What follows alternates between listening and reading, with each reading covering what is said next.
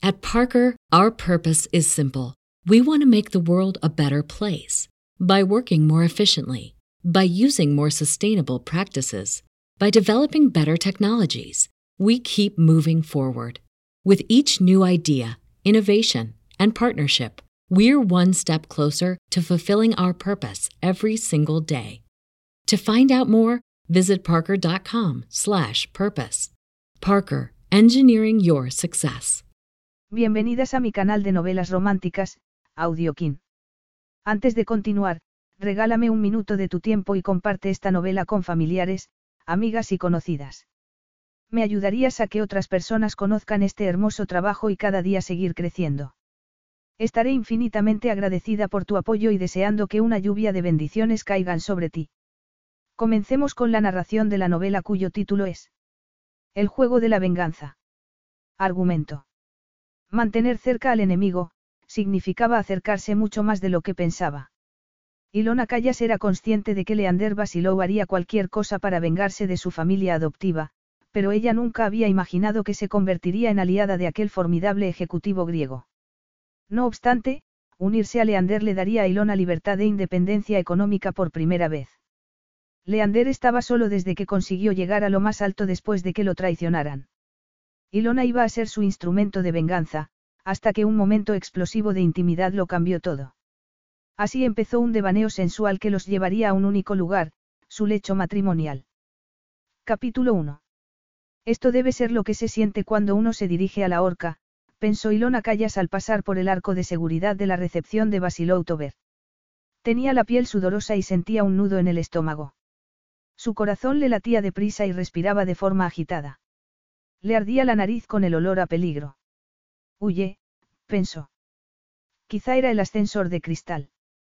El guarda la acompañó hasta allí y presionó el botón, pero permitió que subiera sola. Ella desvió la mirada para no ver cómo las plantas y las personas se encogían a medida que subía y se agarró a la barandilla. No le importaban las alturas, no desde que Midas, su hermanastro mayor la había llevado a lo alto de un acantilado y la había amenazado con tirarla. Todo había sido una broma, había dicho su madrastra. Cosas de chicos. En el fondo, Ilona sospechaba que el motivo por el que estaba allí era Midas otra vez. Él era tan gracioso con sus bromas destructivas que debería tener su propio programa de televisión. Ilona vio el Partenón y se fijó en que también encogía mientras ella seguía subiendo. Los edificios así de altos eran una excepción en Atenas. La mayoría tenían doce plantas o menos, garantizando que el Partenón siempre quedara visible. El hecho de que al propietario de aquel edificio le hubieran permitido doblar la altura habitual, indicaba que no aceptaba las normas que gobernaban a otros. Igual que Midas. Ilona sintió como una puñalada en el estómago. Cuando se abrió la puerta del ascensor, Ilona entró en la recepción de la última planta. Las baldosas de mármol estaban colocadas de una manera que las vetas creaban el efecto de un río, guiándola por una galería de arte moderno hasta un mostrador colocado frente a una pared de cristal y decorado con un mapa del mundo. Había una mujer tras el mostrador, pero un joven repeinado salió para saludar a Ilona. Kiria Callas. Calimera. Soy Andrew. Crios Basilou la recibirá enseguida. Puede esperarlo aquí. Andrew la guió hasta una puerta adyacente a la recepción, que daba entrada a una pequeña sala. En ella había una mesa redonda y cuatro sillas de madera y de diseño moderno. Él no le ofreció agua ni café antes de marcharse. La falta de respeto era evidente. Aquella habitación era como una prisión donde no tenía privacidad. La iluminación era artificial, no había hilo musical. El único sonido era el tic-tac del reloj. Ilona no se molestó en probar su teléfono. Estaba segura de que no había cobertura. Aquella sala era incómoda para que las reuniones que se celebraban allí duraran poco. No era un lugar donde dejar a una compañera. Si Leander Basilou pensaba que ella se marcharía indignada, estaba equivocado. Ilona había sido insultada, atacada e ignorada durante toda su vida. En lugar de tomárselo como una ofensa, estaba agradecida por disponer de tiempo para estar en silencio y poder tener las ideas más claras cuando llegara el enfrentamiento. Contempló el suelo de mármol y se preguntó cómo podría obtener el nombre del albañil y así plagiar el mismo diseño en su apartamento. O quizá, podría vender su piso y mudarse a la isla donde nació su madre, algo con lo que solía fantasear. Le encantaba su trabajo, pero también le resultaba agotador. Sería mucho menos estresante trabajar en un café, tal y como había hecho su madre. En Paxos, ella tendría vistas al agua. Podría alimentar a los gatos callejeros y probar a hacer cerámica. Eso siempre le había fascinado. Quería callas. Andrew regresó a buscarla. Crie Basilou la recibirá ahora. Ella miró el reloj y vio que había esperado 33 minutos. Puesto que el hombre le estaba sujetando la puerta, ella se puso en pie. Gracias, le dijo, pero la sensación de miedo volvió a apoderarse de ella. Lo siguió por un pasillo hasta un amplio despacho. Allí, las vetas de las baldosas de mármol creaban el efecto de una montaña. A un lado, había un sofá y unas sillas, con una televisión montada sobre un enfriador de vinos en un armario lleno de copas y botellas. En el otro lado había una mesa de reuniones con seis sillas ergonómicas, un proyector y una pizarra blanca. Frente a ella, en lo alto de la montaña, la luz natural entraba por las ventanas e iluminaba por detrás a Leander Basilou. Él estaba sentado en un escritorio curvo de caoba. Llevaba puesto un auricular y estaba hablando en francés, concretando un partido de tenis con alguien. Las puertas se cerraron cuando entró ella, pero él continuó conversando acerca de si era mejor comer una comida completa o tomar batidos de proteínas después de entrenar. Él no la miró ni una sola vez. Ilona no se sentó, ya que no la habían invitado a hacerlo. Esperó con la paciencia que había desarrollado toda su vida. Sabía que él trataba de incomodarla a propósito. Y estaba funcionando. Ella deseaba aplacar los ataques que ese desconocido le estaba lanzando.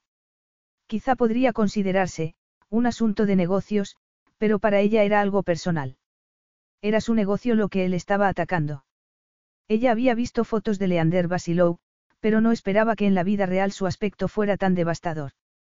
Tenía las pestañas espesas y cubría sus ojos color gris. La barba incipiente acentuaba sus pómulos y los hoyuelos de sus mejillas y rodeaba su boca sensual. Ah, sí, la recuerdo muy bien, dijo él, con tono divertido y sensual. Su tono tuvo un efecto extraño sobre ella, y convirtió el nudo de temor que sentía en el estómago en uno de mantequilla templada con miel.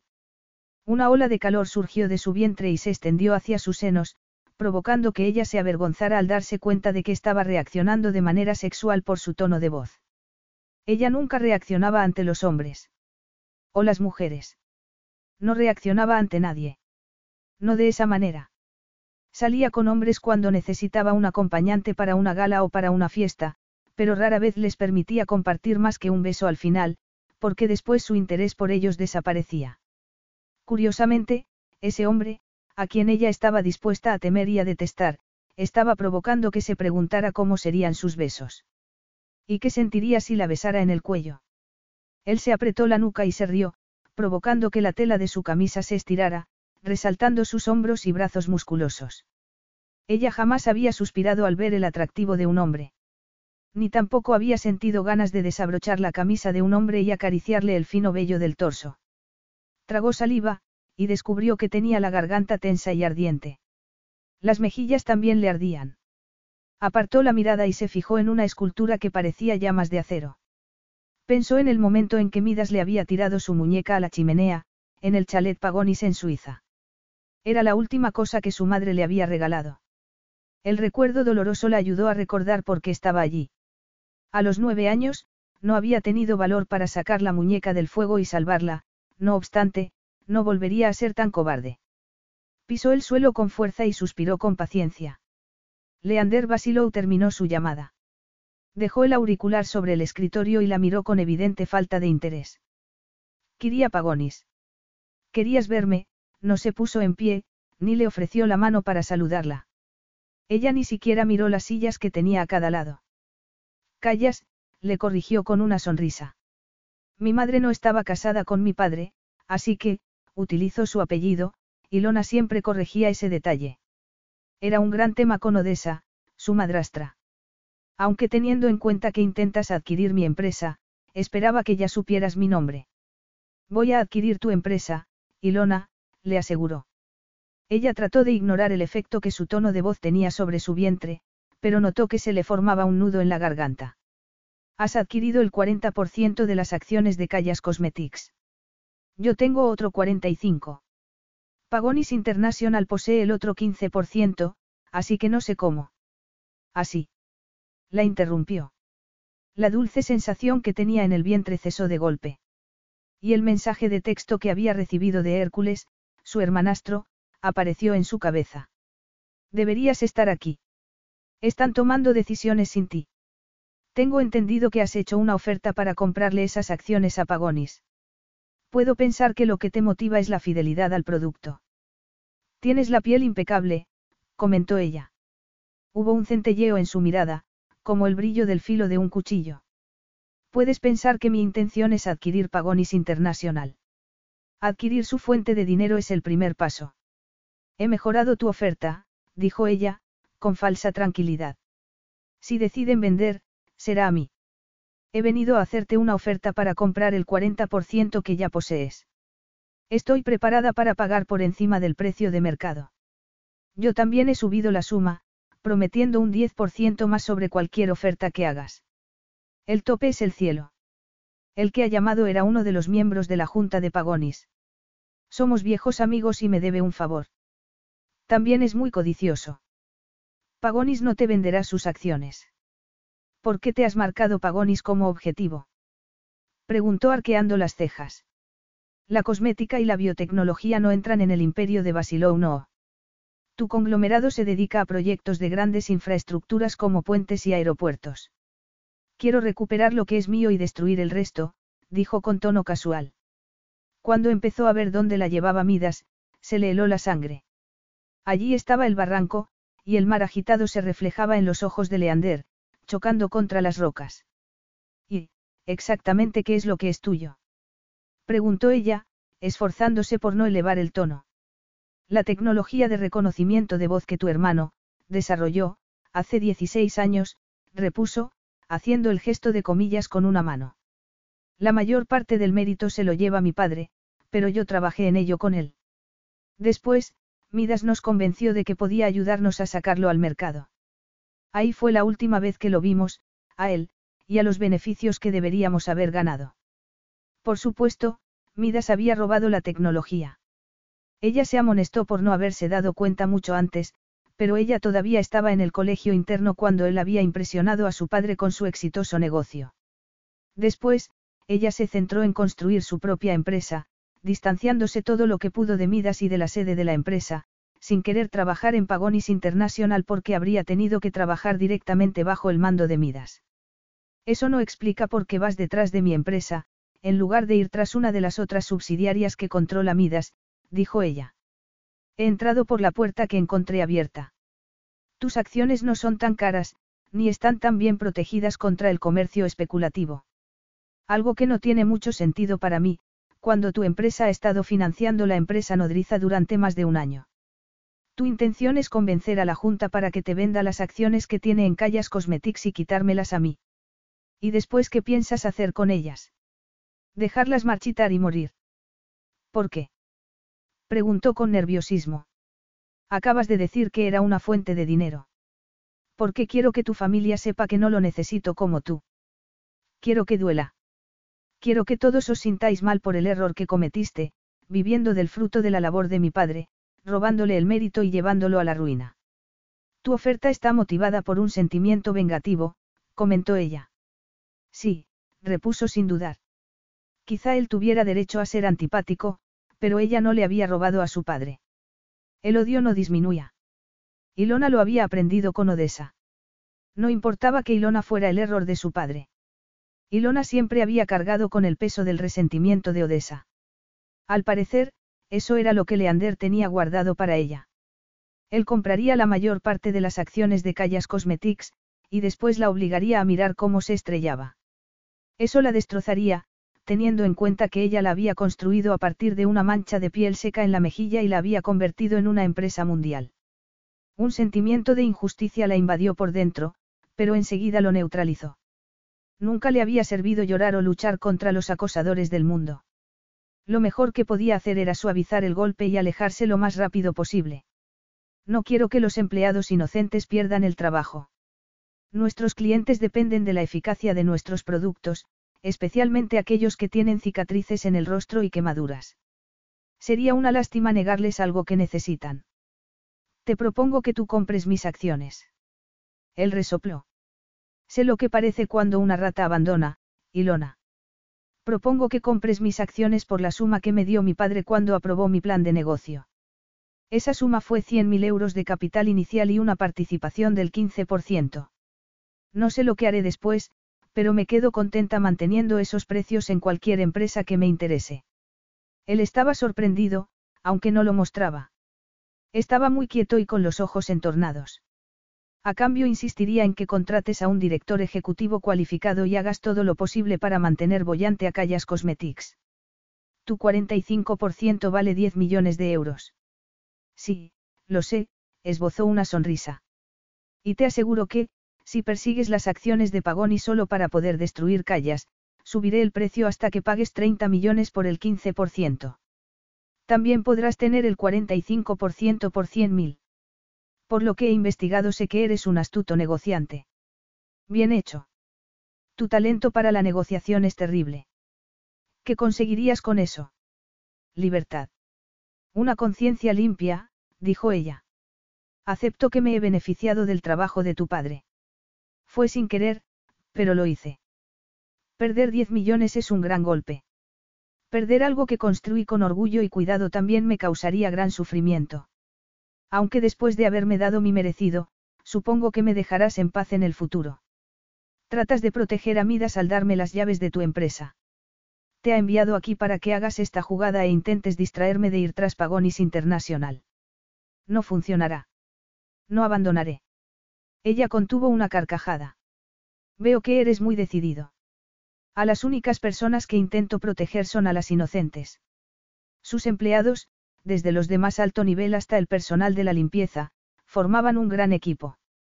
Ella sintió un dolor en el pecho al pensar que ya no los vería todos los días, pero sabía que mostrar su dolor ante aquel hombre no la ayudaría.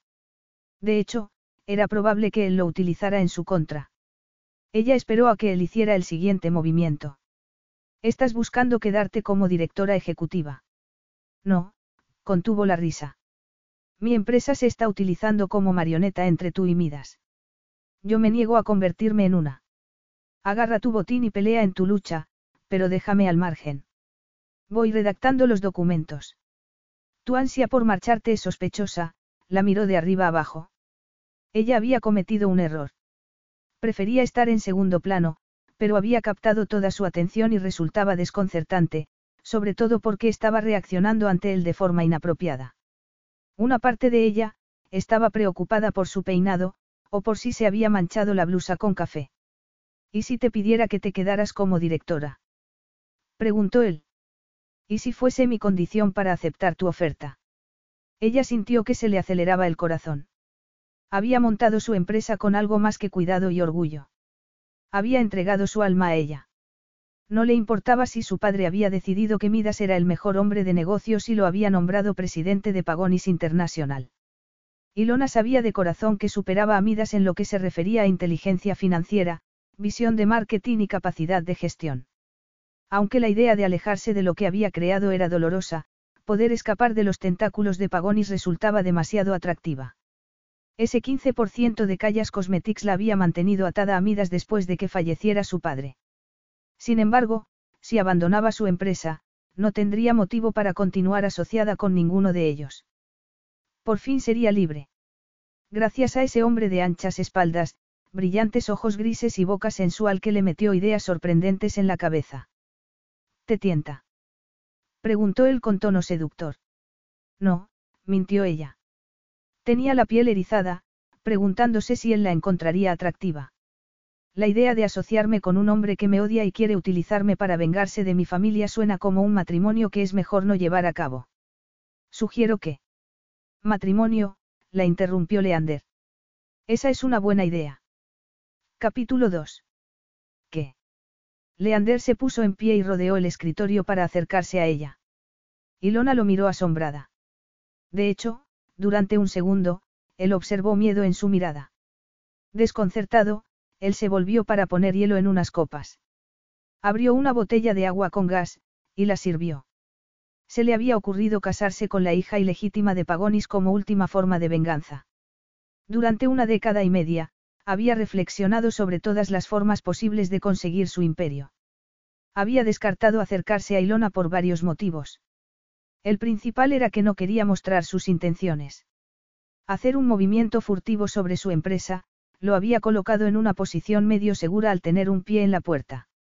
Moralmente, se había resistido a conquistar a una mujer bajo excusas falsas, ni siquiera a una a cuya familia odiaba. No obstante, una vez que la había conocido y que ella lo había mencionado, el matrimonio volvía a ser una posibilidad, pero el miedo que había visto en su mirada era preocupante. Incluso había eclipsado brevemente su deseo de destruir a la familia Pagonis. Por mucho que deseara hacerlos pagar, aterrorizar a una mujer con amenazas sexuales no era algo que fuera capaz de hacer, bajo ninguna circunstancia.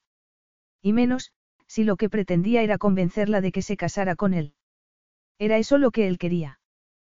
Casarse con ella.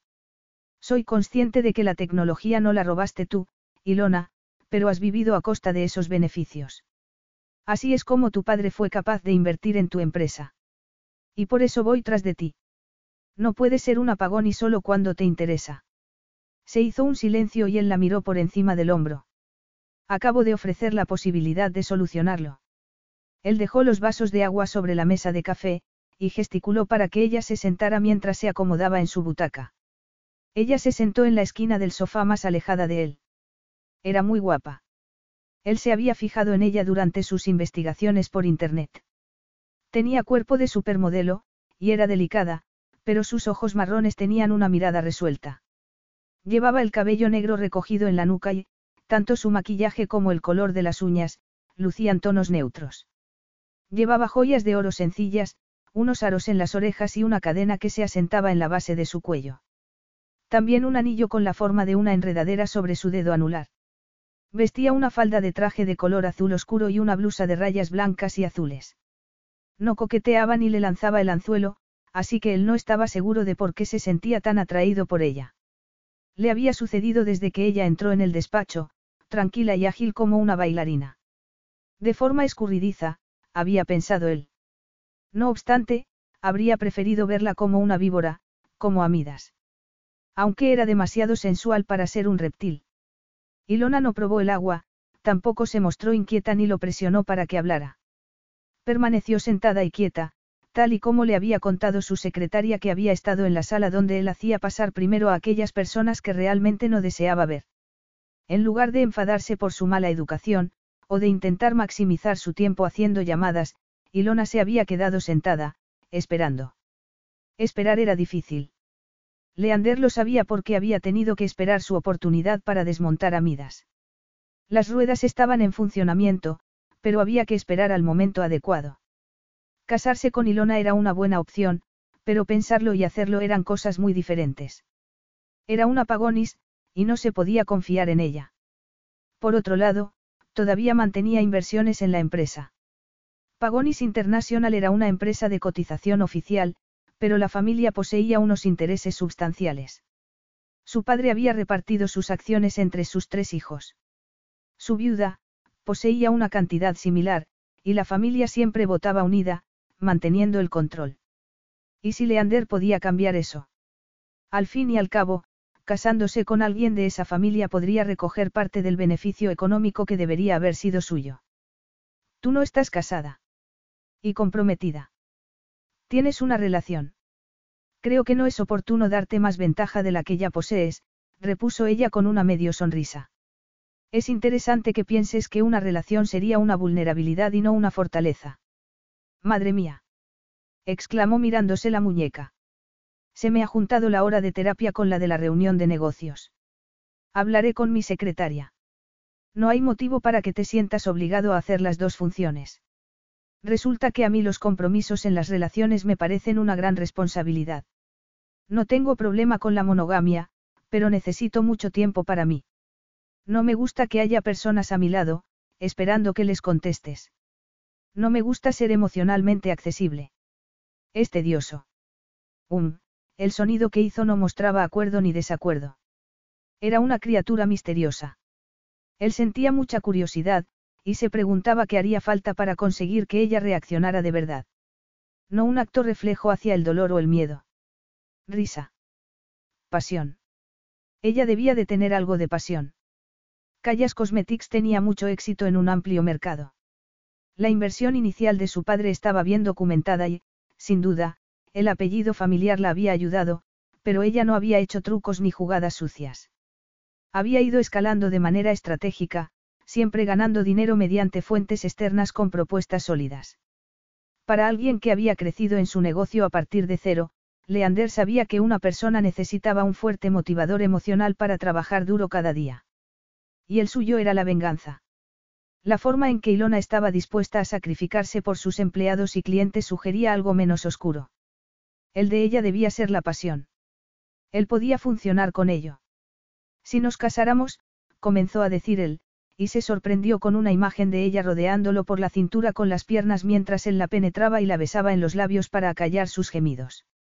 Una ola de deseo lo invadió por dentro, provocando que su miembro se pusiera erecto. Conteniendo una blasfemia, oyó que ella le decía. Has malinterpretado mi comentario completamente. Me refería que aceptar una posición por debajo de ti en mi propia empresa parece una solución abocada al fracaso. Sería similar a un matrimonio donde todo el mundo diría, desde un principio era evidente que no funcionaría. No me gusta cometer errores evidentes. Gracias por hacérmelo ver.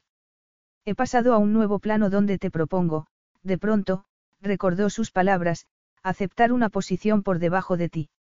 Aquello no iba sobre sexo.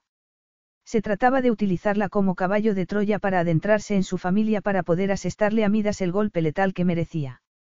Propongo que permitas que compre el 15% de Pagonis, continuó Leander. Después te daré todas mis acciones de Callas como regalo de boda. Poseerás Callas Cosmetics por completo y podrás dirigirla como quieras. Es una oferta atractiva, pero no deseo casarme, lo miró. En general. No es algo personal. No. Recordó la expresión de miedo que ella había mostrado. Tendría miedo de todos los hombres y no solo de él. La idea provocó que se pusiera tenso. Quizá ni siquiera le gustaban los hombres. Aunque eso tampoco era un impedimento para casarse con ella por motivos de negocio. No pensaba que el matrimonio fuera algo que te interesara, dijo ella. Dijiste que no te gusta tener gente invadiendo tu espacio. Irónicamente, en ese aspecto éramos una pareja perfecta. A mí también me gusta mi privacidad. Por eso es mejor si nos quedamos en nuestro propio espacio. Podríamos tener nuestro propio espacio, decidió él. Habitaciones separadas. Un matrimonio sin sexo. Esa es una oferta atractiva, ya estaba bromeando otra vez. Habló en serio. Yo soy heterosexual y suponía que tú también, pero compartir la cama con mi esposa no es un punto decisivo, no podía creer que estuviera diciendo tal cosa. Le encantaba el sexo. Aunque no era un oportunista, y no se aprovechaba de lo que tenía al alcance solo porque sí. Además, había sido tonto por confiar en ella. Sí, solía haber un desequilibrio cuando un hombre llevaba a una mujer a su cama, uno que solía favorecer a los hombres, pero había muchos hombres que se encontraban gobernados por el deseo. Él no se convertiría en uno de ellos.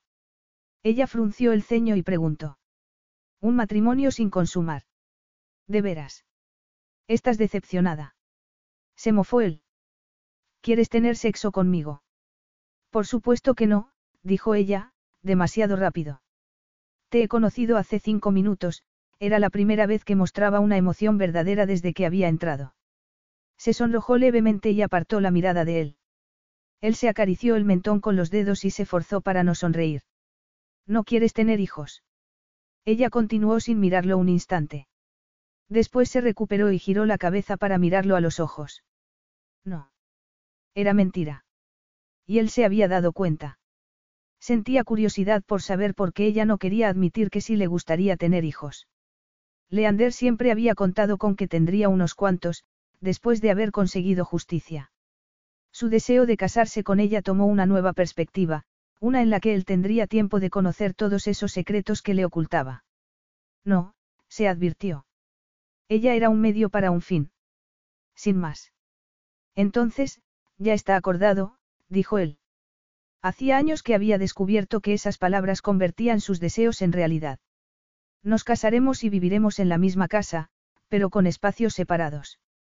Dejaremos los deberes maritales para los actos públicos y las celebraciones de casa, como las cenas familiares, sonrió. No está acordado, dijo ella con firmeza. No puedo casarme con un hombre que me odia. ¿Cómo se te ocurre pensar en casarte con alguien que detestas? A menos que lo que pretenda sea hacerme la vida lo más desagradable posible. Al contrario, le aseguró. A cambio de tu lealtad, te proporcionaré la vida más cómoda que puedas imaginar. Tendrás el control completo de tu empresa y toda mi ira estará dirigida hacia los otros miembros de tu familia. Um.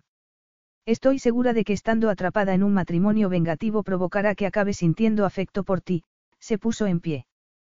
Quédate tus acciones. Venderé las mías a mis empleados.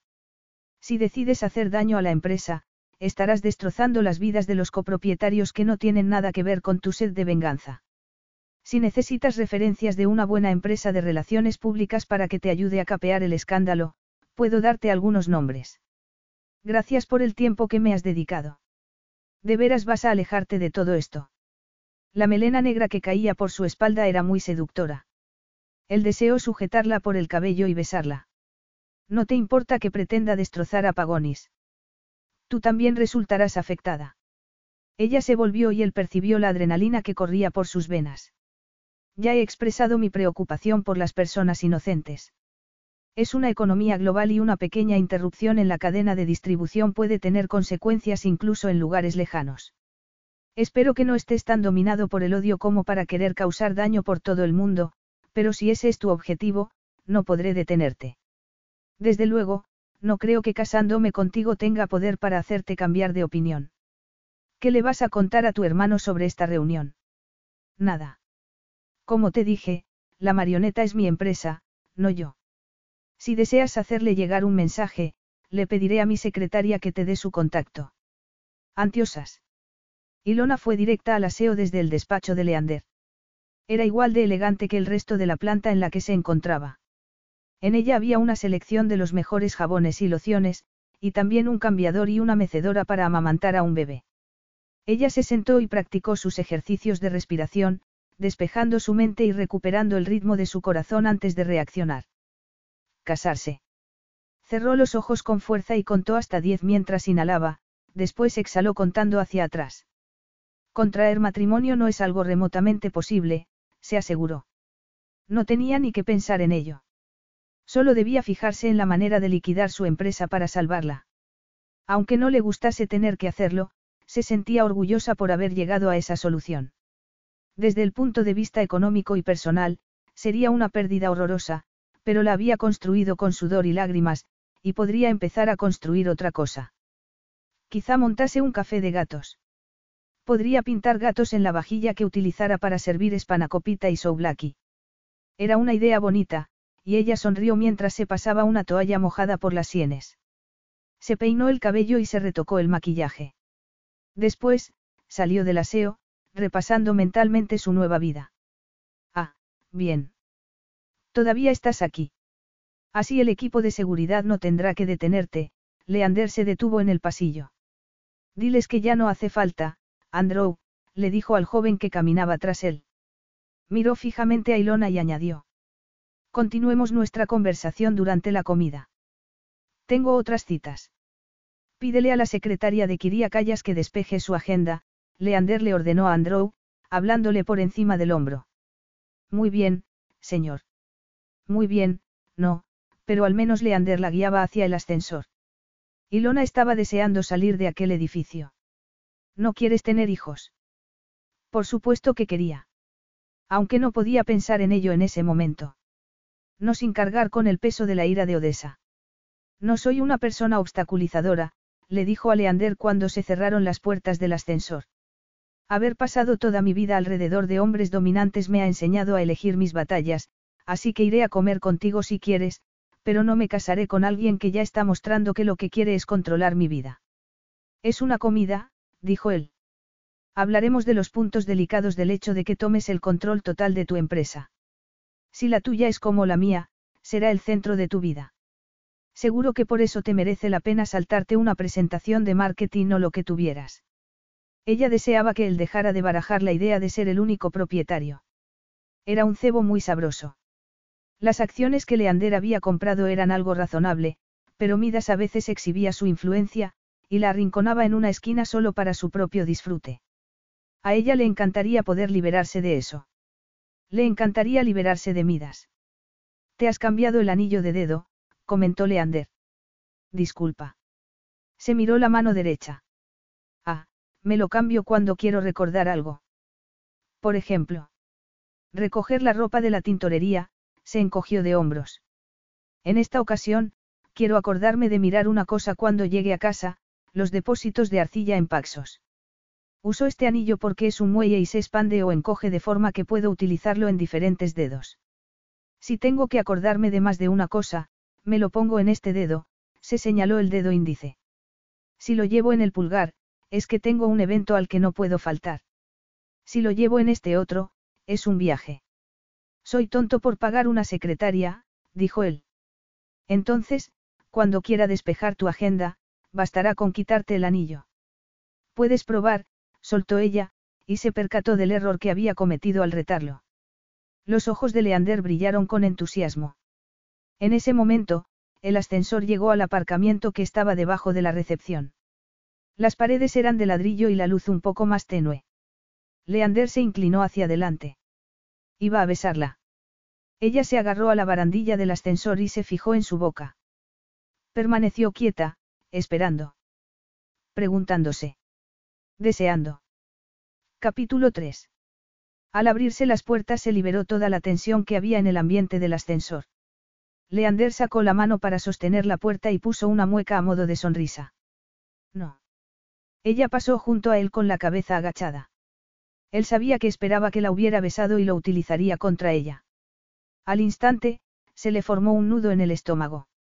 Y de pronto, se encontró mirando la puerta trasera abierta del coche de Leander mientras el suyo estaba aparcado en la calle, frente a la recepción. ¿Dónde le pido a mi conductor que me recoja? Preguntó ella, mientras sacaba el teléfono de su bolso. Dino te llevará a donde quieras cuando quieras. Al edificio Callas de Hermou, por favor, dijo ella. Gracioso. Me encanta tu sentido del humor, comentó Leander mientras se sentaba a su lado y cerraba la puerta. Es maravilloso. Estaba mofándose de ella por haber delatado su atracción. Ella sintió una fuerte presión en el pecho, como consecuencia del deseo que la invadía.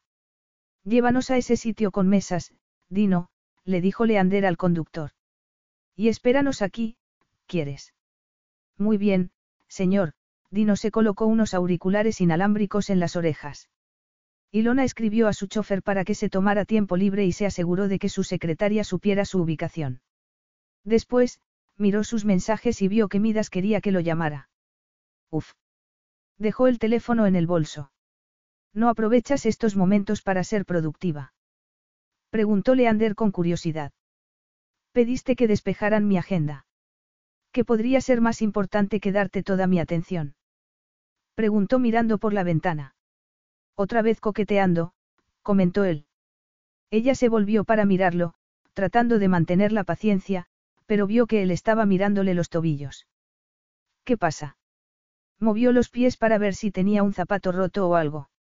No, todo estaba bien. Menos mal. Estoy pensando, murmuró él, y la miró a los ojos. Ilona sabía que era una mujer atractiva y que llamaba la atención de los hombres. A menudo deseaba regresar a aquella etapa en la que tenía los dientes descolocados, el pecho plano y cara de duende. Odessa solía remarcarle sus fallos, pero al menos, Ilona no se sentía como si fuera un objeto sexual. Las chicas del colegio interno fueron las responsables de su transformación. La convencieron para intentar el cambio y se sintieron orgullosas cuando Ilona terminó con un cuerpo de póster y rasgos atractivos. En ese momento, Ilona se convirtió en una rival y algunas de sus amistades se volvieron en su contra. Cuando regresó a casa, Odessa la despreció y la castigó por ser más joven y más bella de lo que ella llegaría a ser nunca. La belleza era una forma de armadura. Ilona la llevaba en todo momento y la mantenía perfectamente pulida. Ese era otro motivo por el que no tenía interés en el matrimonio. Los hombres no la querían. Solo querían poseer su belleza, como si fuera un coche. Sinceramente, no se me ocurre ni una sola cosa que puedas ofrecerme para convencerme de que me case contigo, comentó ella. No. Él posó la mirada sobre sus labios. Ella se estremeció y notó que se le aceleraba el corazón. No, repuso ella. Ya te he explicado que no quiero que me utilicen como arma. Y menos como arma que pueda utilizarse en mi contra. Sus propias palabras provocaron que se sonrojara. Era incapaz de mirarlo, y esperaba que él no se hiciera el tonto y no pidiera que se lo explicara. Al cabo de un instante, él dijo. Eres muy sincera. Mejor decirlo que fingir que no es así. Eso permitiría que lo utilizaras como arma. No consideras la atracción sexual como un arma que puedes utilizar. Contigo. Puf. No, él era demasiado sofisticado y tenía mucha experiencia en cuanto a seducción. El comentario, ah, sí, la recuerdo muy bien, que ella había oído cuando llegó a su despacho lo dejaba claro. Era un comentario cargado de sexualidad. Su experiencia sexual se centraba en el rechazo. Antes de conocerlo a él, le había resultado relativamente fácil. No obstante, ese día tenía que luchar contra sí misma. Era muy estresante sentirse indefensa contra una atracción tan fuerte. No podía dejar de mirarlo. Sentarse a su lado era una agonía, que la hacía estar alerta y tensa. Sabía que él la odiaba, sin embargo, deseaba gustarle. Era un poco autodestructivo. Hacía mucho tiempo le habían enseñado a no buscar una mirada positiva en las personas que la despreciaban. Se alisó la falda, asegurándose de que el dobladillo le cubría la rodilla un centímetro más. Ya me has explicado que utilizarás cualquier puerta para denigrar a mi familia, dijo ella. La puerta de mi habitación está cerrada con llave. No te molestes ni en llamar. Ella esperaba que le hiciera un comentario acerca de forzar la cerradura. No obstante, solo recibió un intenso silencio. Ella lo miró. Su expresión se había vuelto de granito y, al sentir una fuerte presión en el pecho, ella supo que se había equivocado. No me juzgues según los estándares a los que estás acostumbrada, Ilona. A diferencia de tu hermano, hay ciertos límites éticos y legales que nunca cruzaría. Lo había ofendido. Eso indicaría que a Leander le importaba lo que ella pensara sobre él. Ella se quedó pensando en ello hasta que llegaron al restaurante y les guiaron hasta un patio. Sin duda, era un lugar con mesas. Había tantas, y estaba tan lleno, que apenas tendrían privacidad. El encargado los guió hasta una escalera de piedra. Leander tocó brevemente la espalda de Ilona para indicarle que pasara primero. Ella siguió al encargado escaleras arriba, hasta donde había media docena de mesas colocadas a bastante distancia. Entre ellas había maceteros llenos de geranios y petunias. Además, estaban a bastante altura como para ver el agua azul del Egeo y percibir la brisa marina. Esto es maravilloso. No sabía que existía este lugar. Es uno de mis secretos mejor guardados. Guárdalo tú también. ¿Quieres vino? Blanco, por favor. Él pidió el vino y una bandeja de marisco para dos. Bueno, cuéntame todos los motivos por los que dudas acerca de casarte conmigo. Hemos quedado en que tendremos habitaciones separadas. ¿Qué más? Pues que no quiero atarme a un desconocido el resto de mi vida, soltó ella. Es algo que realmente te atrae. No tiene que ser para el resto de la vida. Diez años bastarán. No voy a desperdiciar diez años de fertilidad, le aseguró.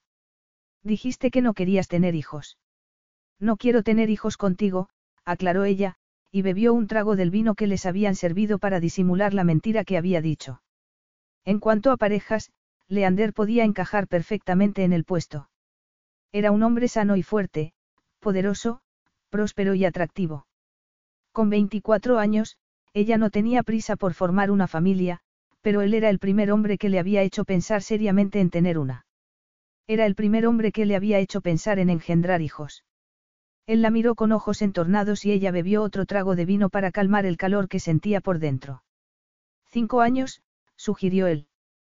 Tendría treinta años antes de poder divorciarme y buscar un padre adecuado. No. Cinco años, separándonos después de tres. ¿De veras estás dispuesto a estar tres años sin mantener relaciones sexuales?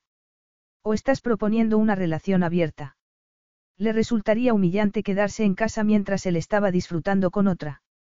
Por primera vez en la vida, sintió un poco de lástima por Odessa, obligada a cargar con las consecuencias de un marido al que se le iban los ojos detrás de las mujeres. Lo haremos más sencillo, Leander hablaba como si la decisión ya estuviera tomada y estuvieran negociando el contrato. Nada de aventuras. Sí, estoy seguro de que podría sobrevivir tres años sin sexo. ¿Por qué? ¿Cuál es tu récord? 24 años y cuatro meses, pero no era asunto suyo. Sinceramente no comprendo cómo crees que este matrimonio puede beneficiarte, dijo ella. ¿Qué ganarás aparte de la capacidad de hacer mi vida más difícil? Yo no soy Midas, Leander. Si quieres castigarlo, por favor, engáñalo para que vaya a comer contigo e invítalo a que participe en tu luna de miel de celibato. Lo que conseguiré, Glikiamou, serán tus acciones en Pagonis, le explicó con una sonrisa de satisfacción. Será el regalo de boda que me hagas. Y así podrás desmantelar y destruir la empresa que montó el abuelo de mi padre. Ya te he dicho que es terrible. No voy a facilitártelo. No te lo estoy pidiendo, dijo él.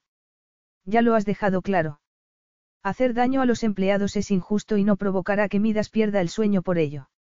No, utilizaré mi influencia para destituirlo a él. Como presidente. Admiro tu optimismo, pero si mi parte de Pagonis conllevara ese tipo de influencia, lo habría hecho yo misma. No, no lo habrías hecho. Dijiste que eliges tus batallas y, es evidente, que no quieres batallar con él. A mí me gusta más la sangre. Si alguien libra una batalla conmigo, lucho hasta ganar. Ella no lo dudó ni un instante. Si no tenía mucho cuidado, acabaría casada con él, aunque hiciera un gran esfuerzo por evitarlo. Sé honesta. ¿A quién preferirías ver dirigiendo Pagonis? ¿A Midas o a mí? No es una pregunta justa. No te conozco, giró la copa entre sus dedos. Teniendo en cuenta lo que había leído sobre él, Leander parecía haber corrido grandes riesgos y aprovechado oportunidades para llegar a lo más alto de su campo, pero no parecía que hubiera utilizado sobornos u otras tácticas crueles. A diferencia de Midas, que era capaz de cualquier cosa. La receta del cemento bajo en carbón es realmente tuya. Preguntó ella. Ya estás otra vez metiéndome en el mismo saco que tu hermano. Yo no robo las innovaciones que hago. Yo mismo las desarrollo. Responde a mi pregunta. Estoy pensando, estaba pensando en tener el control completo de Callas sin que Midas interfiriera. Estaba pensando en que Midas se enfrentara al castigo que se merecía. Era algo muy tentador. No obstante. Tienes razón. No quiero luchar contra Midas. Como sabrás, es un enemigo feroz. Yo no soy un objeto, Leander. ¿Te das cuenta? Quieres que sea tu espada, o tu bala, o tu títere. No es así como lo verá Midas. Él lo considerará una traición.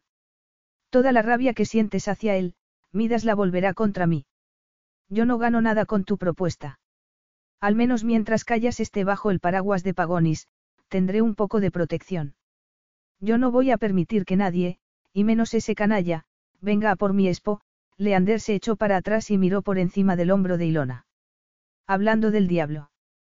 ¿Le has dicho dónde estábamos? ¿A quién? A Midas. Sintió que se le aceleraba el corazón, pero no se volvió a mirar. Posiblemente lo haya hecho mi secretaria. ¿Por qué? Leander continuó mirando a su enemigo, pero ella sintió que el poco respeto que ella se había ganado ante él había desaparecido. ¿Eh? Un hombre gritó desde una de las otras mesas. Esa silla la está usando mi mujer y va a volver ahora mismo. Ilona se volvió y vio que Midas ignoraba al hombre y se acercaba con la silla que había agarrado sin permiso. Midas la colocó de espaldas a la mesa y se sentó a caballito en ella, con los brazos cruzados sobre el respaldo. Su mirada acusadora recayó sobre Ilona como un tarro sobre una araña. Ella se obligó a mirar a Midas tratando de mantener la calma, pero cuando Leander se levantó de golpe, ella se sobresaltó.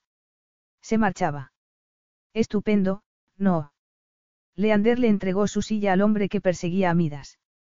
Después, se cruzó de brazos y los miró a los dos. Ilona se admiró al ver cómo había dado la vuelta a la tortilla en relación al intento de Midas en obtener poder. Quizá era lo bastante fuerte para ocuparse de la pesadilla de su existencia. Si lo era, tendría que tener precaución. Le dije a Feodor que debías llamarme, dijo Midas, sin más preámbulo. Recibí el mensaje, pero estoy comiendo con mi nuevo socio de callas, ella gesticuló hacia Leander. Midas no lo miró. ¿Por qué? Rideaux está reuniendo a la junta directiva e insistiendo para que le vendamos a él nuestras acciones de callas, giró la cabeza hacia Leander. Le dije a Rideaux que no se impacientara puesto que tú habías prometido hacer una contraoferta. Es lo que estás haciendo, no. Su tono amenazante provocó que ella sintiera pavor. Al momento vio que Midas había mentido cuando dijo que aceptaría su contraoferta por las acciones de Pagonis. Su objetivo era instigar una guerra entre ella y Leander. No le importaba quién consiguiera las acciones al final, siempre y cuando el precio subiera, llenando sus arcas antes de dejarla libre por completo. No era de extrañar que estuviera furioso por haberla encontrado conspirando con Leander. ¿Cómo podía ser tan ingenua para no darse cuenta de la magnitud de su avaricia? Dime que no estás haciendo un trato con él, Ilona, dijo Midas. Nunca permitiría que ella olvidara aquello. Nunca. Ella deseaba decirle a Leander, ¿ves lo que has hecho? Pero a Leander no le importaría que él la hubiera castigado de ese modo. En su cabeza, ella era un apagón y si no merecía más que sufrimiento. Deseaba salir corriendo. Escapar, pero estaba arrinconada. Midas estaba sentado en la silla y Leander permanecía de pie, en el espacio que quedaba a la izquierda de la mesa, y ambos le bloqueaban la salida. Ilona y yo hemos estado barajando opciones, dijo Leander. Ha dejado claro que no quiere que la utilicemos como marioneta o como arma contra ti.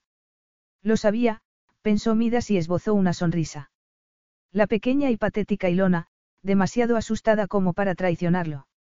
Le he asegurado que nunca pondría a mi esposa en esa situación, continuó Leander. ¿Qué? Midas preguntó mirando a Leander. ¿Qué? Ilona sintió que le daba un vuelco el corazón. Ilona y yo vamos a casarnos, dijo Leander, mirando a Midas mientras le tendía la mano a ella. Eso no es cierto, Midas había cerrado el puño sobre el respaldo de la silla. Es cierto, Ilona. Tenía que tomar una decisión. Quedarse junto al diablo que ya conocía, o asociarse con el nuevo. Las olas rompían con fuerza más abajo, y de pronto ella pensó que era la muñeca. Estaba entre las llamas, quemándose poco a poco hasta convertirse en ceniza. Solo había una manera de apagar las llamas. Saltar. Se puso en pie y aceptó la mano de Leander. Su corazón se aceleró con nerviosismo mientras el suelo se abría bajo sus pies. Leander estaba allí, estrechándola contra su cuerpo como si pudiera protegerla del impacto. Entre los dos, tenemos la mayor parte de callas, Leander le estaba diciendo a Midas. Mi oferta por el 15% se mantiene, pero dile a la Junta que se lo venda a quien quiera. Nosotros no lo necesitamos. Estás cometiendo un error, Ilona.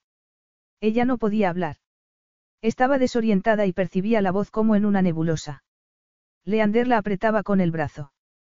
Quizá por eso no podía respirar, pero su manera de sujetarla le decía que no estaba sola en aquel frío lugar. Ella lo abrazó por la cintura y pensó algo que decir. Discúlpanos, dijo Leander. Estamos celebrándolo. Estoy seguro de ello, Mida se puso en pie y, cuando se le cayó la silla, la dejó en el suelo. De camino a la salida se encontró con el camarero que llevaba la bandeja de marisco que habían pedido. Midas le tiró la bandeja dándole un golpe en la mano y las gambas y los calamares cayeron sobre los clientes de alrededor. Ignorando los gritos de enfado, continuó caminando. Leander soltó una carcajada triunfal y abrazó a su prometida antes de plantarle un beso apasionado. Ella se puso tensa y colocó el brazo entre sus cuerpos como para que se separara de ella. Sus pestañas oscuras cubrían la expresión de sus ojos, pero sus labios estaban tensos por la ansiedad. Ella temblaba con tanta fuerza que él deseó acunarla entre sus brazos. Le acarició la espalda y le preguntó. ¿Te vas a desmayar? Por supuesto que no, pero ya no tengo hambre. Me gustaría marcharme, se soltó de su abrazo y agarró el bolso que estaba en el borde de la mesa. Sin querer, le dio un golpe a la copa de vino y la tiró. Ella respiró hondo y él pensó que iba a gritar, sin embargo, solo miró la mancha de su ropa. Estaba tan tensa que parecía que podía romperse. Encontraré la salida, comentó ella. Te acompaño. Ella no discutió, y se dirigió a las escaleras. El camarero se acercó a ellos y les aseguró que prepararían su comida de nuevo. Nos vamos. Envíeme la cuenta de la comida y de la de todos los clientes afectados. Que pidan lo que quieran, Leander le dio el teléfono de Andrew para que le pasaran la factura. Cuando se metieron en el coche, él seguía hambriento de comida y sediento de venganza. Le había resultado muy satisfactorio ver cómo su enemigo recibía esa patada en el estómago, pero habría preferido soltarle a Midas lo de su matrimonio cuando ya fuese un hecho consumado. La manera en que Ilona estaba reaccionando hacía que se preguntara si intentaría retractarse. ¿Qué ha hecho que te pusieras de mi parte? Preguntó él con curiosidad. Ella estaba hablando por teléfono y levantó un dedo para que esperara un poco. Sí, soy yo. Sí, lo sé, Feodor. Acabo de verlo. No, está bien. Es tu asistente. Despídelo, dijo Leander, enfadado. Todo lo que había intentado hacer ese día se había visto comprometido por el hecho de que Midas apareciera sin más. Si Andrew hubiese informado de su ubicación sin su consentimiento, sabría que estaba despedido antes de que Leander se lo dijera. Ilona lo ignoró. Dile a Eugene que haga un ajuste de código amarillo y que me recoja en 15 minutos. Hazlo ahora, y después llámame de nuevo, se apartó el teléfono de la boca y se dirigió hacia el chofer. Por favor, llévame a mi oficina, Dino. Esta vez hablo en serio. Sí, quería, Dino arrancó y se dirigió al este. No espero que mis empleados se metan entre mi familia y yo, le dijo Ilona a Leander. Feodor sabe ser muy prudente, pero Midas podría colocar espías en mi empresa si no consigue la información que desea cuando quiere. Feodor sopesa el coste-beneficio y, sí, sigo aquí, retomó la llamada. Necesito reunirme con el departamento de contabilidad y el departamento legal en cuanto entre al edificio. Mira a ver si puedes conseguir que en los próximos dos días me reúna con mi abogado y mi contable. También quiero hablar con el agente de la propiedad que encontró mi piso. Yo tengo un agente de la propiedad, intervino Leander. Nos reuniremos con ella para encontrar una casa que nos guste a los dos. Espera un momento, Feodor, ella tapó el teléfono. Podemos quedar con tu agente, pero yo necesito al mío para otra cosa. ¿Cuál es la fecha límite? Necesitas una boda de las de verdad. Yo no. Se tarda años en organizarlas y yo preferiría algo más tranquilo puesto que no es. En poco tiempo y un gran evento, dijo él. En semanas, no en meses. Yo organizaré la boda si tú no quieres. Ella puso una mueca y volvió a hablar con su asistente. Necesito que contrates a un organizador de bodas, algo de lo que dijo Feodor hizo que ella negara con la cabeza. A veces eres todo un cliché. Sí, toma el mando, pero no puedes hacerlo todo por ti solo. Tengo muchas cosas que hacer en los próximos días, así que, contrata a un organizador profesional y, disculpa. Ah, es, UM, miró a Leander y se le agrandaron las pupilas. Voy a casarme con Leander Basilou. Las palabras de Ilona resonaron en los oídos de Leander como un martilleo, y reverberaron por todo su cuerpo. Él iba a casarse con ella. Una pagonis. Él ni siquiera sabía si podía confiar en ella. Ya casi hemos llegado, dijo Ilona, mirando hacia adelante. Mándale mi número privado al asistente de Leander. Te veré dentro de un momento, terminó la llamada y metió el teléfono en el bolso. Callas Cosmetics tenía fábricas por todo el mundo, pero su sede central y su laboratorio de investigación seguían situadas en su edificio original. Dino se detuvo frente a la entrada de cristal y bajó del coche. Se dirigió hasta la puerta de Leander y esperó a que éste le hiciera una señal para abrir. Al mismo tiempo, un hombre con traje negro salió de la recepción. Tenía una mano cerca de la oreja y hablaba por un micrófono con alguien. Ha pedido que la acompañen dentro del edificio. Eso explicaba lo del código amarillo. Leander miró a ambos lados de la calle. ¿Te preocupa que Midas aparezca aquí? Primero mandaría a Hércules. Quizá Odessa, agarró el bolso con ambas manos. No sé si te das cuenta de lo que has desatado, Leander. No permitas que su nombre te confunda. Midas convierte todo lo que toca en veneno, no en oro. Lo sé, la imagen de su padre apareció en su cabeza y sintió una presión en el pecho. Por eso te has puesto de mi parte. Me consideras el menos malo de los dos demonios. Ella trató de buscar las palabras adecuadas. Con todos mis respetos, me he puesto de mi parte. Cuando mi padre estaba vivo y Pagonis International poseía una parte de mi empresa, estaba obligada a mantener una relación cordial con Midas. Hoy, me has ofrecido una manera de romper lazos. Y la he aceptado. La aceptaré. Sé que me echarás de tu lado si te viene bien. Yo estoy dispuesta a hacer lo mismo si tengo que elegir entre tú y yo. Seguimos demostrando lo bien que nos venimos el uno al otro, dijo él. ¿Me dejas salir, por favor? Hay personas esperándome. Leander golpeó la ventana y Dino abrió la puerta. Leander se levantó y ayudó a Ilona a salir del coche. Tenía la mano helada. Él se la apretó un instante, obligándola a que lo mirara. Te recogeré a las siete para cenar. Si quieres, dijo ella, con ese tono que indicaba que escogía sus batallas y que no deseaba luchar aquella. Te veré entonces. Capítulo 4. Ilona estaba agotada después de un día de estrés, empeorado por el hecho de tener que fingir que estaba encantada con la idea de contraer matrimonio a pesar de no estar convencida. Mientras se vestía para la cena, lo único que deseaba era darse un buen baño y acostarse temprano. Quería cerrar la puerta de su apartamento y permanecer allí para siempre, en lugar de avanzar por el camino que se había marcado. No estaba segura de si había apretado el botón de autodestrucción de su propia vida. Le había resultado muy satisfactorio sacar lo mejor de Midas durante unos instantes. Sabía que él iba a contraatacar y el temor de descubrir de qué manera lo haría era atormentador. Quizá debería haber aguantado su ataque, tomar precauciones y sentirse protegida ante él, pero tenía otro flanco desprotegido, el flanco que le había mostrado a Leander. Si realmente quería ganar a Midas, debería haber elegido a un compañero en el que pudiera confiar. Sin embargo, había hecho un trato con un completo desconocido. Uno que era igual de poderoso y peligroso y que sentía cierto rencor hacia ella. De hecho, él era más peligroso para ella. En lugar de intimidarla obligándola a hacer cosas que no quería hacer, la había seducido para que lo hiciera. Él la había motivado al mostrarle que no tenía ningún miedo hacia Midas, haciéndola creer en su fortaleza. Y en la de ella.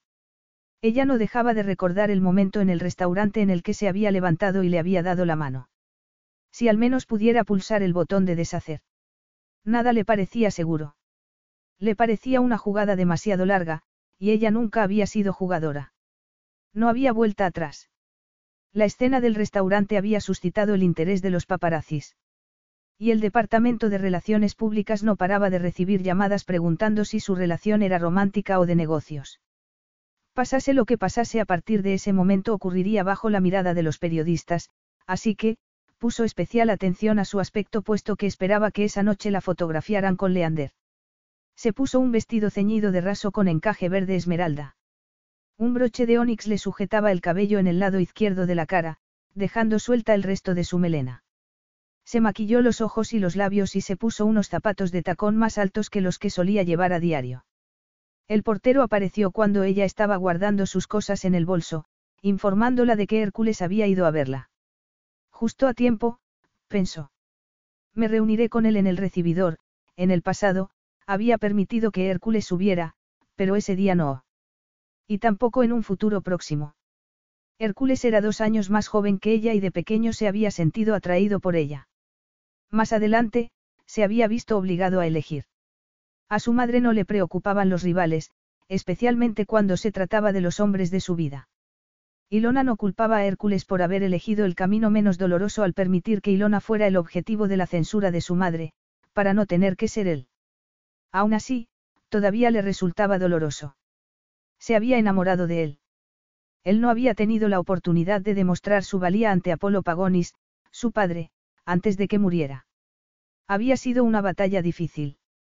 Apolo había fomentado un ambiente competitivo entre sus hijos, prometiéndoles que el más exitoso dirigiría la empresa que heredaría de su propio padre. Midas había ido varios años por delante y le había robado la tecnología a Leander para ganar esa carrera. Ilona se había colocado en segundo lugar con su empresa de cosmética. Hércules tenía alma de artista. A pesar de que había tratado de dedicarse al marketing, su corazón se lo había impedido. Él sufría en silencio en la parte interior del muro que impedía que ella fuera un apagonis de verdad. Esa noche, él estaba más melancólico de lo normal. Se notaba en su postura. Al verla salir del ascensor se acercó a ella.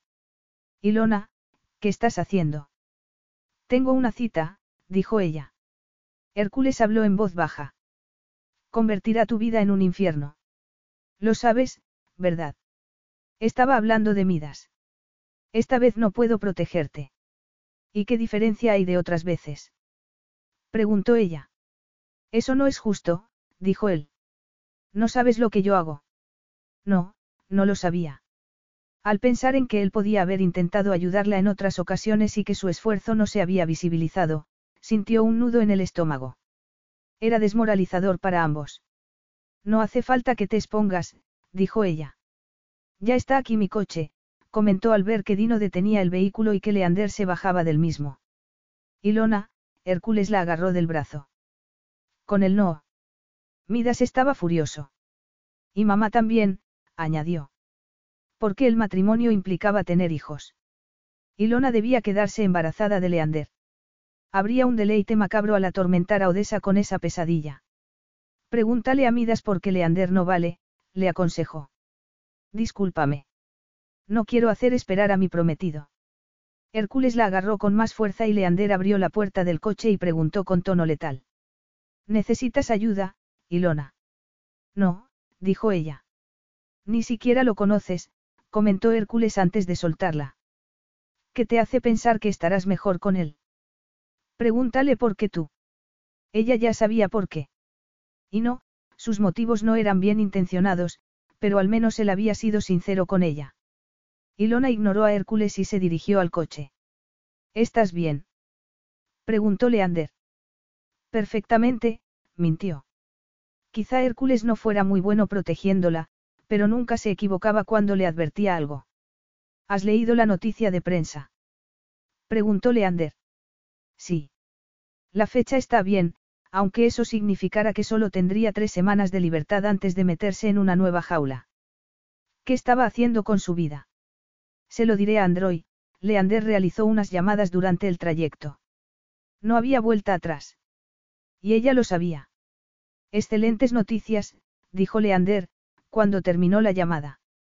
Después de marcharse, Midas trató de impedir mi compra de tus acciones. Rideaux me exprimió otro 2%, pero acepté con la condición de que reuniera a la Junta a medianoche. Ha conseguido que esas acciones sean tuyas el día de nuestra boda. Eso son buenas noticias, esbozó una sonrisa. Mi abogado está buscando la manera de darte el control de mis acciones en Pagonis. No puedo dártelas sin más, pero puedo designarte para que las gestiones y votes en mi lugar. Ella le enviará a tu abogado las condiciones para el acuerdo prematrimonial a final de semana. En general, sugiero que mantengamos la propiedad de lo que aportemos al matrimonio para que, cuando nos separemos, solo tengamos que repartirnos las cosas que compremos juntos, como la casa. Estoy de acuerdo. Era tan civilizado. Ilona suponía que debía estar agradecida, pero siempre había imaginado que cuando se casara lo haría porque sentiría un intenso deseo de estar con la otra persona. La confianza sería algo inherente a la relación, y los detalles como las cláusulas o los contratos de divorcio quedarían fuera del proceso. La próxima vez, se aseguró, al mismo tiempo que recordaba que ese matrimonio sería temporal. En realidad, él no la quería a su lado y, puesto que era lo mismo que pasaba con el resto de su familia, le dejó una huella en el corazón. Llegaron al restaurante de Licabetus y se creó un pequeño revuelo mientras los acomodaron en la terraza. La mesa tenía vistas a la ciudad y, desde ella podían contemplar el Partenón iluminado y el mar Egeo bañado por la luz de la luna. Nuestra fama nos precede, murmuró ella, mientras él la ayudaba con su echarpe. Supongo que esta noche nadie se fijará en la vista. Yo desde luego que no. Estás preciosa. ¿Tienes frío? ¿Quieres quedarte con el puesto? El roce de sus dedos contra los hombros provocó que se le pusiera la piel de gallina. Estoy bien, murmuró ella. Él le dio el echarpe al maitre y después le sujetó la silla. Entre su gesto solícito, la melodía de los instrumentos de cuerda y la brisa suave, aquella era la cita más romántica que había tenido nunca. Sin embargo, no era real. Le invadió un sentimiento de melancolía. Leander la observó mientras ella se sentaba. ¿Te lo estás pensando dos veces? Preguntó él, como si hubiera podido leer su pensamiento. Ella forzó una sonrisa. Y tres, y cuatro, y cinco. ¿Y tú? No. Su comentario hizo que se pusiera nerviosa. ¿Crees que debemos hacerlo oficial? Preguntó él. Creía que nuestros abogados se estaban ocupando de eso. Me refiero a esto, sacó una caja de terciopelo del bolsillo de su chaqueta y la colocó junto a la vela que había entre ellos. Ah, exclamó ella, y sus ojos se llenaron de lágrimas. Las personas de las mesas de alrededor se quedaron boquiabiertas. Ilona notó que se le secaba la garganta y, al cerrar los puños sobre su regazo, no encontró nada a lo que agarrarse. El agarre a su vida anterior había desaparecido. Sabes cómo mantener al público en suspense, ¿no es así? murmuró él, al ver que ella miraba la caja y no decía nada más. Iba a pedirte que lo eligieras tú, pero cuando lo vi, me recordó al anillo que llevabas esta mañana. A ver qué te parece. Ella abrió la caja con manos temblorosas y vio un diamante tamaño marquesa engarzado en un espiral de pavé de diamantes, que recordaba al estilo del anillo que ella había llevado esa mañana. Es precioso, se había quedado sin habla. No recordaba cuándo había sido la última vez que había recibido un regalo, y mucho menos algo tan bonito y personal. Algo que al instante adoraba con todo su corazón. Debería quedarte bien. Tu asistente da demasiada información personal sobre ti, sacó el anillo de la caja y extendió la otra mano hacia ella. Ilona estiró la mano y él le colocó el anillo. Este no lo cambies de sitio, dijo él, dándole un golpecito en el nudillo. Se queda ahí para recordarte que formo parte de tu vida. Como si ella pudiera olvidarlo. De pronto, se oyó un fuerte aplauso que les recordó que había mucha gente mirándolos. Ella se disponía a retirar la mano cuando algún espontáneo comenzó a golpear la copa con un cuchillo y a pedir que los novios se besaran. Nos besamos. Leander le agarró la mano otra vez y la guió para que se pusiera en pie. Tenían que besarse. El sexo no formaba parte del acuerdo, pero no habían hablado acerca de besarse. Ella podría haberse retirado, podría haber hecho cualquier cosa, pero permitió que él la atrajera hacia sí. ¡Qué alto era!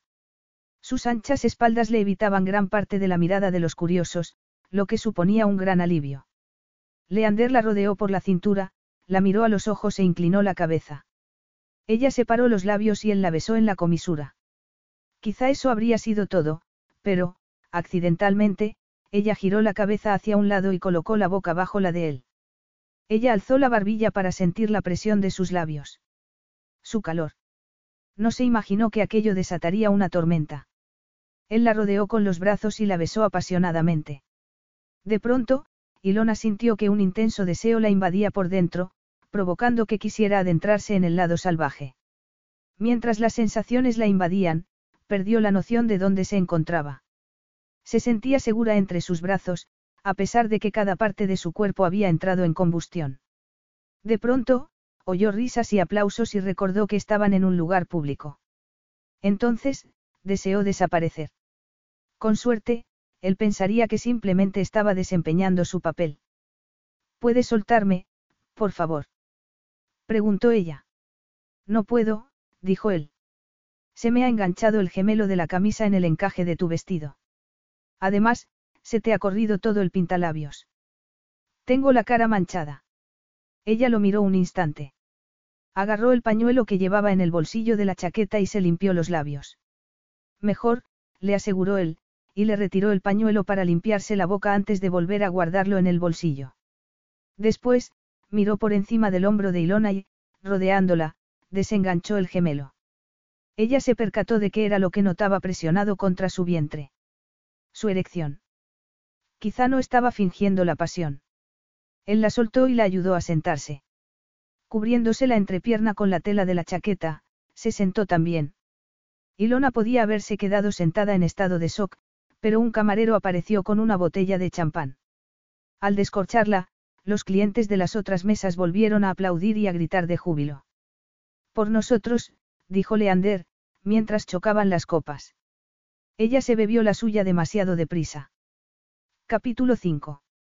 Leander no había visto a Ilona desde hacía dos días, durante la cena de compromiso. Después de su beso apasionado, ella comenzó a hablar sobre listas de invitados y preferencias para una casa. Se habían despedido frente al edificio de Ilona sin besarse de nuevo y sin que ella lo invitara a subir. No obstante, el beso que habían compartido provocó que él estuviera excitado cada minuto de después. Él pretendía besarla para sellar el trato, pero ella había girado la cabeza y sus labios se habían derretido bajo su boca. ¿Quién imaginaba que un beso podía incendiarse? Él no, sin embargo, en segundos, fue como si estuvieran rodeados por un gran fuego. Él había permanecido así, mientras la abrazaba. Y si su gemelo no se hubiera enganchado en su vestido, quizá seguiría besándola, pero había ocurrido, y él tuvo un momento de cordura. No obstante, durante los siguientes días, se preguntó si de verdad conseguirían evitar el sexo cuando había una gran química entre ellos. Él no era masoquista, así que, ¿por qué torturarse si ella estaba dispuesta? Treinta minutos antes, él había recibido la respuesta. Su jefe de relaciones públicas le había contado que circulaba un rumor sobre su prometida. Él no quería creerlo, pero eso explicaba por qué Ilona había aceptado su propuesta sin pensarlo y lo había besado con tanto fervor. Se creía que había nacido ayer. Lo que había estado a punto de olvidar era que ella era una pagonis. Una familia que había nacido sin conciencia. La pregunta era, ¿continuaría casándose con ella para conseguir su objetivo a pesar de que ella estaba tratando de engañarlo? Ahí está, Úrsula, su agente inmobiliario, se fijó en que el coche de Ilona se acercaba a la casa que habían ido a ver. Cuando el coche se detuvo, Leander abrió la puerta trasera y, al ver la pierna de Ilona a través de la apertura de la falda, sintió que su cuerpo reaccionaba. Él no quería reaccionar, pero una vez que la había probado, ya no podía evitarlo. Toda ella apelaba a sus instintos más básicos, provocando que él deseara acariciarla, saborearla, explorarla y poseerla. Ella salió del coche y se puso las gafas de sol. Estaremos dentro. No las necesitas, se las quitó y las tiró en el asiento de atrás. Ella lo miró un instante. En sus ojos había una mezcla de emociones. Pestañeó y se fijó en la boca de Leander, como si esperara que la saludara. Leander estuvo tentado a besarla. Se entregaría de la misma manera en cada ocasión. Se moría por saberlo, pero decidió darle un breve beso en la mejilla. Una imagen erótica apareció en su cabeza al percibir la fragancia a rosas que desprendía su piel, pero Leander no cedió. Te presento a Úrsula, dijo él. Encantada de conocerte, le estrechó la mano. Leander caminó detrás de ellas, mientras Úrsula acompañaba a Ilona al interior y le explicaba las virtudes de la propiedad. Se detuvieron en el recibidor, desde donde salía una escalera de caracol. Unas arcadas enlazaban todas las habitaciones de la planta inferior. Había un salón, una sala de música y un comedor. En el fondo, una cristalera ofrecía vistas del jardín y la piscina. Úrsula conocía bien a Leander. Mencionó que en la planta inferior estaba la piscina interior y la habitación de las empleadas del hogar, y le sugirió que exploraran el resto de la casa por su cuenta. Eso le gustó a Leander. Quería quedarse a solas con su prometida. Ilona estaba en silencio cuando regresaron a la escalera principal, pero él se percató de que lo miraba de reojo. Otra escalera de caracol los llevó hasta la planta superior, donde se encontraba la suite principal. Esta tenía dos dormitorios separados, cada uno con su propio baño. Un pequeño salón conectaba ambos dormitorios. La casa estaba construida en una colina, así que había un acceso a un jardín y a una terraza con vistas a la piscina. Mientras contemplaban la vista, Leander se planteó si preguntarle directamente si lo estaba utilizando para ocultar un embarazo no deseado o si era mejor que le dejara la oportunidad de delatarse.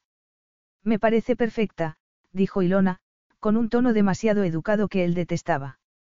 De veras. Yo la odio, hablaba en serio. Había demasiadas escaleras, demasiada opulencia. Los árboles de alrededor la hacían claustrofóbica y la vista no era nada inspiradora. Además, él estaba de muy mal humor y no iba a gustarle nada. Ilona se sorprendió al oír su tono de voz, pero se recuperó enseguida. Estamos siendo sinceros. Espero sinceridad en todo momento, repuso él. Muy bien.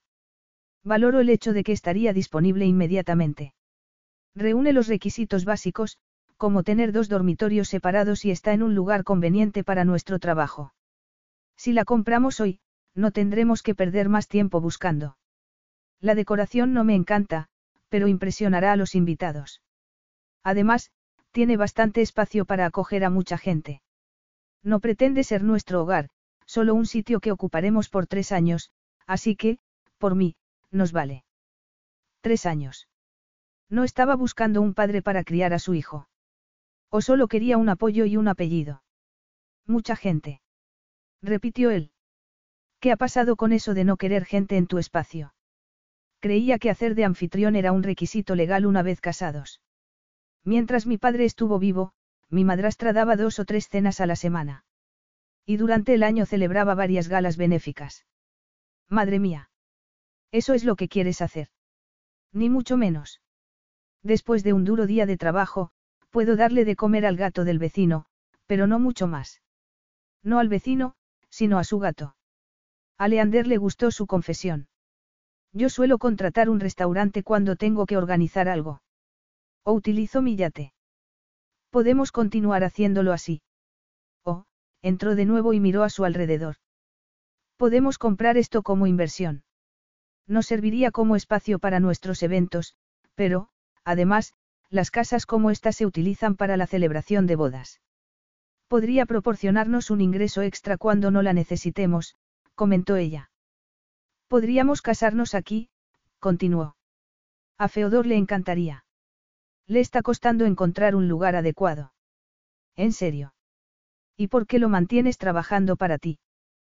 Parece totalmente incompetente. Ella hizo una pausa en lo alto de la escalera y alzó la barbilla. No es culpa suya. Mi madrastra no deja de perjudicarle. Amenazó a dos diseñadores con llevarlos a la ruina si trabajaban para mí, y despidió a su empresa de catering favorita simplemente porque me hicieron un presupuesto para nuestro banquete. Entonces, estarán disponibles. ¿Cuál es el problema? No es eso lo que intento decir, comenzó a bajar por la escalera. Odessa está haciendo lo posible por molestar. Como te he explicado, ella se ha hecho experta en celebraciones. Conoce a todo el mundo y ha dejado claro que castigará a aquellos que trabajen en, o que asistan a, nuestra boda. Las invitaciones ni siquiera han salido, pero Feodor ya ha recibido muchas disculpas. ¿Y por qué haría tal cosa? Se acercó a ella. Suponía que Midas tenía algo que ver. ¿Por qué puede? Mi relación con ella siempre fue difícil. ¿Por qué? ¿Tú qué crees? Mi padre tuvo una aventura con mi madre, y cuando ella murió, él tuvo la genial idea de insistir en que Odessa criara a su hija bastarda junto a sus hijos legítimos.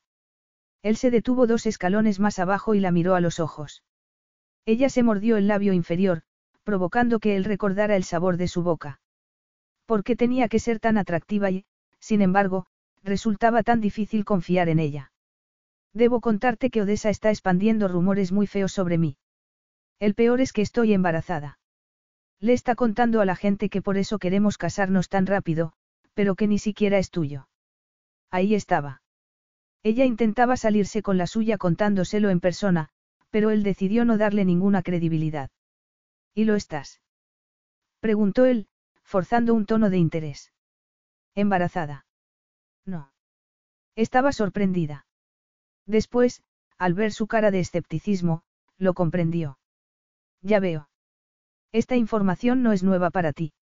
Ya lo habías oído y te lo habías creído. Ella te conoce mejor que yo, ladeó la cabeza. Sería idiota por descartarlo, sobre todo teniendo en cuenta lo rápido que has aceptado casarte conmigo. Si algo parece demasiado bueno como para ser verdad, normalmente lo es. ¿Crees que este matrimonio parece demasiado bueno como para ser cierto? Buah. Trató de continuar por la escalera. Él se movió para bloquearle el paso. Ilona enderezó la espalda y lo miró. Tenía el corazón acelerado y sentía que su cabeza estaba a punto de explotar. Necesitaba hacer un gran esfuerzo para mantener el control y no comenzar a llorar. Si estuviera embarazada, no habría aceptado a mantener el celibato durante el matrimonio, señaló. Incluso un idiota que se creyera las mentiras de Odessa se daría cuenta de que él no podría ser el padre si nunca me he acostado con él. Pero me besaste como si quisieras tener una relación sexual sobre la mesa del restaurante, le recordó él, con tono de broma. Un sentimiento de humillación se apoderó de ella. Sabía que se había sonrojado de vergüenza. Y de sentimiento de culpa. No obstante, la habían atacado con sarcasmo y falsas acusaciones y suerte que habían conseguido controlarse. Al hablar, le tembló la voz. Parece que también te has creído esa de que soy una prostituta a la que le encanta romper matrimonios. Realmente, no me importa lo que pienses sobre mí, Leander, pero deja que te asegure que no hay nada que pudiera llevarme a criar un hijo en una casa donde uno de los padres está resentido con ello. ¿Me disculpas, por favor? Esa vez, él la dejó pasar. Ella bajó de forma apresurada y se dirigió al salón. Úrsula los esperaba en el exterior, hablando por teléfono mientras paseaba a la sombra de un árbol. Leander entró tras ella, pero Ilona se negó a mirarlo. Se cruzó de brazos y mantuvo la espalda derecha. Dejarme ahora no te servirá para hacerle daño a Midas, señaló ella, girando la cabeza una pizca. Se alegrará de mis desgracias, y ese será el único efecto que tendrá. Haz lo que necesites para calmar tu malestar. Sabía que no podía contar contigo. No he dicho que vaya a dejarte, se acercó a ella. He dicho que quería sinceridad. Ella soltó una carcajada de incredulidad. No crees ni una palabra de las que digo. ¿Qué más da si te digo la verdad o no? Has cambiado de bando sin remordimiento. Eso hace pensar que tengas motivos ocultos. Ya te dije cuáles eran. Cortar lazos con ellos. Les odio más que tú. Lo dudo. Por supuesto. Una vez más, ¿qué sentido tiene contarte la verdad si das por hecho que estoy mintiendo? Le ardían los ojos y también el esternón. Era el dolor que sentía cuando despreciaban e ignoraban sus sentimientos. Cuando no la creían. Ilona se percató de que él la estaba mirando y percibió su sentimiento de frustración al oír su respuesta. Esperaba que ella le suplicara que la creyera. Esto es la guerra, comentó él al cabo de un instante. Estaban obligados a intentar dividirnos. Odio dañarte el ego, Leander, pero esto no trata de ti. Quiero decir, Mida siempre se alegra cuando Odessa me pone la vida difícil, pero ella no lo hace por él. Entonces, ¿por qué lo hace? Ella sintió un fuerte dolor en el pecho. No importa, decidió. Parece que sí importa. Si quieres que confíe en ti y crea lo que dices, dime la verdad, Ilona. Te estoy diciendo la verdad, dijo ella. Fui una niña a la que no le dieron elección sobre a dónde ir después de que falleciera mi madre. Mi padre me llevó a su casa, pero allí nunca tuve un lugar. Quería estar con él porque era lo único que tenía, pero él era tremendamente sexista. Esperaba grandes cosas de sus hijos y muy poco de mí porque era niña. Mi educación no era tan importante como el hecho de que yo estuviera guapa, y él pensó que me estaba mimando cuando invirtió en mi empresa. Me mimaba cuando le apetecía y Odessa me odiaba por ello. Cuando tenía cinco años, me dijo que era estúpida y fea, un horror, un error, una carga y una vergüenza. Más tarde, cuando mi cuerpo se desarrolló era una ramera y un motivo de deshonra. Como mi madre, solía decir. Ahora que mi padre no está, Odessa aprovecha esa excusa y no se contiene. Hará todo lo que esté en su mano para conseguir que me arrepienta de mi propia existencia. Es capaz de ello. A menudo he deseado no haber nacido, pero eso no importa porque yo no importo, ya me lo ha dejado claro miles de veces. Ilona, Leander le tendió la mano. Ella pegó el brazo a su cuerpo y se puso tensa. Piensa lo que quieras de mí, Leander. No me importa, era casi verdad. Ella no quería preocuparse por lo que él pensara. Solo dime si tengo que cancelar la fiesta de compromiso. Podría utilizar el tiempo de una forma más productiva. Él la miró fijamente y golpeó el cristal para captar la atención de Úrsula, que seguía hablando por teléfono en el jardín. La fiesta continúa, comentó él. Nos casaremos aquí y encontraremos un lugar que nos sirva mejor como hogar. Capítulo 6. Haz lo que necesites para calmar tu malestar. El comentario de Ilona fue como una puñalada en el estómago. No sabes lo que me han hecho pasar, quería reprocharle, pero a lo mejor sí lo sabía. Era una idea inquietante que provocaba que abriera y cerrara los puños una y otra vez, como si intentara aferrarse a algo que no conseguía identificar. No dejaba de recordar la tristeza que ella mostraba bajo esa capa de dignidad que le había impactado mientras ella le explicaba por qué no se arriesgaría a pedirle que criara un hijo que no era suyo. Él no había querido creerla. No obstante, lo había hecho. Midas, al parecer, no era muy diferente al resto. Y su madre parecía igual de cruel e inconsciente. Así que Leander continuaría adelante contra aquella alianza. El resto de la semana fue un sin parar de reuniones y no tuvo tiempo de ver a su prometida. Se comunicaron a través de sus asistentes, sobre todo tipo de consultas. Leander tenía alguna opinión sobre el estilo de la boda, el menú o la letra para las invitaciones. No, Ilona tenía alguna petición especial para la luna de miel. No. Llegó el día de la fiesta de compromiso y Leander se disponía a salir hacia el barbero cuando Andrew le entregó un sobre que ponía, privado y confidencial. La remitente era Ilona Callas. Él se detuvo en el despacho. No sabía qué esperar.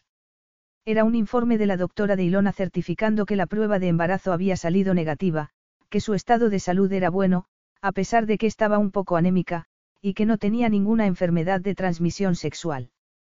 Su grupo sanguíneo era O positivo. No estaba embarazada. La intención era disipar sus dudas, pero había conseguido que se sintiera pequeño. Blasfemó en voz alta. Prie. Andrew estaba esperando instrucciones. Pídeme una cita con mi médico. La analítica de sangre solo es obligatoria si te casas por la iglesia. Lo he mirado. Pide una cita, Andrew. Inmediatamente, salió de la habitación. Unas horas más tarde, Leander pasó por la clínica para hacerse las pruebas necesarias antes de dirigirse a su yate. Ilona ya estaba a bordo. Él había dado instrucciones para que la instalaran en su camarote con las personas que iban a ayudarla a vestirse. Él ya se había puesto el traje. La encontró en la cubierta, comiendo unos aperitivos mientras escuchaba a un hombre que gesticulaba mucho al hablar. Leander se quedó sin respiración al ver lo guapa que estaba. El vestido, de color marfil y verdoso, resaltaba la silueta de su cuerpo. Llevaba la melena negra recogida en su mayor parte, pero algunos mechones caían a los lados de su rostro. El hombre hizo un comentario e Ilona comenzó a reír, cubriéndose la boca. Tenía un perfil precioso y su lenguaje corporal indicaba que estaba relajada. Leander tuvo que respirar hondo una vez más. ¿Puedo ofrecerle una copa? Le preguntó alguien, obligándolo a apartar la mirada de ella. Whisky con hielo, dijo él. Cuando la miró de nuevo, Ilona había cambiado de expresión y lo miraba con una fría sonrisa. Leander. No creo que hayas tenido la oportunidad de conocer a Feodor en persona, Ilona le presentó al veinteañero de gafas y barba de chivo. Un placer conocerlo, Kirie Basilou, dijo Feodor, antes de mirar a Ilona. ¿Queréis que os ayude con la llegada de los invitados? Gracias. Feodor se marchó y Leander lo observó alejarse con sentimiento de hostilidad. De veras se sentía amenazado por el empleado de su prometida. Era evidente que el asistente personal conocía a Ilona muy bien. Al menos lo suficiente como para hacerla reír. Te ha contado un chiste. Odiaba que deseara averiguarlo. Um. Oh, no. Sus sobrinos son unos personajes. Me gusta oír cosas sobre ellos. Este yate es precioso, cambió de tema rápidamente y dejó el plato que estaba sujetando. Comprendo por qué te gusta dar fiestas aquí. Me gusta porque obliga a que la gente llegue a tiempo a la hora de zarpar. La puesta de sol no espera a nadie. Estás preciosa. Gracias, dijo ella, como si fuera lo que esperaba oír. He recibido tu informe, dijo él, preguntándose si eso haría que lo mirara. Bien, ella sonrió al camarero que le llevó el whisky a Leander y le pidió una copa de vino. Hoy me he hecho las mismas pruebas, comentó Leander.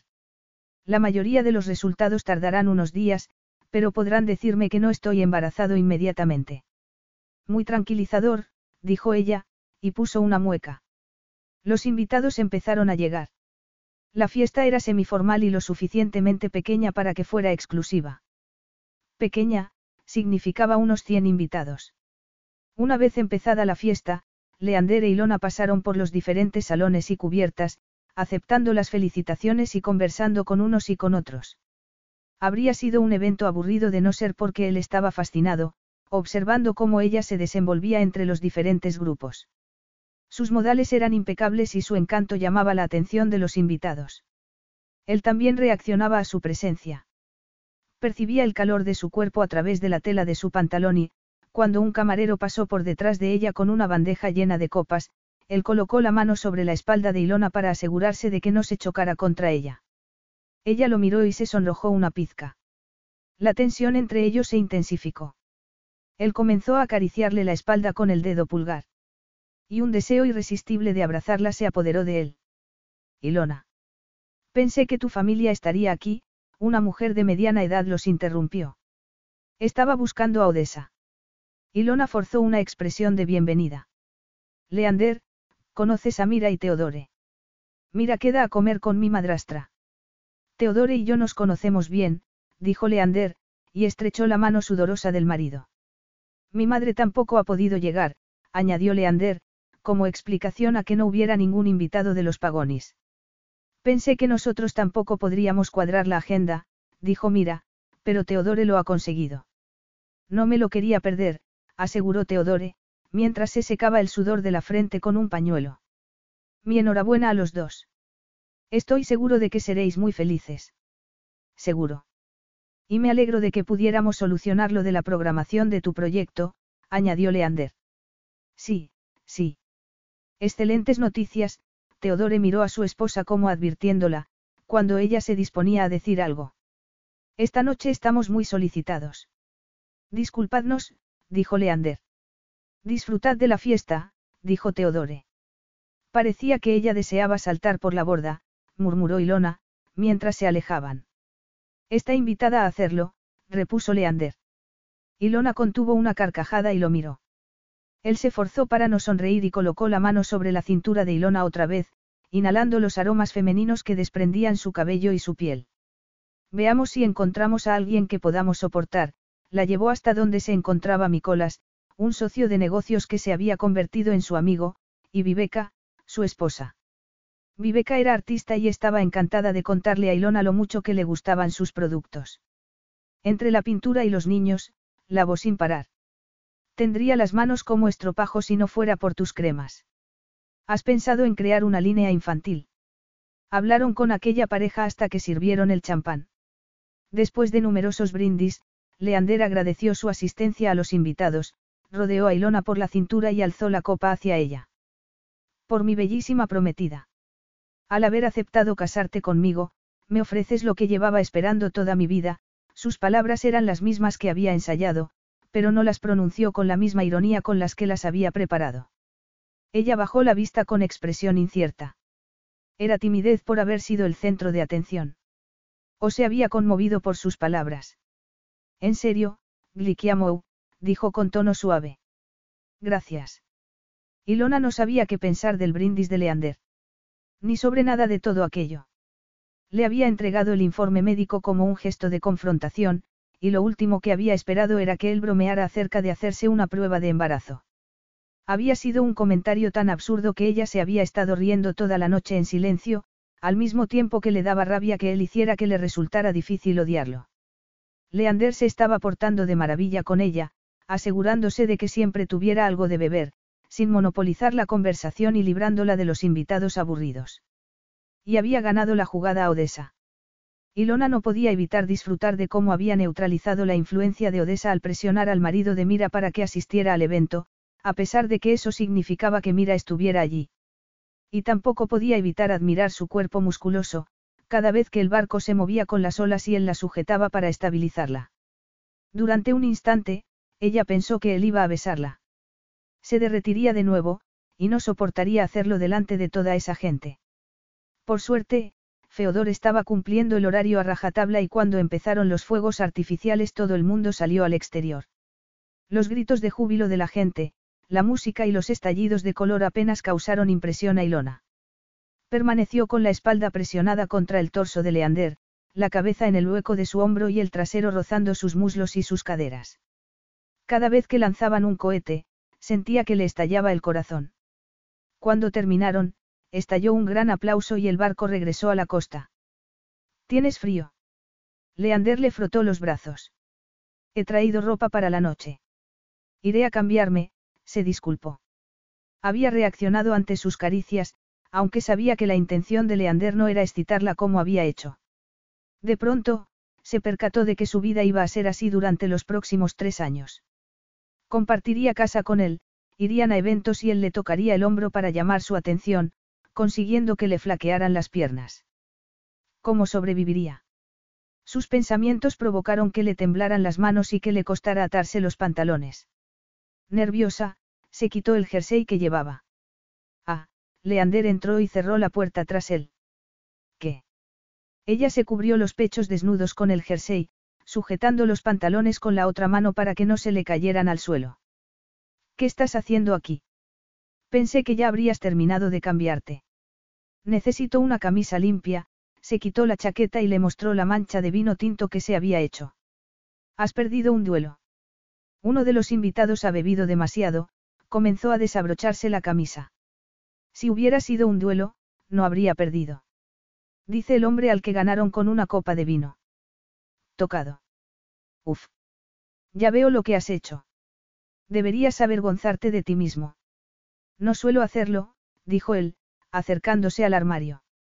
Ella aprovechó la oportunidad para ponerse el jersey otra vez. Después se apresuró para atarse de nuevo el pantalón de lino. Cuando lo consiguió, apoyó el pie descalzo sobre la cama para poder doblarse el bajo del pantalón y utilizó el peine para medir que ambas perneras estuvieran exactamente iguales. No hace falta que te esfuerces tanto, sabes. Dijo él, desde el armario. Se estaba abrochando los puños de la camisa limpia, pero todavía no se la había abotonado y se le veía el torso musculoso.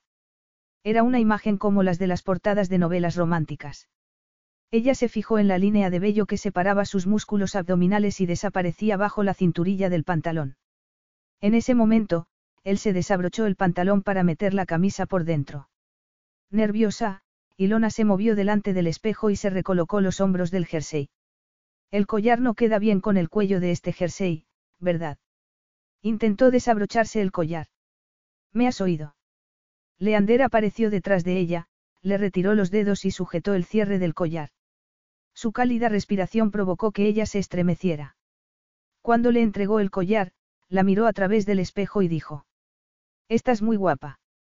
Y eso no es un falso halago. Estoy siendo completamente sincero. Eres muy amable, pero las amigas de Odessa harán un informe completo, recogió el collar. Se congraciarán con ella contándole cualquier descuido que pudiera cometer. Él gesticuló con la mano y, al centrar su mirada en la base de su cuello, frunció el ceño. Tienes algo ahí, una mancha de nacimiento. Le acarició en el lugar donde se había tratado con láser para intentar disimular la mancha. Es una cicatriz. Es desagradable. Preguntó ella. No quería admitir que un día Midas empujó a Hércules en el columpio con tanta fuerza que la golpeó a ella y le hizo una herida. Debería haberme traído otra ropa. Puedo llevar el pelo suelto para ocultarlo. No, Solo la he visto porque estoy aquí detrás, seguía acariciándola con el dedo pulgar, provocando que los senos se le pusieran turgentes. Es el resultado de un percance de peluquería. No te hagas daño tratando de mejorar la perfección, la miró a través del espejo.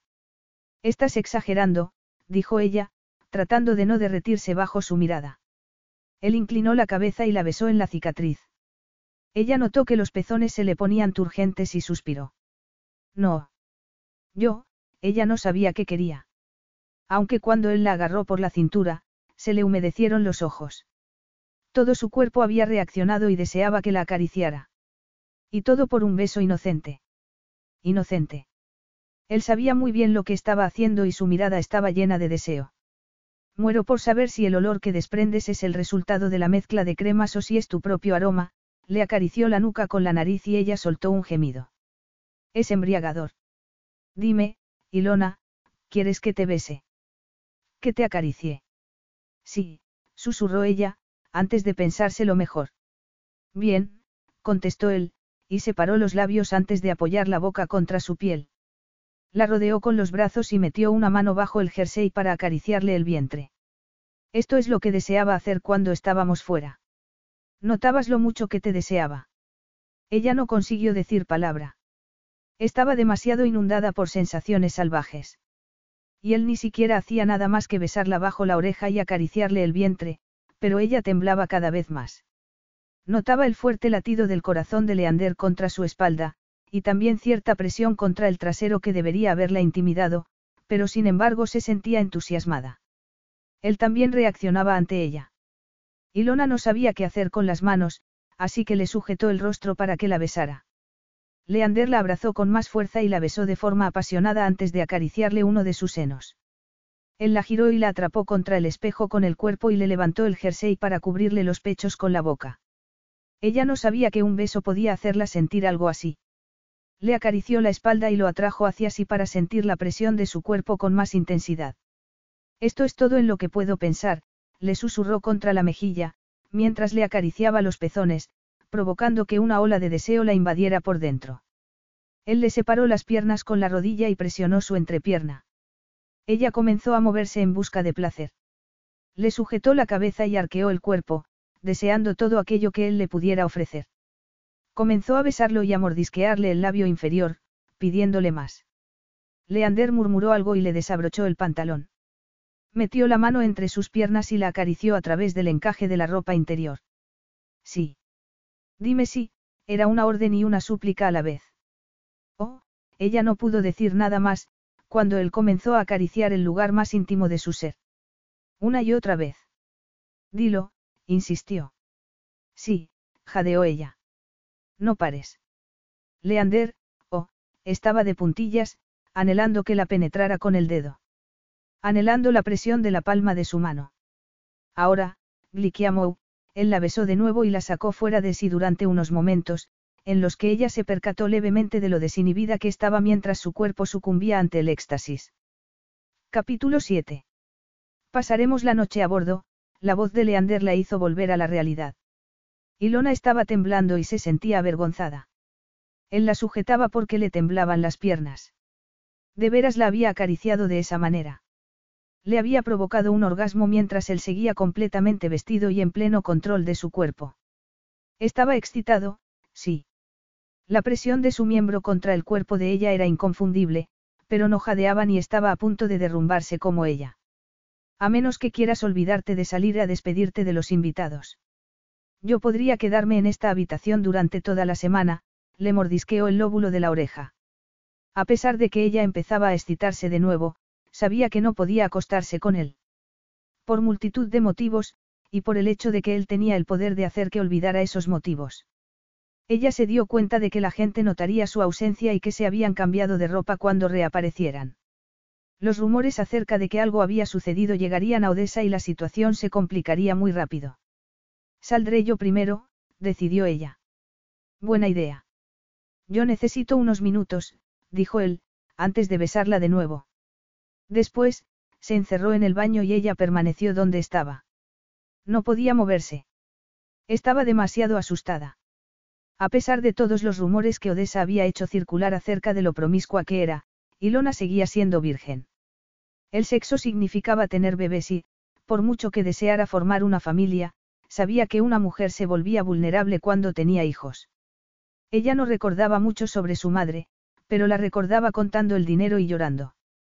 También observando comer a Ilona sin servirse un plato para sí. Y eso era sin tener a alguien que trataba de destruirla porque se había atrevido a tener un hijo. No podía pasar la noche con Leander. No estaba tomando anticonceptivos ni nada. Se miró en el espejo y se dio cuenta de que apenas se notaba lo que había pasado. Llevaba el pantalón desatado, pero no se le había arrugado. El maquillaje seguía intacto y bastaría con que se pintara los labios de nuevo. Se sentó para atarse los zapatos de tacón y, cuando se estaba levantando, apareció Leander. Ella se volvió para mirarse por última vez, y para evitar su mirada. La gente pensará lo que quiera, Ilona. No le des importancia, le tendió la mano. Terminemos con esto para que pueda tenerte para mí solo. Ella no le dijo que pensaba marcharse como estaba planeado, ya que pensaba que sería mejor esperar a que ambos se hubieran relajado. A pesar de la tensión, el resto de la velada fue agradable. Y desconcertante. Cada vez que ella rozaba a Leander con el brazo, o que él la miraba, el deseo se apoderaba de todo su cuerpo. Finalmente, los invitados comenzaron a marcharse y Mira, que resultó ser la que había manchado de vino la camisa de Leander, se acercó a Ilona y la señaló con el dedo mientras la acusaba. Ella sabe lo que estás haciendo, le dijo. ¿Crees que puedes ganar dinero con un bebé? Ella no lo permitirá. Me dijo que no lo haría. Teodore murmuró algo y sacó a Mira del yate mientras el resto de invitados actuaba como si no hubiera pasado nada. No obstante, Ilona sintió que Leander esperaba alguna respuesta por su parte. Cuando se marchó el último invitado, Feodor se acercó a ella.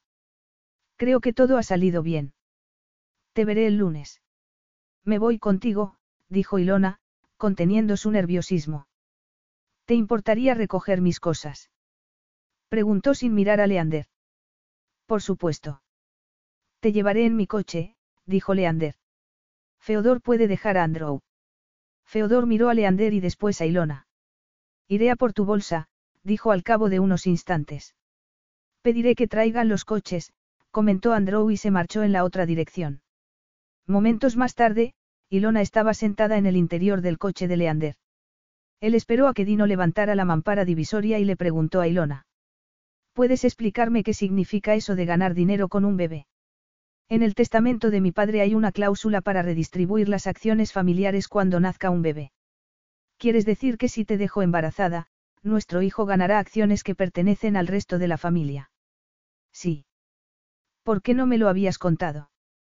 ¿Por qué no quiero que me utilicen como una hembra para procrear o que utilicen a mi hijo como un bien? No es eso a lo que me refiero. Dime que no es la primera idea que ha aparecido en tu cabeza, soltó ella. He contemplado todas las opciones de forma objetiva, especialmente cuando se trata de derrotar a tu hermano. Eso no significa que sería capaz de actuar con tanta sangre fría. Midas, sí. ¿Por qué no lo ha hecho? Lo intentó en cuanto se casó. Durante siete años, pero no tuvo suerte. Al parecer, tuvo gonorrea mientras estaba en la universidad. Hace cuatro años, después del divorcio, creyó que había dejado a una mujer embarazada, pero mi padre seguía vivo e insistió en que se hiciera una prueba de paternidad. El bebé no era de Midas. Mi padre redactó una cláusula con la condición de que solo alguien con sangre pagonis podría poseer las acciones de la familia. Tiene sentido. ¿Y qué hay del otro? De Hércules. Él no está interesado en las mujeres. Ni en los niños. Así que, quedas tú.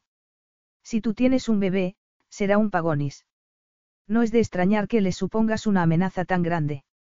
Sí, y todo lo que me hagan pasar mi hijo lo sufrirá multiplicado por diez, así que, no puedo. Yo os protegeré a ambos. Me encantaría creerlo, le aseguró, pero ¿por qué ibas a querer un hijo? Me niego a concebir un bebé simplemente para obtener algo de ellos. No me lo pidas, por favor. No lo haré. ¿Tú quieres tener hijos? No. Sí. En el fondo, ella soñaba con una vida llena de amor. Donde unas vocecitas le dijeran que la querían, y otra voz más grave se lo dijera desde la otra almohada de la cama. Deseaba sentir que ella merecía la pena. Sentirse plena. No obstante, permaneció en silencio. Y no volvieron a hablar hasta que no llegaron a su edificio.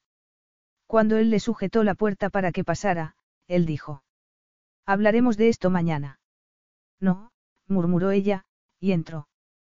¿Por qué ibas a querer un hijo? Leander admitía que tener hijos no figuraba en su lista de objetivos, aunque sabía que en algún momento los tendría. La relación con su madre era tensa, pero había estado muy unido a su padre. Lo había perdido a los 16 años y, a menudo, se preguntaba qué pensaría su padre de la persona en la que se había convertido. Apreciaría lo que intentaba hacer en su memoria. Tenía sentido hacerlo si no iba a dejar su apellido y su legado a otra generación de Basilou.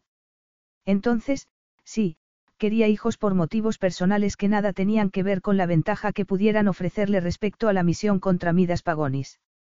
Evidentemente, él no forzaría a ninguna mujer para tener un bebé si ella no quería, pero teniendo en cuenta la seguridad que podía ofrecerles, el primer día se había sentido un poco ofendido cuando Ilona le había dicho, no quiero tener hijos contigo, rechazándolo como si no diera la talla.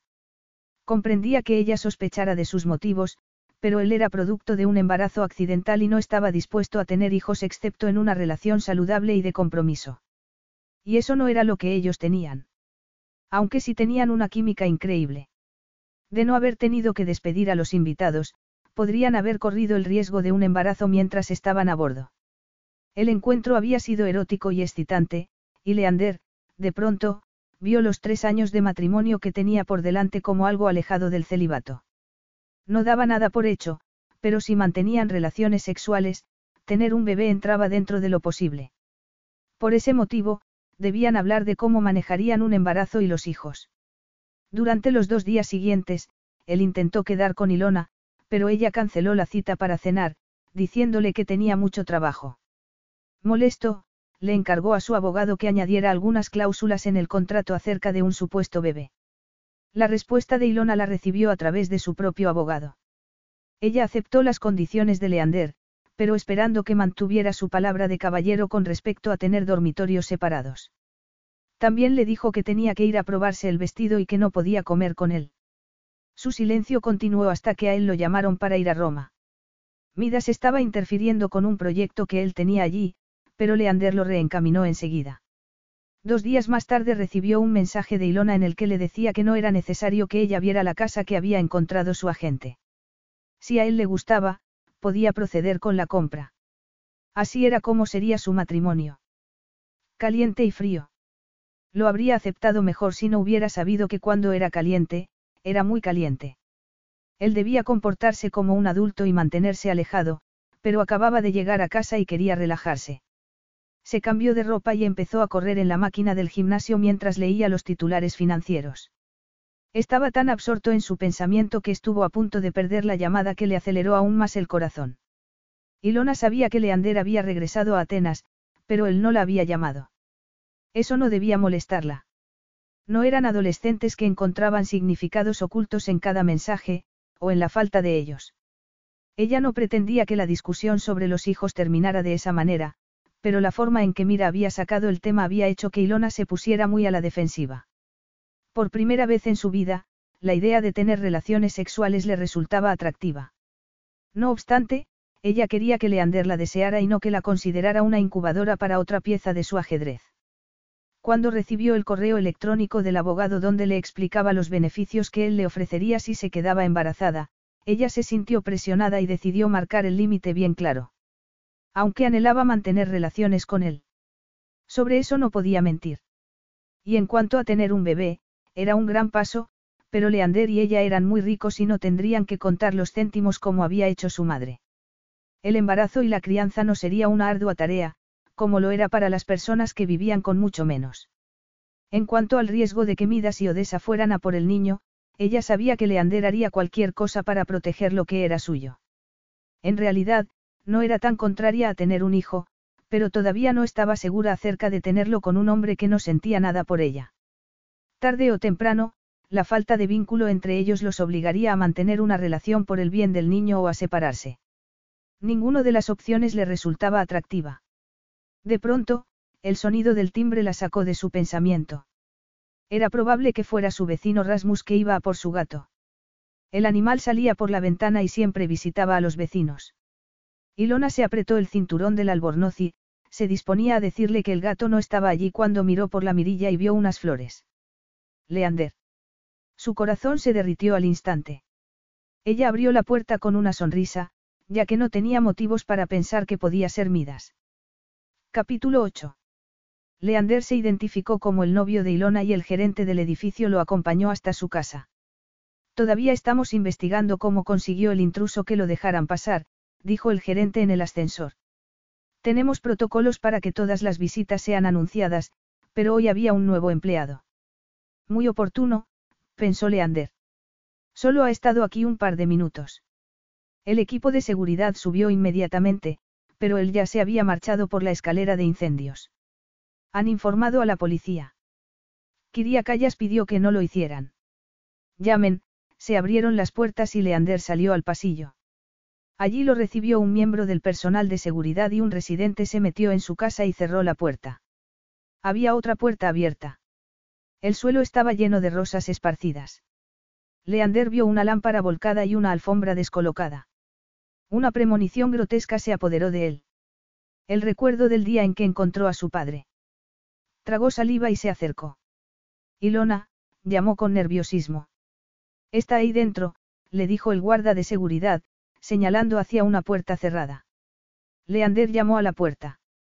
Ilona, soy yo. Déjame entrar. Hubo una pausa y después un hombre lo dejó pasar. Un tornado de emociones se apoderó de él. ¿Por qué has llamado a Feodor y no a mí? ¿Por qué has dejado entrar a Midas? ¿Por qué no quieres llamar a la policía? Necesitaba respuestas y... De pronto, se quedó paralizado. Era incapaz de respirar. Midas solo había estado allí un par de minutos, pero ella parecía destrozada. No estaba llorando, pero tenía los ojos hinchados y el rostro marcado por las lágrimas. La luz que habitualmente irradiaba de su rostro se había apagado. Estaba encorvada y tenía las piernas cubiertas con una manta. Al acercarse a ella vio vergüenza en su mirada. Ilona odiaba que él la viera así. Dijiste que venía Feodor, le dijo ella al hombre que lo había dejado entrar. Yo, el hombre se encogió de hombros. Cuando volvió a llamar, dijo que venía para aquí. No sabía que se refería a otra persona. No debería haberte llamado, le dijo ella a Leander. Estoy bien. Solo necesito unos minutos, respiró hondo para tranquilizarse. Él deseaba darle la mano y decirle que todo estaba bien, pero parecía tan frágil que le daba miedo que se desintegrara si la tocaba. Leander quería saber qué le había dicho Midas para asustarla de esa manera. Andrew estaba con Feodor, dijo Leander. Me llamó cuando se dio cuenta de lo que pasaba. Le dije a Feodor que me ocuparía de todo. ¿Puedo ofrecerle un café? ¿Té? Preguntó una mujer. No, voy a llevar a Ilona a casa. No quiero entrar allí, susurró Ilona. Te llevaré a mi casa. Allí estarás segura, se agachó a su lado. ¿Quieres que haga tu maleta? Lo harías. En el armario hay una que dejo preparada para los viajes. Y mi teléfono se está cargando. El bolso. Sé que soy una cobarde, pero, se mordió el labio inferior y miró al techo, tratando de contener las lágrimas. Fue entonces cuando él vio las marcas rojas que tenía en el cuello. La mujer intervino y preguntó. Necesita ropa para ir en el coche. ¿Quiere que le busque algo? Puedo ayudarla a vestirse. Ilona asintió. Leander se puso en pie y se alejó un poco de Ilona para respirar hondo. Se dirigió al baño y se mojó el rostro y la nuca con agua fría, tratando de calmarse para poder comportarse como una persona civilizada. Intentando calmar la voz que le decía, mátalo. La mujer se había marchado cuando él salió. Leander miró alrededor del apartamento de Ilona. Era pequeño y olía a ella. Recogió las flores del suelo, buscó la maleta y le pidió al hombre de seguridad que la bajara junto al ordenador de Ilona. Recogió todas las medicinas que encontró y las llaves que había en un cuenco junto a la puerta. Ilona se había vestido, se había lavado la cara y recogido el cabello en una coleta. Habéis sido muy amables, le dijo a la pareja. Siento haber interrumpido vuestra velada. Ellos le aseguraron que no había problema y Leander les dio las gracias y acompañó a Ilona al ascensor. Ella se movía como si hubiera puesto el piloto automático. Él no estaba mucho mejor, pero lo que Ilona necesitaba era seguridad y no una exhibición de agresividad masculina. Esa agresividad saldría a la luz en el momento adecuado. Midas pagaría por aquello. ¿Has venido conduciendo tú? Preguntó Ilona al ver que Leander abría la puerta de un descapotable. Dino ya se había ido a casa, Leander hizo una llamada mientras arrancaba el coche. Andrew, contestó su asistente. Pide pollo para dos. Ilona estaba confusa. No tenía hambre y sentía que el tiempo se había parado desde que se sentó en el sofá de los vecinos. Por suerte, Rasmus había dejado la puerta abierta para el gato.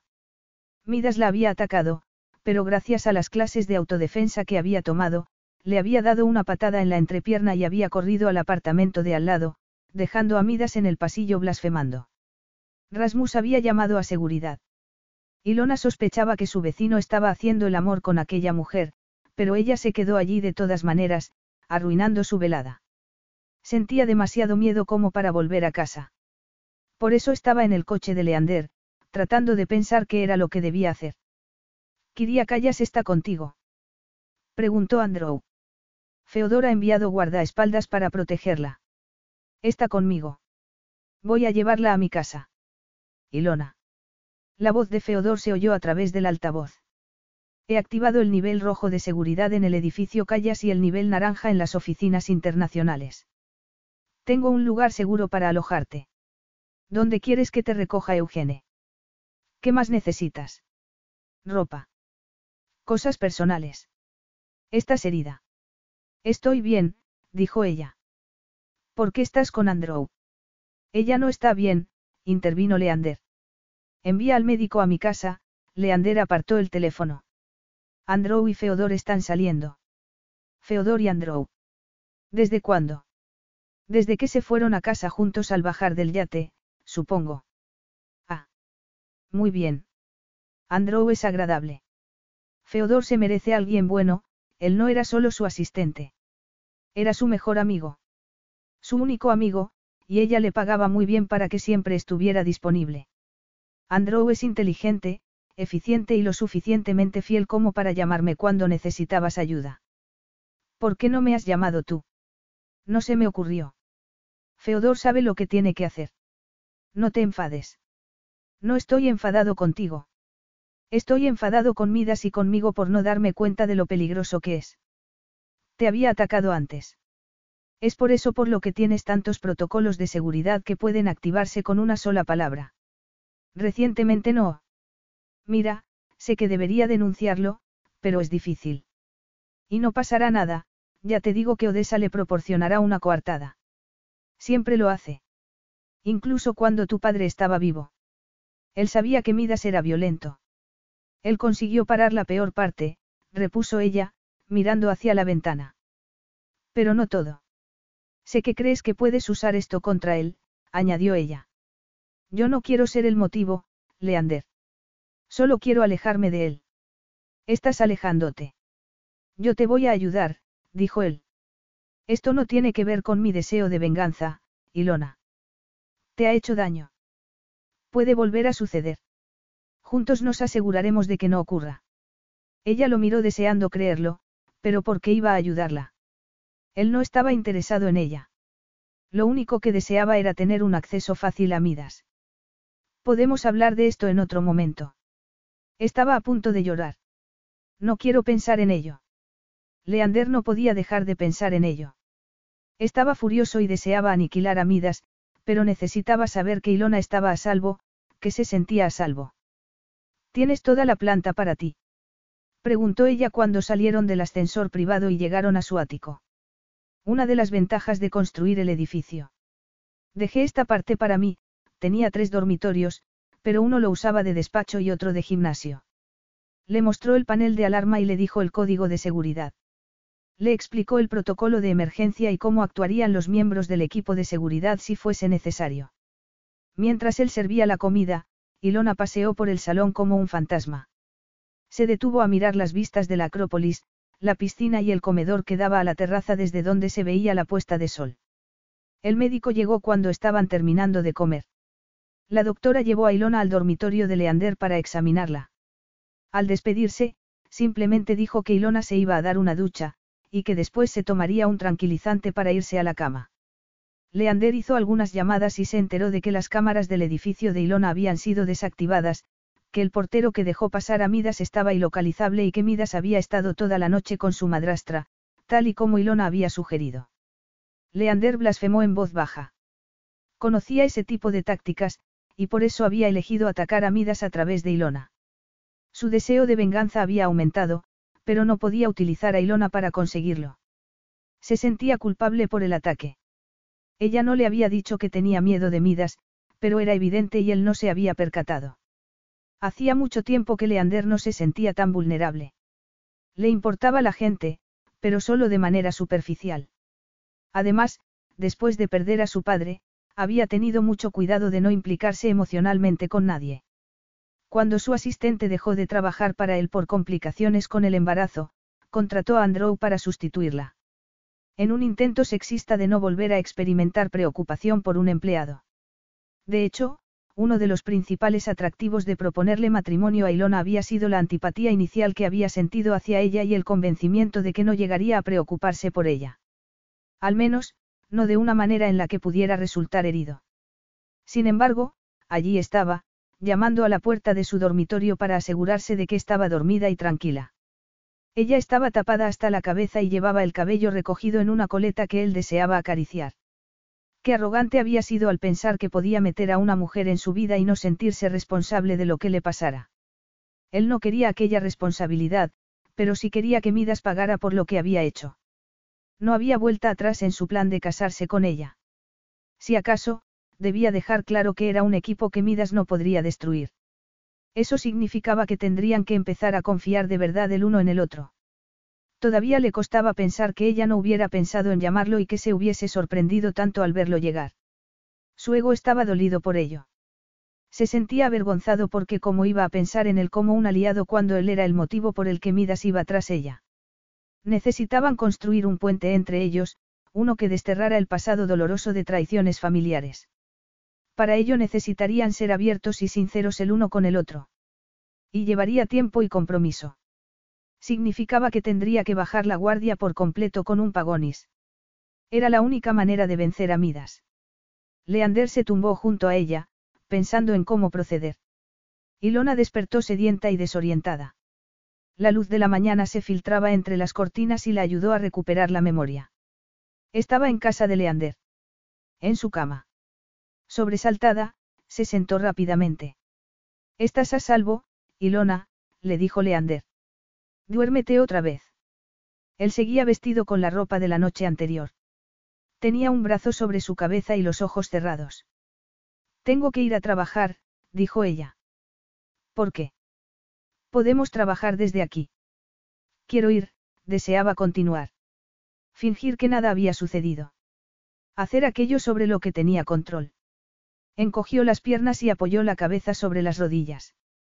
Entonces, recordó el momento en que había abierto la puerta y se estremeció. Enderezó la espalda y la luz hizo brillar su coleta.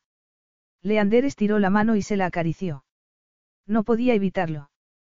Parece que está tallada en obsidiana. Es tan suave y brillante. Ella agarró la coleta y la colocó por delante de su hombro. Feodor ha hecho algunas gestiones para mí. No quiero molestarte más de. Ilona, Leander se incorporó sobre un hombro. Vamos a vivir juntos dentro de unos días. Quédate aquí hasta entonces. Aquí. Él respiró hondo y le agarró la mano con la que se estaba acariciando la coleta. Se fijó en que tenía un moratón en la muñeca. Me golpeé con algo cuando estaba, retiró la mano y se cubrió la muñeca con la manga del pijama. Cuando estabas huyendo. Quiero que te quedes aquí, Ilona. Ve a trabajar todos los días si quieres. Yo te llevaré, pero él no volverá a acercarse a ti. No sin verme a mí primero. Ella no sabía cómo reaccionar. Hacía mucho tiempo que no tenía a nadie de su parte. Feodor sí, pero él no podía ofrecerle protección. Al contrario, ella lo protegía a él igual que al resto de los empleados. No se sentía capaz de mirar a Leander. Estaba muy afectada. Él había ido a ayudarla cuando no era capaz de cuidar de sí misma. Le había dicho que la alejaría de todos ellos, que quería apoyarla. Protegerla, cuando estaba harta de protegerse a sí misma. Tuvo que morderse el labio para conseguir que dejara de temblarle. Ilona. Preparo yo el café. Ilona retiró las sábanas y escapó por temor a desmoronarse y lanzarse a sus brazos. Capítulo 9. Una vez que Leander se quedó satisfecho con las medidas de seguridad del edificio donde trabajaba Ilona, la dejó allí durante todo el día. El trabajo era un lugar seguro para Ilona. Su lugar feliz. Allí hacía cosas que ayudaban a otras personas y sentía que la valoraban. Antes de darse cuenta, terminó el día y Leander regresó a por ella. No hacía falta que vinieras. Tengo guardaespaldas. Pensaba trabajar hasta tarde y sacar adelante algunas cosas antes de la boda. Quiero empezar a quedar, dijo él. Con otras personas. Entre nosotros, aclaró él. Ah, se sonrojó. ¿Por qué? Ya estamos comprometidos y vivimos juntos. Más o menos. Estaban recogiendo sus cosas del apartamento para llevarlas a la casa que compartirían después de la luna de miel. Tengo montones de cosas que hacer. Tenemos que conocernos mejor. ¿De qué modo? Pasando la noche en su yate. Se sonrojó. Todo había cambiado mucho desde la fiesta de compromiso. Ella se había avergonzado por la respuesta que había tenido aquella noche. También se había inquietado sobre el hecho de que Leander quisiera hablar sobre tener hijos. Ella todavía tenía dudas acerca de tener un bebé con alguien al que no amaba, pero deseaba una familia. Y estaba cansada de tener miedo de perseguir lo que deseaba. Estaba cansada de intentar cumplir las expectativas de alguien que realmente no se preocupaba por ella. Aceptar casarse con Leander había sido un gesto desafiante, para sentir que por fin tenía control sobre su propia vida. Decidir su futuro, elegir lo que hacía con su cuerpo, y decidir si quería formar una familia sería algo de su elección, y no algo pendiente de la aprobación de Midas y de Odessa. Desde el ataque de la noche anterior, había estado pensando en ello. Tener un bebé sería algo más que el rechazo al control que Midas ejercía sobre ella. Sería un desafío contra su propia mortalidad. La vida era frágil y temporal. Tenía que empezar a vivir la vida que le habían dado. Y, además, había descubierto una sensualidad que no sabía que era capaz de experimentar. Quería pasar los tres años siguientes ignorándola, y explorarla después con otra persona. O quería que Leander le mostrara todo lo que su cuerpo podía sentir. Eso no era un eufemismo, Leander le apretó con suavidad la mano que ella tenía apoyada en el asiento que había entre ambos. Perdón. Me doy cuenta de que Midas ha hecho que te resulte difícil confiar en los hombres. No me refiero al sexo. Necesitamos saber que podemos contar el uno con el otro. Eso significa pasar tiempo juntos. Tenemos que ser honestos y trabajar sobre los miedos y desacuerdos que tengamos. ¿Tienes miedo de mí? Preguntó ella con escepticismo. Te tengo miedo, dijo él. Y me molesta que tengas miedo de mí. No le tenía miedo de la manera que él creía. La noche anterior la habían sedado y, aunque habían compartido la cama, lo más intrusivo que había hecho era decirle que se volviera a dormir.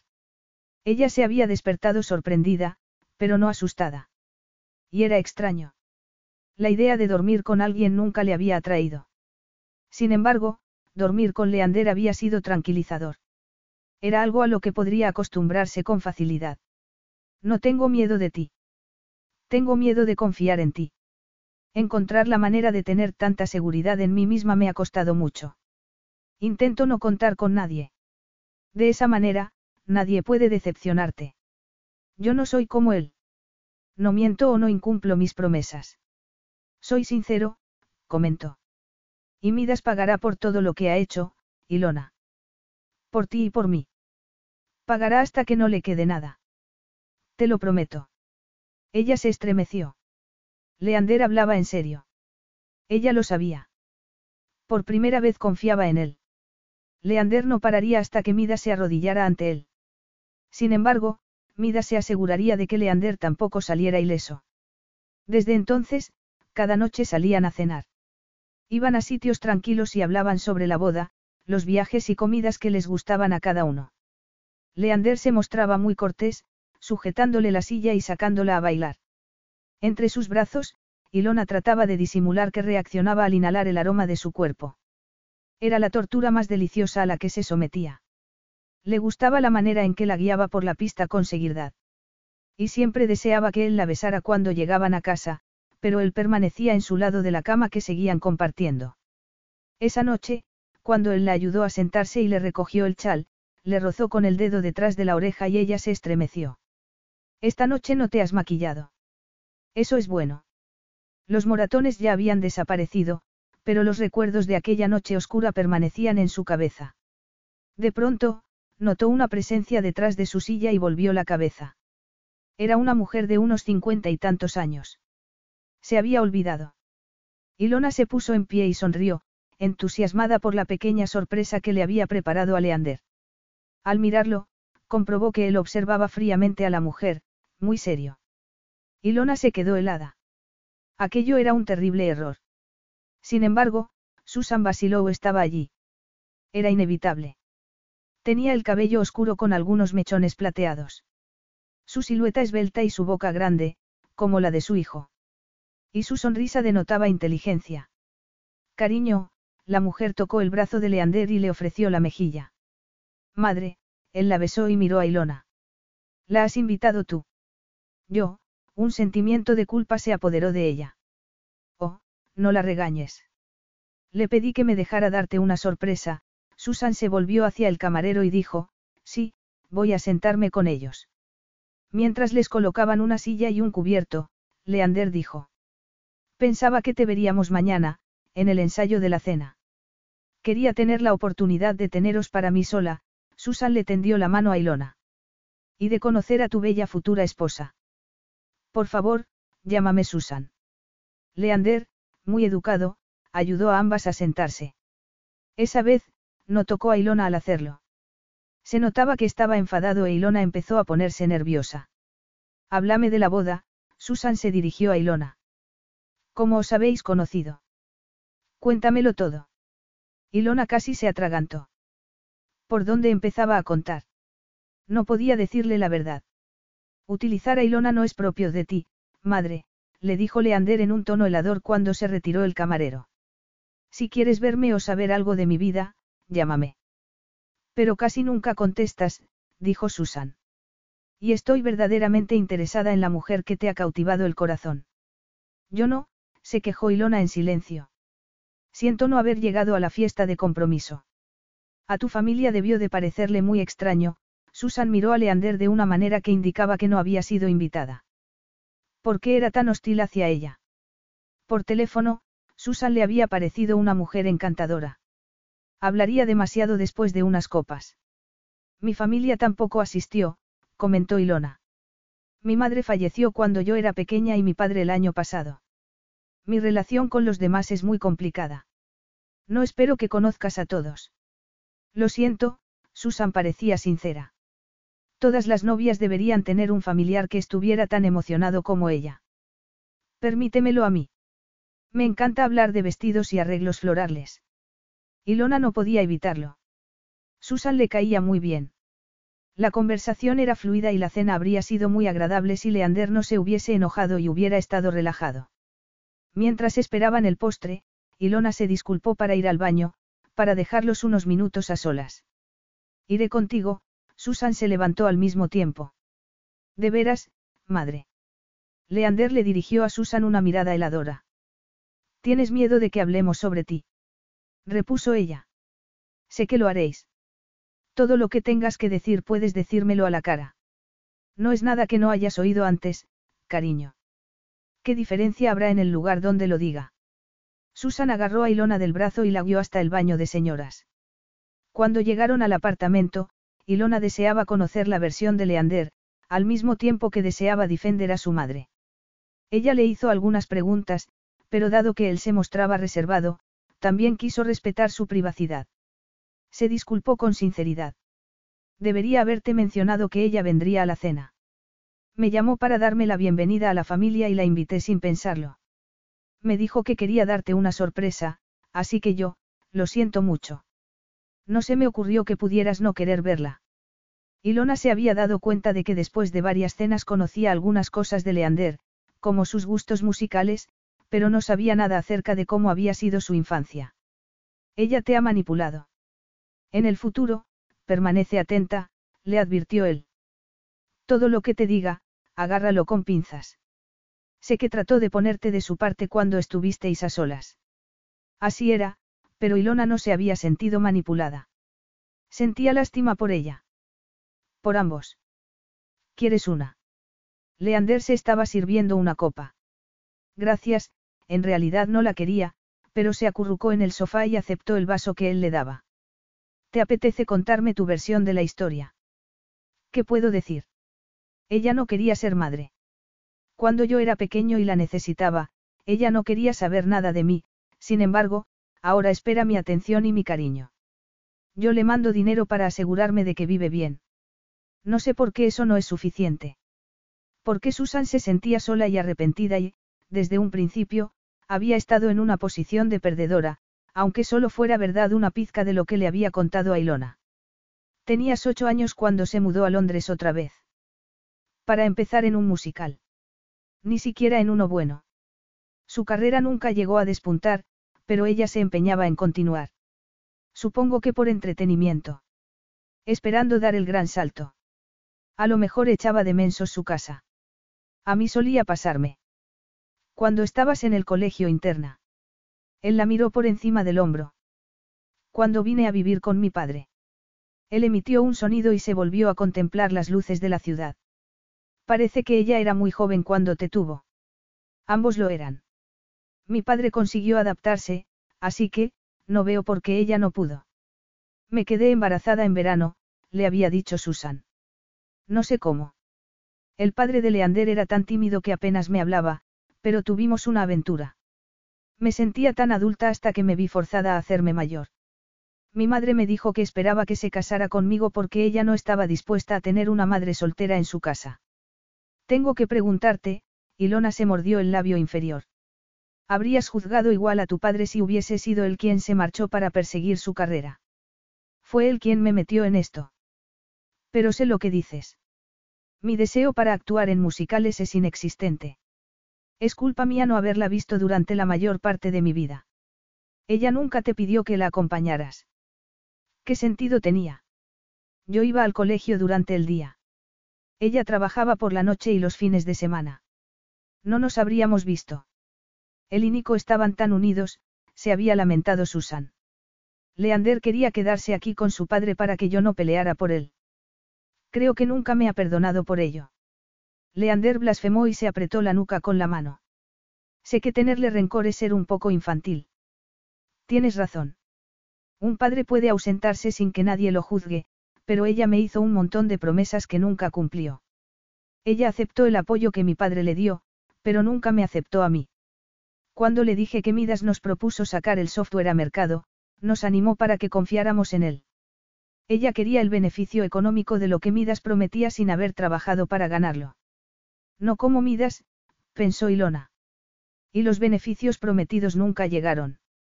Leander debió de sentirse muy tonto al darse cuenta de que Midas los había engañado. Era normal buscar un culpable. Probablemente pensó que, si su madre le hubiera advertido, en lugar de animarlo, quizá no lo habría perdido todo. Cuando descubrí, cuando mi padre murió, ella no apareció hasta el funeral. Descubrí. Oh, no, ella no sabía esa parte. Lo siento mucho, Leander. Él murmuró algo. Pero, Ilona frunció el ceño.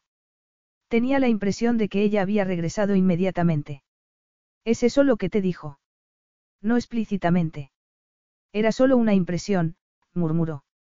Él no lloró, ni siquiera en el funeral. Estaba tan traumatizado. No habló conmigo hasta que todo hubo terminado, y Lona recordó las palabras de Susan. Después, quiso que me fuera a vivir con ella, comentó con amargura. Pero no tenía nada que ofrecerme, solo un piso compartido y un sueño no cumplido. Mi padre había tenido que dejar de mandarle dinero después de lo de Midas, así que no teníamos nada de dinero. La casa había sido hipotecada para financiar el desarrollo de nuestra tecnología. Mi padre tenía deudas por haber intentado llevar a Midas a juicio para recuperar lo que era nuestro. El estrés y el sentimiento de fracaso le pesaban demasiado, se bebió la copa de un trago. Él nunca me perdonará por no haber estado aquí, pero yo no quería a Nico. No de la manera en que una esposa debe amar. Al casarme tan joven, sentí que me habían robado la vida. Pensaba que debía perseguir mis sueños, pero nunca llegué a cumplirlos. Al menos, no para Leander. De algún modo, me convertí en alguien como mi madre. Conseguí que mis hijos me rechazaran. Cuando Nico murió, Leander no quiso saber nada de mí. ¿Tu padre la amaba? Preguntó Ilona con curiosidad. Sí. Él nunca miró a otra mujer y siempre dijo que deseaba que ella fuera feliz. Permitió que ella desapareciera y se quedara con su apellido y con su dinero, sin ella, era un desgraciado. No lo decía, pero se notaba. ¿Cómo pretendía ella que me pusiera de su lado cuando lo había tratado de esa manera? Sin embargo, permitió que él te criara. Está bien que estés enfadado con ella, Leander, pero fue honesta al no intentar apartarte de él. Me dijo que tú querías estar aquí con tu padre, así que no peleó por ti. Que tú nunca querías ir a verla, así que, dejó de pedírtelo. Ilona solo podía ver su perfil, pero vio que su expresión era de desagrado. Es un delito tan grave que ella quisiera vivir a su manera. Él se puso tenso, pero se encogió de hombros y no hizo nada más. Quizá la habría apreciado más si no hubiera intentado vivir a costa de mi padre todo el tiempo. Y a mi costa. La envié a casa con lo que tenía después de haber vendido lo poco que me quedaba. Luego trabajé en un campo de trabajo y le mandé la mitad de mi paga. Todavía la mantengo. ¿Cómo puedo considerar que merece mi respeto? Entonces, no lo hagas, dijo ella, poniéndose en pie. La relación con tu madre es asunto tuyo. Desde mi punto de vista, ella no pretendía hacerte daño. Era joven e idealista y nadie la aconsejó. Quizá no te demostró su amor de la manera en que te hubiera gustado, pero te quiere. Yo habría dado cualquier cosa por haber tenido eso, en lugar de tener a Odessa, que destruyó mi autoestima. Disfruta alimentando tu rencor. Yo me voy a la cama. Capítulo 10. Ilona no estaba del todo equivocada, y eso resultaba molesto. Leander, con 32 años, debía sentir lástima por sus padres. Lo habían tenido muy jóvenes y no estaban preparados para dicha responsabilidad. Su padre todavía estaba en la universidad. Su madre había luchado por hacer amigos en su nuevo país porque su marido se negaba a salir de casa. Cuando ella sugirió que se mudaran a Inglaterra, su padre se negó. No le gustaban los cambios de ningún tipo. El comentario de Ilona sobre sentir nostalgia de su casa cuando era niña, hizo que él se preguntara si su madre también la había sentido. Odiaba pensar lo perdida e indefensa que debió sentirse Ilona cuando, a los cinco años, se fue a vivir con alguien que no se preocupaba por ella. Al menos, él había estado con su madre ocho años. Quizá ella hubiera regresado por decisión propia si su padre no hubiera muerto, pero nunca lo sabría. Leander no le había dado la oportunidad de acercarse en los 16 años siguientes. El comentario que Ilona había hecho acerca de que su madre había ido a Grecia antes del funeral lo inquietaba. Había llegado antes. No recordaba muy bien esos días, habían transcurrido uno tras otro, inundados por el dolor. Enseguida, él se centró en la venganza. Primero, en hacer dinero rápido.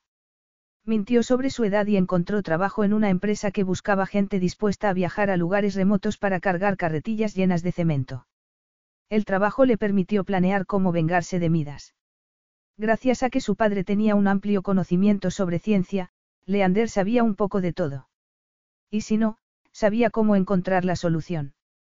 Pronto se dedicó a solucionar problemas peculiares en proyectos difíciles. Enseguida, montó su propia empresa y no permitió que nadie lo distrajera de su objetivo. Ni siquiera su madre. Quizá él había mantenido su rencor hacia ella para no sentirse culpable por mantenerla a distancia. Por eso le mandaba dinero, para calmar su conciencia. Cuando él montó su negocio, diez años antes, ella intentó devolverle su dinero, diciéndole que había ahorrado cada céntimo que él le había enviado. Leander se había puesto furioso. Ella no había mejorado su vida y tampoco había invertido el dinero de forma correcta. Era como si no valorara lo que él había hecho por ella. Leander le obligó a comprarse un piso con el dinero, así que, ya no tendría que sufrir la compañía de excéntricos compañeros de piso y otros inconvenientes. No obstante, él sabía que tenía una responsabilidad hacia su madre, independientemente de lo que sintiera hacia ella. Eso era todo. Además, su madre había hecho que Ilona floreciera. Él había dejado que ella eligiera todos los detalles de la boda y su madre había elogiado todo lo que ella había elegido. Ese sencillo gesto, había hecho que resplandeciera. Entretanto, la madrastra de Ilona había sido el tema de una reunión del equipo de seguridad. ¿Cómo la sacarían de la casa si trataba de boicotear la ceremonia? Llamarían a la policía. O solo la llamarían si aparecía Midas. Ilona tenía razón, su madre no hería a nadie de forma intencionada, sin embargo, Odessa sí. Leander miró el reloj y decidió que ya había esperado suficiente. Ilona ya estaría dormida. Acostarse a su lado era una tortura. Compartir la casa con ella también. El aroma de sus productos personales invadía el ambiente y permanecía impregnado en su cerebro durante todo el día. Ilona roncaba suavemente, y nunca le robaba la colcha. Su peso apenas se notaba en el colchón. A Leander le costaba quedarse dormido porque no podía dejar de pensar en cómo se había estremecido cuando él la acarició en el yate. Era extraño tener ese tipo de conexión con ella. Y deseaba explorarla más en profundidad. Basta, se ordenó en silencio, pasándose las manos por el rostro. Cada noche, mientras permanecía despierto a su lado, pensaba en que compraría una cama para el otro dormitorio. Después, le gustaba despertarse a su lado. No tenía sentido. Nunca le había gustado compartir la cama. No le gustaba sentir la cercanía de alguien cuando bajaba la guardia. Sin embargo, con Ilona durmiendo a su lado, siempre se relajaba. Cuando él sabía que estaba a salvo. Además, parecía que ella ya dormía profundamente. Relajada. No como el primer día. Él no quería intimidarla, quería que ella supiera que nunca le haría daño. Si Midas no la hubiera asustado de esa manera, quizá él habría sacado de nuevo el tema del sexo, pero tendría que esperar, con suerte, menos de tres años. Dejó la copa a un lado y se dirigió al dormitorio. Cuando entró en la habitación, Ilona seguía pensando en todo lo que había aprendido sobre Leander. Él se detuvo al verla sentada con la barbilla apoyada en las rodillas. Ella levantó la cabeza. No sabía que todavía estarías despierta, dijo él. Cerró la puerta y comenzó a desabrocharse la corbata. ¿Ocurre algo? Estoy pensando. Sobre mi madre. Yo ya lo tengo claro, se quitó la corbata. Mañana la llamaré y dejaré las reglas claras. No quiero que me pregunte por mi vida privada, pero si las dos queréis ir a tomar el brunch o escribiros mensajes, por mi bien. Gracias. Me cae muy bien. Y también me da pena que haya estado persiguiendo algo que nunca consiguió. Eso es duro. Ella está muy orgullosa de ti. De que pudieras convertir tu sueño en realidad. Leander se sacó la camisa de los pantalones. Mi empresa no es un sueño. Es el medio para conseguir un fin. Midas. ¿No crees que él ocupa demasiado espacio en nuestras cabezas? Había estado pensando en ello. Creo que la mejor venganza sería olvidarnos de él y vivir nuestra vida. Abandonar ahora. Cuando estoy a punto de aplastarlo como a un gusano. Leander se quitó el cinturón y lo dejó junto a la corbata. Eso es lo que quieres hacer. Dejarlo marchar con todo lo que ha hecho. No, pero buscar venganza le permite ganar de otras maneras. No podremos ser felices si estamos enfadados, y nos merecemos serlo. No podemos permitirle que nos robe nuestros momentos de placer. Leander la miró un instante. Estoy demasiado bebido para esta conversación. Te estoy enfadando. No lo estoy defendiendo, ni siquiera parecía borracho. No, pero mi mente no para de pensar el pequeño momento de placer que compartimos en el yate. El hecho de que él te haya robado la capacidad de disfrutar de ese tipo de cosas alimenta mi odio. Ah, tú, piensas en eso. ¿Crees que podría olvidarlo? No lo sé. Después discutimos y, desde entonces, te has mostrado muy reservado y ni siquiera has dado muestras de estar interesado en mí de esa manera. ¿Por qué te han atacado? Metió las manos en los bolsillos. Quería que supieras que puedo controlarme. Ella lo sabía. Nunca había pensado que no pudiera. ¿Tú piensas en ello? No sé de qué estás hablando, repuso ella, y se sonrojó. Él soltó una risita. Sí, pienso en ello, admitió. Y también en lo que acabo de decir, que no quiero vivir mi vida pendiente de lo que Midas pueda hacer. No quiero pensar en él. Quiero pensar en lo que yo quiero, se apretó las rodillas contra el pecho. ¿Y qué es lo que quieres? Ella respiró hondo y lo miró. Quiero tener un bebé. Él la miró sorprendido. Dijiste. Sé lo que dije. No quiero un bebé sin más. Quiero tener un hijo. Una familia. Y antes de que te ofrezcas a formar una conmigo, quiero que pienses lo que significaría de verdad, Leander. No en cómo afectaría a Midas, sino en cómo sería para ti. Especialmente, porque tus padres se separaron porque no fueron capaces de hacerlo funcionar. Él resopló y miró a otro lado. Eso es completamente diferente. No, no lo es. Estamos pensando en separarnos. Muchas parejas se divorcian y sus hijos no se ven muy afectados. Tendríamos que pensar en cómo hacerlo antes de ir a por ello. Leander apretó los dientes. ¿O no? murmuró ella. No quiero que tengas un hijo conmigo por otro motivo que no sea porque lo deseas, solo quiero que sepas que estoy abierta a ello. Y que, aunque tú no quieras tener hijos, yo quiero, tragó saliva. Me gustaría un matrimonio de verdad. Sexo, comentó él, mirándola fijamente. ¿Quieres tener relaciones sexuales sin protección? Solo si tú quieres, dijo ella, con el corazón acelerado. Yo quiero, se acercó a ella y le acarició la mejilla. Ella no se retiró y cerró los ojos un instante. Cuando los abrió y vio el deseo en la mirada de Leander, se puso a temblar con fuerza. Yo, pensaba que podríamos esperar a la noche de bodas. Más que nada, tenía que decírselo, pero le preocupaba su reacción. Se reiría. La rechazaría. Solo había una manera de averiguarlo. Soy más o menos virgen. Leander tardó unos instantes en asimilar sus palabras. Más o menos virgen. Lo soy, confirmó Ilona. Lo del yate es lo más lejos que he llegado con nadie. Nunca te has acostado con nadie, Leander era incapaz de creer las palabras de la mujer que había visto estallar entre sus brazos. La misma que había invadido sus sueños cada noche. Correcto. Entonces, ¿por qué te hiciste la analítica para detectar enfermedades de transmisión sexual? Estaba enfadada contigo, dijo ella. Y no era asunto tuyo hasta que decidí que sí lo era. ¿Cuántos años tienes? 24. Y no es que esté en contra del sexo antes del matrimonio. Es Midas. Me he pasado la vida anulándome a mí misma, preocupada de que cualquier cosa que deseaba hacer solo conllevaría la atención negativa de mi familia. Es mi cuerpo. Si yo quiero tener relaciones sexuales, puedo tenerlas, alzó la barbilla.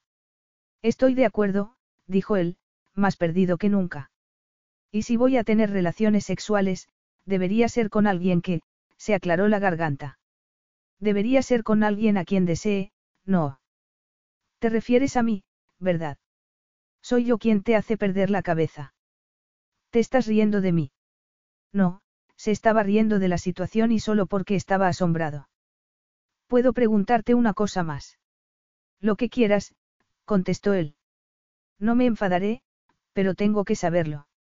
¿Me deseas? ¿O esto solo tiene que ver con Midas? Todo tiene que ver con Midas, dijo él, con total sinceridad. Ella se tensó, pero asintió sin más. Él no quería hacerle daño, pero añadió. No me casaría contigo si no fueras quien eres. Me pareces muy atractiva, Ilona. Habría deseado salir contigo si te hubiera conocido de otra manera, pero no puedo alejarme del objetivo que me he marcado. Si no fueras parte de mi plan de ataque hacia él, habría sido una distracción. Un obstáculo.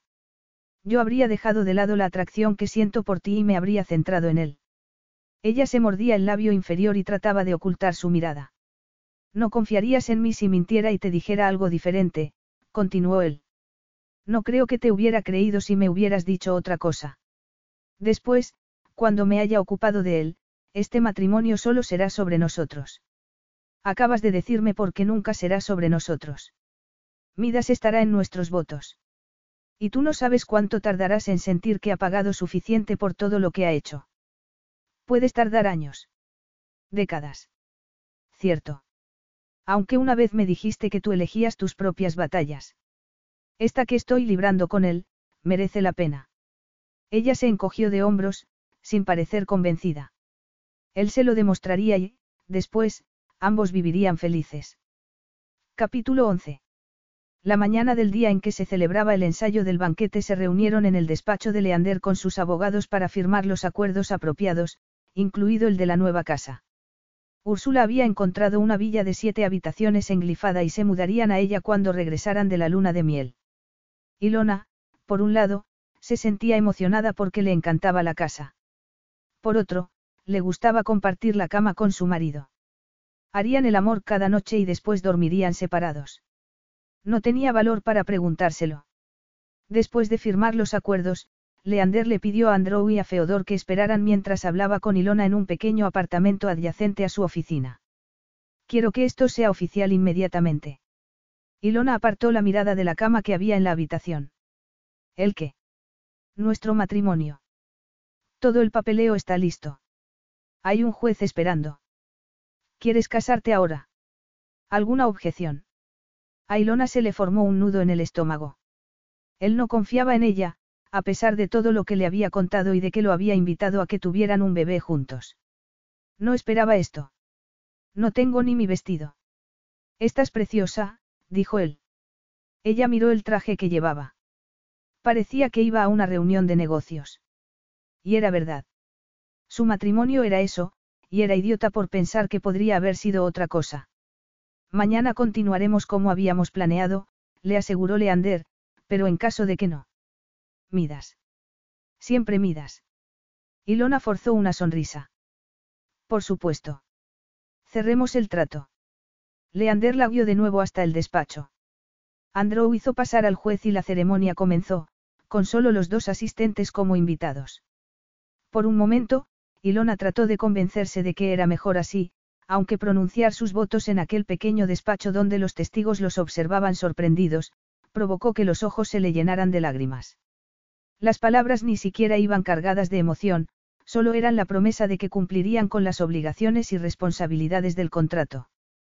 Aún así, cuando Leander repitió las palabras en voz alta, ella tuvo que morderse el labio para evitar que le temblara. Aquello era algo profundo. Si había sentido temor ante aquel matrimonio, no importaba, porque ya lo había hecho. Estaba atada a aquel hombre que prometía que nunca le haría daño. Ella lo creía hasta cierto punto. Sabía que no la atacaría físicamente, pero también que era capaz de destruirla emocionalmente. Porque empezaba a estar demasiado interesada por él. Y deseaba que él también se interesara por ella, pero no creía que fuera capaz. En cualquier caso, él no se permitiría preocuparse demasiado por culpa de quién era ella. Estaba demasiado obsesionado con Midas. Si no fueses parte de mi plan de ataque, habría sido una distracción. Era descorazonador saber todo aquello, pero entonces, él inclinó la cabeza y la besó con tanta ternura que, durante unos segundos, ella estuvo convencida de que eran almas gemelas. Entonces, él se retiró y la magia terminó. Feodor la abrazó y dijo algo sobre que se sentía aliviado porque si al día siguiente algo salía mal, lo más importante ya había tenido lugar. Ilona sabía que no era así. Había pillado a su marido mirándola con tanto deseo que supo que la noche de bodas tendría lugar un día antes. Leander observó a Ilona mientras se quitaba los zapatos, nada más salir del ascensor de su ático. Él había intentado mirarla a los ojos para ver qué pensaba, pero ella no se lo permitía. Supongo que puedo utilizar el tiempo que queda hasta la cena para hacer la maleta para la luna de miel, dijo ella. Estás enfadada conmigo, sugirió Leander. No, porque iba a estarlo. ¿Por qué no te conté lo que pensaba hacer? ¿Por qué no confiabas en que yo continuara con el plan de la boda de mañana? ¿No confías en mí? No puedo, dijo él. Mi plan es tan delicado que haría falta un pequeño movimiento en falso para estropearlo. Entonces, no me cuentes qué más estás planeando. Deja que sea una sorpresa para mí, igual que para él, entró en el dormitorio y se quitó la chaqueta. Leander suspiró, pero no se arrepintió. La derrota de Midas estaba a punto de comenzar y no había nada que el otro hombre pudiera hacer. Midas intentaría boicotear la boda, pero no solo fracasaría, sino que se mostraría como el villano que era. Eso era el primer paso. El segundo, era la parte económica. Midas vivía por encima de sus posibilidades y Leander estaba a punto de comprarle la deuda y los préstamos que tenía. Eso también empezaría al día siguiente. El tercer y cuarto paso tenía que ver con Hércules y con Odessa. Si Leander lo sacaba fuera de juego, Midas perdería sus apoyos principales. Hércules era un blanco fácil porque había pasado los últimos dos años pintando para una galería que hacía poco había comprado una empresa de Leander. Pronto cerraría para siempre, y sus cuadros y el dinero que había ganado con ellos, quedarían bloqueados. Hércules podría desbloquearlos, pero le costaría bastante dinero hacerlo. En cuanto a Odessa, creía que era la única que podía extender rumores que desviaba fondos de las asociaciones benéficas no era una mentira infundada. Leander tenía recibos donde se observaba una diferencia entre los costes verdaderos del catering y la cantidad que había pedido en donativos. En unas semanas, toda la familia se tambalearía, y sería fácil convencer a la Junta de que Leander ocupara el puesto de Midas en Pagonis, especialmente si su esposa llevaba al heredero de la empresa en el vientre. No quiero que tengas un hijo conmigo por otro motivo que no sea porque quieras tener un hijo. Él quería tener un hijo. Ilona quizá no lo creía, pero no pensaba en su hijo como en un instrumento de venganza. Solo como una señal de hacia dónde se encaminaba el futuro. El hijo de Ilona heredaría la empresa y la Junta tendría que mostrarle fidelidad a ella. Más que eso, él quería tener un hijo por ella. No era la heredera mimada que había pensado que era. Era una mujer fuerte, pero vulnerable. Aislada. Y él deseaba darle la familia que anhelaba. Quería darle cosas que nadie más tenía. Seguridad. Liberarla del miedo. Orgasmos. Él cerró los ojos. Le asombraba que ella no hubiera tenido amantes. La deseaba. Deseaba acostarse con la mujer que había estado en su pensamiento desde el día en que la conoció. Leander la siguió hasta el dormitorio. Ilona estaba confusa. Por un lado, estaba enfadada con Leander porque no había confiado en ella. Por otro, también estaba nerviosa. Estaban casados, así que, podían mantener relaciones sexuales y ella estaba deseando que sucediera. Quedaban horas para el ensayo del banquete y ella estaba en Albornoz tratando de decidir qué iba a ponerse cuando se abrió la puerta del dormitorio y entró Leander. Hay una cosa que he oído que hacen los matrimonios, comentó. Ella respiró hondo. Se llama besarse y hacer las paces. Sexo de reconciliación. Eso era lo que quería él para la primera vez.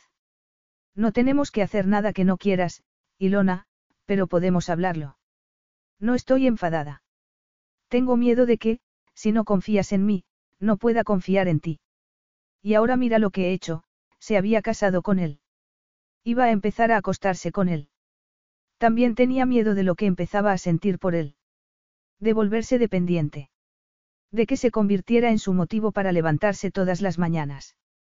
Lo creas o no, estoy tratando de protegerte, dijo él. Todo lo que haga a partir de ahora es cosa mía. Él no podrá acusarte ni culparte si no participas en ello, y si ni siquiera conoces mis planes. Ella se encogió de hombros. Acordemos hacer una sola cosa durante las próximas horas. Ella lo miró asombrada y él se rió. Ni una sola de mis palabras tiene que ver con el sexo, Ilona. Tranquila. Propongo dejar de hablar de él. O pensar en él. Cuando estemos en esta habitación, o en nuestra cama, solo pensaremos en nosotros. Eso da miedo. ¿Por qué? Porque el nosotros no existía. No habían compartido lo suficiente. Quizá el sexo sirviera para eso, para construir el vínculo que necesitaban. ¿Te importa que yo no sepa cómo hacerlo? Sé cómo es, pero me falta la parte práctica, se sonrojó. No me preocupa. Parece que aprendes rápido. No te rías de mí, se cubrió el rostro. Prometo que no lo hago, la sujetó por las muñecas. No voy a presionarte. Puedes pararme cuando quieras. Lo sabes, ¿verdad? Ella sonrió y él le levantó los brazos, animándola a que lo rodeara por el cuello. Entonces, la besó con delicadeza. Era la promesa de que iría despacio y la esperaría. Fue maravilloso y, durante un momento, ella disfrutó sin más, acariciándole el mentón y la nuca. No obstante, su deseo llevaba alimentándose varias semanas, desde el primer beso en el restaurante y ella anhelaba que se desatara la tormenta. El huracán que sabía que se apoderaría de ella. Abrió la boca y lo besó mientras sus senos presionaban contra el torso de Leander. Él la abrazó e inclinó la cabeza para besarla mejor. La sujetó por la nuca y la mantuvo en esa postura para devorarla. Al cabo de un instante, él le mordisqueó el labio inferior y ella se puso de puntillas, él le movió las caderas, arqueándoselas hacia él para que sintiera su miembro erecto contra la entrepierna. Ilona gimió y él se separó de ella para mirarla y llevarla a la cama. La puerta estaba abierta y el sol entraba por las rendijas de las ventanas, iluminando la cama. Leander se desvistió y ella se fijó en la fina línea de vello que descendía por su vientre. En sus pezones oscuros y en su abdomen musculoso. Deseó acariciarlo. Besarle el ombligo. Quítate el albornoz, le pidió él, tirando la camisa al suelo. Ella se arrodilló con timidez y se desabrochó el cinturón mientras él la observaba. Después se soltó la melena y la dejó caer sobre sus hombros. Él se quitó los pantalones y los calcetines. La forma de su miembro erecto era evidente a través de la ropa interior. Y ella sintió un nudo en el estómago al verlo. Leander se colocó junto a ella, y le retiró el tirante del sujetador para poder besarla en el hombro. Ella notó que sus pezones se ponían turgentes. Cuando la besó en el cuello, provocó que a Ilona se le erizara el vello de todo el cuerpo. La tomó entre sus brazos y la colocó en el medio de la cama de rodillas, sin dejar de besarla. Ella apenas podía respirar y se agarró a sus hombros. Es maravilloso, comentó ella, deleitándose en las sensaciones que él le provocaba. Lo es, dijo él, con voz seductora. Ilona lo besó en el cuello y comenzó a acariciarlo con la lengua. Él la sujetó por el trasero y suspiró con fuerza. ¿Te gusta? Sin duda, contestó. Deseaba liberarse de su ropa interior.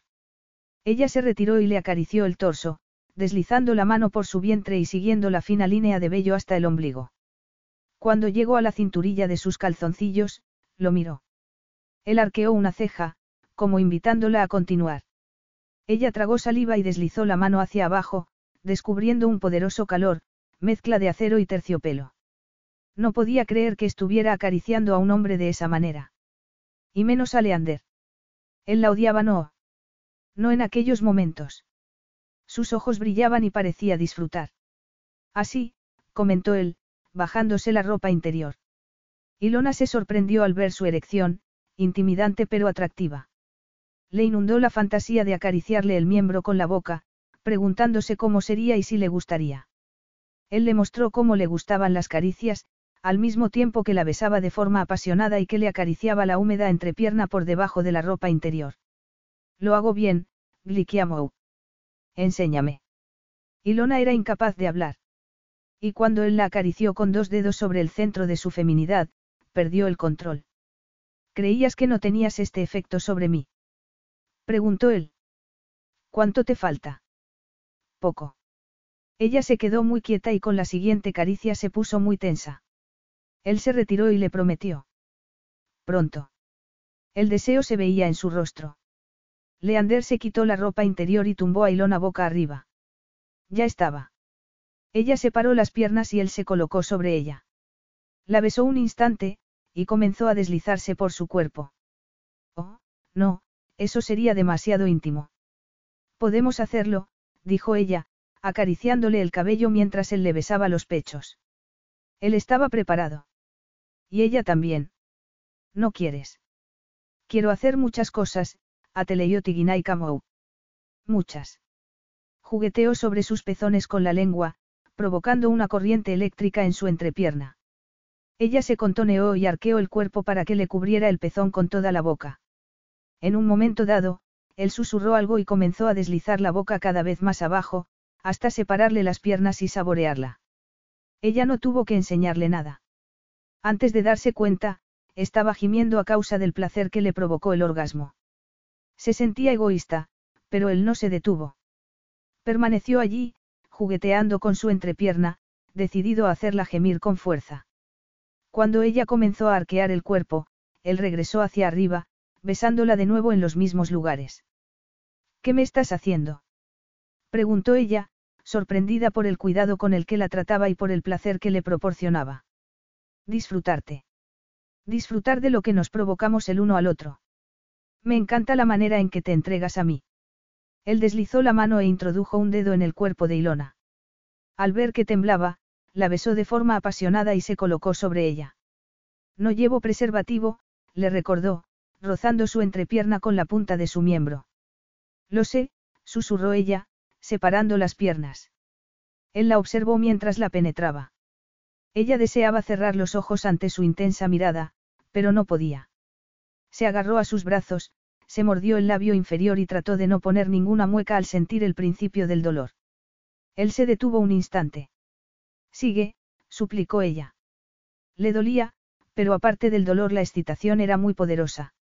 Él continuó y, justo cuando ella pensaba que no podría soportarlo, él pegó la pelvis contra la de ella y suspiró. ¿Estás bien? Ilona podía sentirlo en su interior. Se sentía indefensa, pero entonces, él la besó en la barbilla y le dijo. Me gustas mucho. A Ilona se le llenaron los ojos de lágrimas y él le preguntó. ¿Te he hecho daño? Un poco. No sabía que sería así. Solo es sexo. Todo el mundo lo hace. Nadie lo hace así. Somos especiales. Muévete cuando estés preparada. Descubre lo que te gusta. Ella se movió una pizca y arqueó el cuerpo, buscando los lugares donde sentía más placer. Movió las manos y acarició el trasero de Leander. Lo besó, saboreando su piel. Empezó a mover las caderas de forma rítmica, disfrutando de las deliciosas sensaciones. Se percató de que él se movía al mismo ritmo y comprendió que eso era hacer el amor. Se aferró a su cuerpo y a la fuente de placer. También a la idea de que eran uno solo. Él comenzó a moverse con fuerza, retirándose y penetrándola de nuevo, con cuidado. Ella se mordió el labio inferior y gimió, inmersa en el éxtasis que él le provocaba. Rindiéndose ante él hasta que Leander la sujetó por el trasero y comenzó a moverse deprisa. Entonces, llegó. Un intenso placer se apoderó de ella y la llevó al vacío. Así era como sucedía el amor. Ese momento de felicidad y confianza, donde dos personas estaban completamente sincronizadas. Allí, ella creyó que Leander tenía el poder de hacer que su mundo fuera perfecto. Creía que él permanecería siempre a su lado, y que no volvería a sentirse sola. En ese momento, cuando otro orgasmo se apoderó de ella, abrió su corazón. Sintió que lo amaba, y pensó que él también la amaba a ella. Leander gritaba su nombre y viajaban juntos a lo desconocido. unidos. Pasarían muchas horas antes de que ella viera el sexo como la falsa promesa que era en realidad. Capítulo 12. Me has confundido con alguien que perdona con facilidad. No lo soy, esas fueron las palabras de Leander cuando cerró la puerta del coche en el aparcamiento subterráneo del ático. Ilona soltó una carcajada y se volvió a mirarlo mientras su coche avanzaba y Leander se dirigía al suyo. Estaba inundada por las hormonas del amor. Cerró los ojos y trató de recordar su adorable rostro. La noche anterior, en el ensayo del banquete, Susan le pidió a Leander que la recogiera por la mañana para llevarla a la boda, sugiriéndole que desayunara con ella puesto que Ilona iría antes a la casa para reunirse con el equipo que la ayudaría a vestirse. Se supone que da mala suerte ver a la novia antes de la boda, le había advertido Susan. No le habían contado a nadie que ya estaban casados. También eran los únicos que sabían que habían consumado el matrimonio. Tres veces. Los recuerdos de la tarde anterior, de la noche, antes de quedarse dormidos, y de aquella mañana eran deliciosos secretos que Ilona guardaba en su interior. Feodor la recibió en la casa. El wifi no funciona bien y, por supuesto, la florista no ha llegado todavía, murmuró. Hércules te manda sus mejores deseos y dice que sigue deseando entregarte a tu prometido. Si todo hubiera sido diferente, a lo mejor ella se lo habría pedido. Dile que la madre de Leander me acompañará hasta el altar, al principio, Leander y ella pensaban caminar juntos, pero, la noche anterior, Susan le había pedido tener el honor de acompañarla. Ilona no pudo negarse, y menos cuando ella le hacía sentir como si estuviera siendo aceptada en la vida de Leander. Se dirigió al piso de arriba y pasó las dos horas siguientes dejando que la mimaran y la maquillaran. Después de que le colocaran las flores en el cabello y de que se comiera una tortilla para sobrevivir a las horas siguientes, se puso el vestido. Era entallado hasta la cintura y con vuelo hasta media pierna. Las mangas largas estaban hechas de encaje. Cristales de diamante entretejidos en la tela provocaban un brillo de arco iris. Como las mangas, la espalda era de encaje fino decorado con una pequeña hilera de perlas. Ella se sentía más bella que nunca. ¿Qué pensaría Leander? Leander ya está aquí. Preguntó ella. Los músicos estaban afinando los instrumentos y se oían voces en la distancia. Puede que tenga problemas para llegar, dijo alguien. La calle está llena de coches dejando invitados. Supongo, dijo Ilona, pero se le formó un nudo en el estómago. Midas, pensó. Si algo salía mal, él sería el culpable. Por algún motivo, recordó lo que Leander le había dicho aquella mañana al separarse. Me has confundido con alguien que perdona con facilidad. Ella pensaba que él se refería a que no estaba preparado para perdonar a su madre. No obstante, Mientras observaba a los invitados que esperaban en el césped, se preguntó si no se referiría a ella. A un apagonis. El nudo que tenía en el estómago se hizo más profundo. Había 200 invitados, comiendo aperitivos y bebiendo champán, esperando a sentarse en las hileras de sillas que había a cada lado del pasillo. Ya se ha casado conmigo, pensó. No tenía sentido que la dejara plantada en el altar. Excepto para humillarla. Ilona. Feodor entró en el salón donde ella esperaba. Estaba pálido y dos hombres con uniforme de policía lo acompañaban. ¿Ya ha llegado Leander? Preguntó ella. No, y, um. Ilona Callas. Uno de los hombres se presentó como inspector de la policía. Ha de acompañarnos. Está detenida, y se le acusa por tráfico de narcóticos. Midas había hecho aquello. Eso es lo que Ilona pensó durante las dos horas que esperó a que llegara su abogado. La policía ni siquiera había permitido que se quitara el vestido. Le habían puesto las esposas y la habían metido en el coche delante de todos los invitados. Después la dejaron en una celda con otras dos mujeres. Cuando llegó el abogado le explicó que la policía tenía pruebas de que en el envío de Callas Cosmetics había sustancias ilegales. Y que Ilona estaba implicada por una firma y una foto. Eso no son pruebas suficientes. Lo sé. Ni siquiera han llevado el procedimiento adecuado. Tienen 48 horas para arrestar a alguien que ha cometido un delito. Dicen que te han detenido porque ibas a marcharte de luna de miel. He pedido que abran un expediente disciplinario, pero eso no te ayuda en estos momentos. He de asegurarme de que te liberen en unas horas. Han informado a Leander. No contesta el teléfono y parece que se ha marchado en su yate esta mañana. Me has confundido con alguien que perdona fácilmente. Le entraron ganas de vomitar.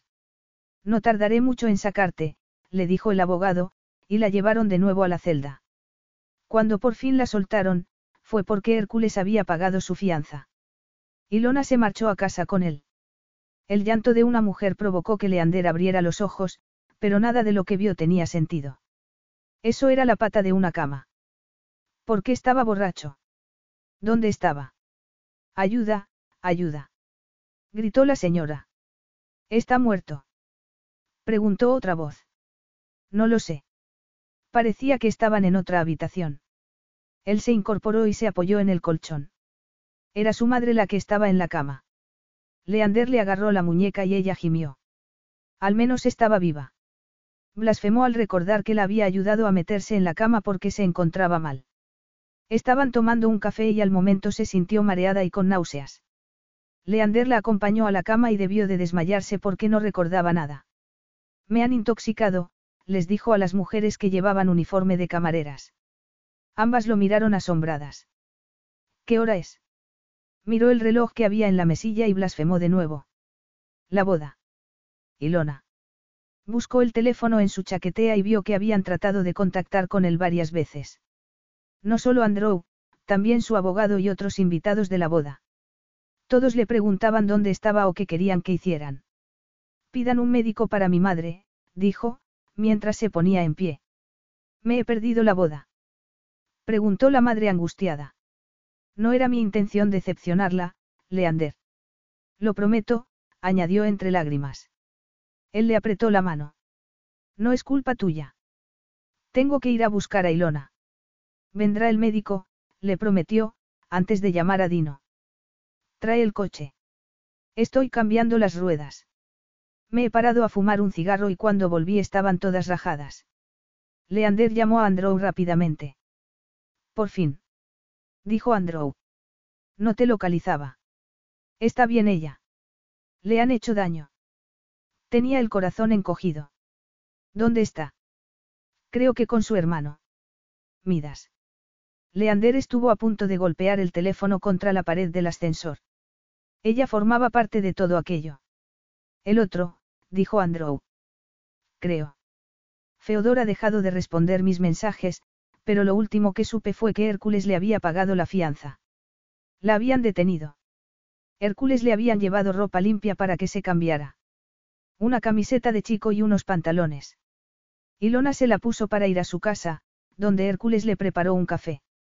Hércules se fue a hablar por teléfono a su dormitorio, y Odessa comenzó a despotricar por vídeo sobre el escándalo que Ilona había provocado y sobre cómo había mancillado el nombre de la familia. Ilona podía oír ambas partes de la conversación. Hércules vivía en la parte superior de un edificio industrial y su habitación estaba detrás de un cristal. La única puerta que había en aquel lugar era la del baño. Cuando llamaron al telefonillo del ascensor de servicio, Ilona contestó. Feodor. Soy yo, dijo Leander. Midas me ha intoxicado. Acabo de despertar. No me importa. ¿Qué quieres decir con que no te importa? Habría ido, Ilona. No habría permitido que te sucediera todo esto. Pero lo hiciste. Te dije que no quería estar en medio de esta guerra.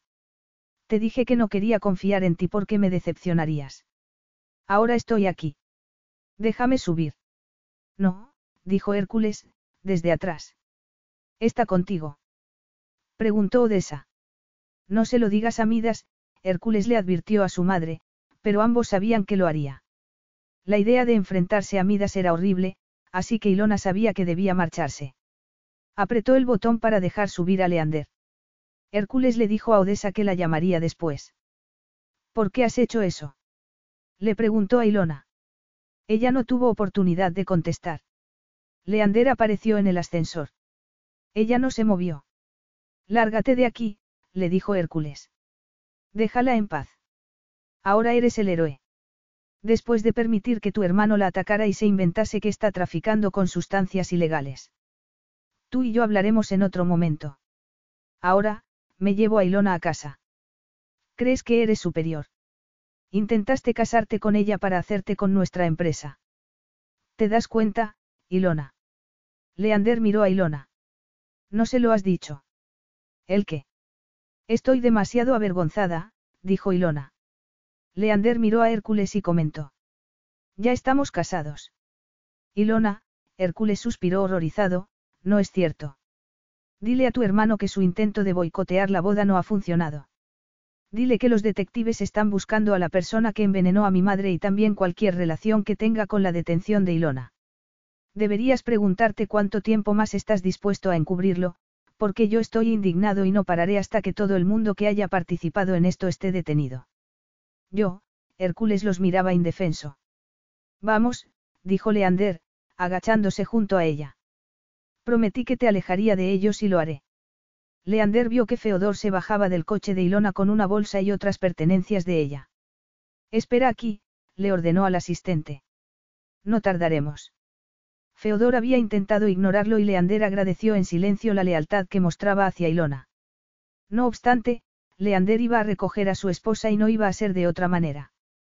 De hecho, la tomó en brazos, a pesar de que ella intentó ir caminando.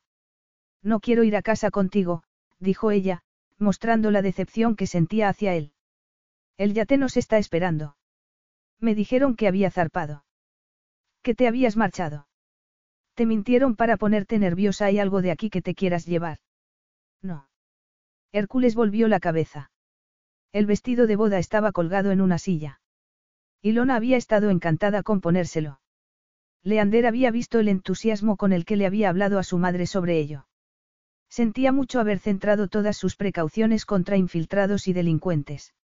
No se le ocurrió que Midas pudiera enviar a la policía tras ella. Mirando a Hércules por última vez, él hizo una promesa letal. Te veré en la próxima reunión de la Junta Directiva. Capítulo 13. Ilona despertó en la oscuridad con la garganta y los ojos doloridos a causa del llanto incontenible que se había apoderado de ella nada más subirse al yate. Había llorado y le había gritado cosas terribles a Leander. Te odio, le había dicho, desde lo más profundo de su ser. Lo sé. Él no le había ofrecido ninguna excusa. No le había recordado que había estado inconsciente todo el tiempo. No había sido a él a quien habían arrestado, pero se comportaba como si lo hubiera sido. No era él a quien odiaba. No era él a quien deseaba gritar, pero él aguantó y la abrazó cuando se derrumbó. La metió en la cama cuando Ilona no soportaba más. Y después, se giró hacia ella y le acarició el brazo. Su. Estás a salvo. Duérmete otra vez. Ella no podía dormir. Hasta que dijo. Lo siento. No, le apretó el brazo con delicadeza. Sabía que él trataría de boicotear la boda, pero tus guardaespaldas no pueden detener a la policía. Esperaba que me atacara a mí, no a mi madre. Te pido disculpas por echarte la culpa. Sé que no eres responsable de que él sea una persona horrible. Yo debería haberme dado cuenta. Leander, ella se aproximó a él y Leander la abrazó. Habíamos acordado que no entraría en la cama con nosotros, le recordó. Él suspiró. Está bien. Hablaremos por la mañana. Buenas noches, le dio un beso en la frente. Ilona seguía vestida con la ropa de Hércules, pero Leander solo llevaba la ropa interior. Ella lo acarició y colocó los pies encima de los de él. Ángel Mou, él la agarró de la mano. No quieres que nos besemos y nos reconciliemos. Lo acarició a través de la ropa interior y él suspiró. Parece que sí. Él soltó una carcajada y la besó en los labios. Si te hará sentir mejor, entonces sí, sonrió. Te sacrificarías por mí. Ilona se dio cuenta de que eso también era amor y una sensación de calma se apoderó de ella. Se acariciaron y se dijeron palabras de amor. Se besaron con ternura, perdonándose, y construyendo algo más que excitación sexual. Confianza, y deseo. Ambos suspiraron cuando él la penetró y la abrazó, susurrándole al oído. Pensé que nunca iba a tenerte otra vez. Tus labios saben a sal. De las lágrimas. Leander la tumbó sobre su cuerpo y ella retiró la colcha y se colocó a horcajadas sobre él. Le acarició el torso y pensó, te quiero. Te quiero. Ilona, le sujetó el rostro y la besó de forma apasionada. Después se tumbó de nuevo sobre ella y la penetró una y otra vez, hasta que se sumieron en un intenso orgasmo. Él le mordisqueó la barbilla y dijo. Otra vez. Y así pasaron la noche, en una nebulosa de compenetración y placer interminable. Te quiero. Te quiero. Se había dado cuenta de que lo había dicho en alto. Estaría diciendo la verdad. ¿Cómo podía amarlo cuando él le había fallado de esa manera? Él ni siquiera sabía lo que era el amor. Aunque sí sabía que era una responsabilidad. Un deber. Era aceptar el rechazo y aceptar los fallos. Y siempre estaba relacionado con la pérdida y lo inadecuado.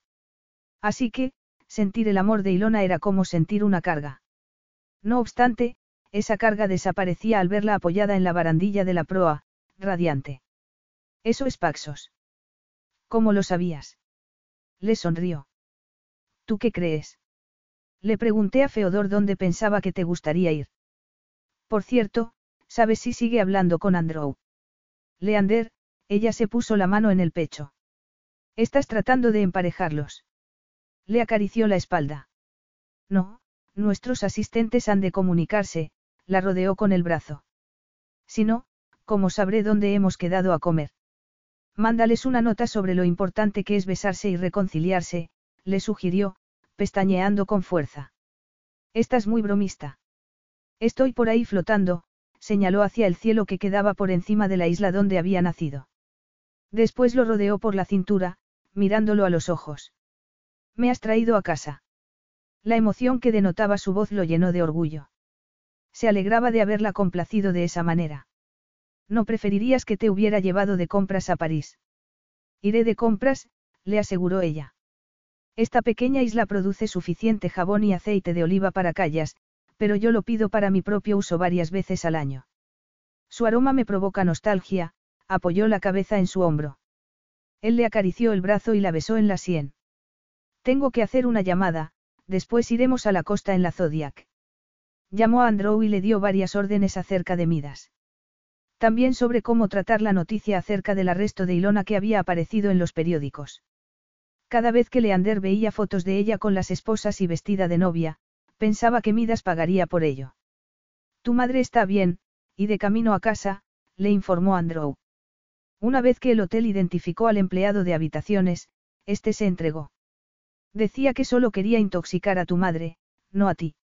La idea era que tú te perdieras la boda por quedarte con ella. Ha soltado el nombre de la persona que lo contrató. Los agentes están tratando de relacionarlo con Midas. Han encontrado una relación entre uno de los inspectores que llevaron a cabo el arresto y Midas. Leander trató de contener la rabia. Manténme informado. Y, si necesitas que hable con Feodor para explicarle que no tienes la culpa de que yo no apareciera ayer, puedo hacerlo. Se hizo un silencio. Gracias, pero ambos somos profesionales. Cualquier asunto personal lo trataremos nosotros y no afectará a nuestro trabajo. Eso no era exactamente lo que le preocupaba a Leander. Apreciaba a ambos hombres y sabía que Andrew había removido cielo y tierra para encontrarlo el día anterior. También que Feodor daría su vida por Ilona. Eran demasiado valiosos como para perderlos. Estaba perdiendo el norte, interesándose por la vida privada de su empleado, y por la de su esposa. Tratando de poner su tono de distancia habitual, terminó la llamada y salió para llevar a Ilona a tierra. Paxos era un destino muy turístico, pero como el acceso era más difícil que el de otras islas no estaba tan llena.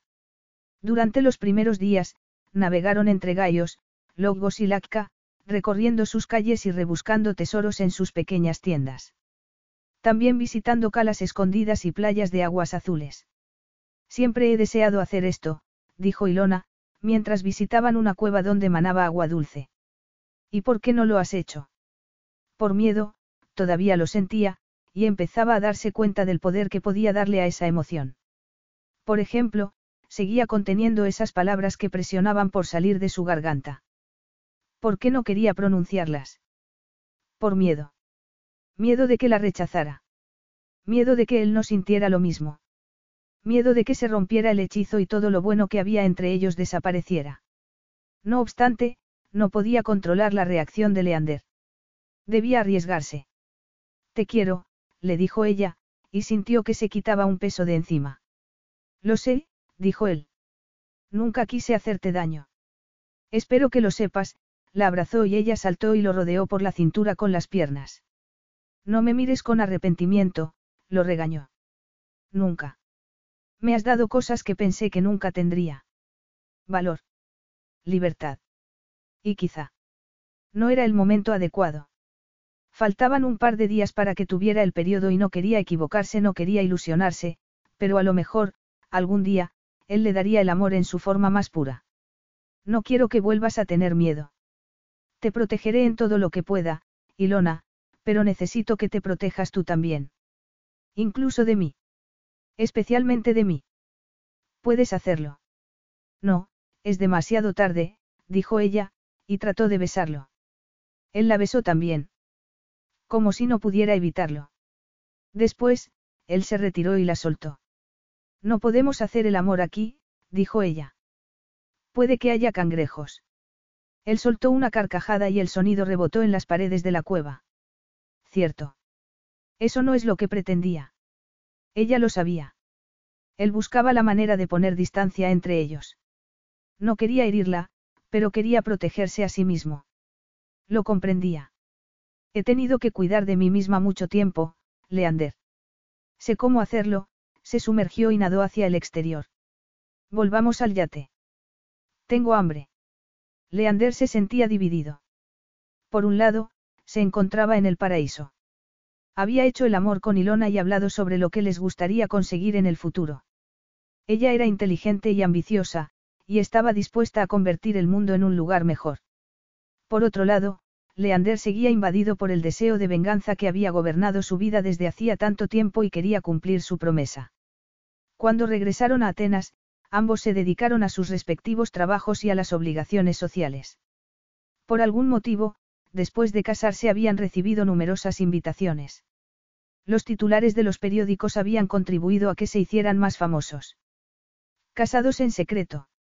El arresto no consigue destruir el amor verdadero.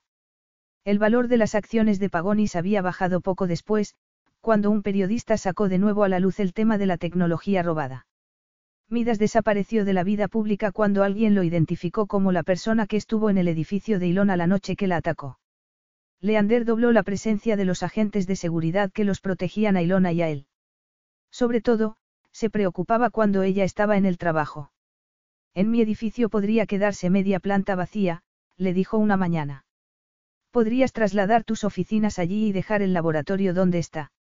Y encontrarme contigo en el cuarto de la limpieza durante el descanso. Bromeó ella. Por muy atractivo que pueda parecer, ahora que tengo el control pleno, quiero estar allí. A Leander no le gustó la respuesta, pero decidió dejar el tema porque estaban llegando a la gala y siempre se armaba revuelo cuando recorrían la alfombra. Al llegar a la entrada del hotel, ella se agarró a su brazo. ¿Qué llevas puesto? Háblanos de tu vestido. Gritaron los fotógrafos. Ilona siempre les dedicaba un momento. Quiero tener buen aspecto por si me detienen otra vez, bromeó. Aquella noche sucedieron dos cosas significativas. La primera era que Odessa tenía intención de asistir. Si Leander se hubiera enterado de que estaba en la lista de invitados, habría hecho que la quitaran de la lista, o se habría negado a ir, pero Ilona ignoró su preocupación. Tenemos que encontrarnos con ella en algún momento. Odessa apareció cuando Leander e Ilona bailaban en la pista. Parecía una emboscada, sobre todo cuando Odessa dijo en tono alto. Esa cortesana. Leander fulminó a la mujer con la mirada, y protegió a Ilona con el cuerpo. Sin embargo, ella se separó de él y fue a enfrentarse a su madrastra. Has criado a tres hijos, Odessa. Al menos, uno de ellos te salió muy mal. Eres la responsable del comportamiento de ese hijo.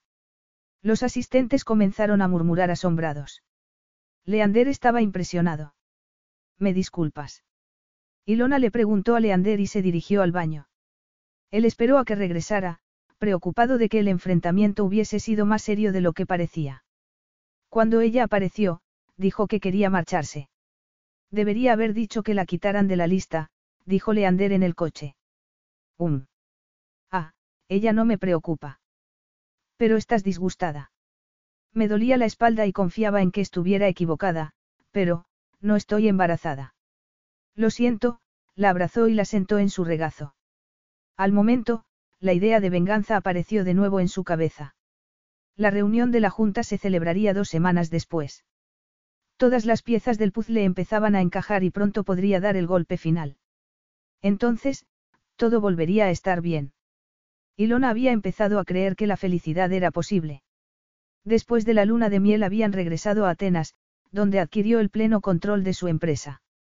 Era emocionante. Midas ya no podría cuestionar sus decisiones.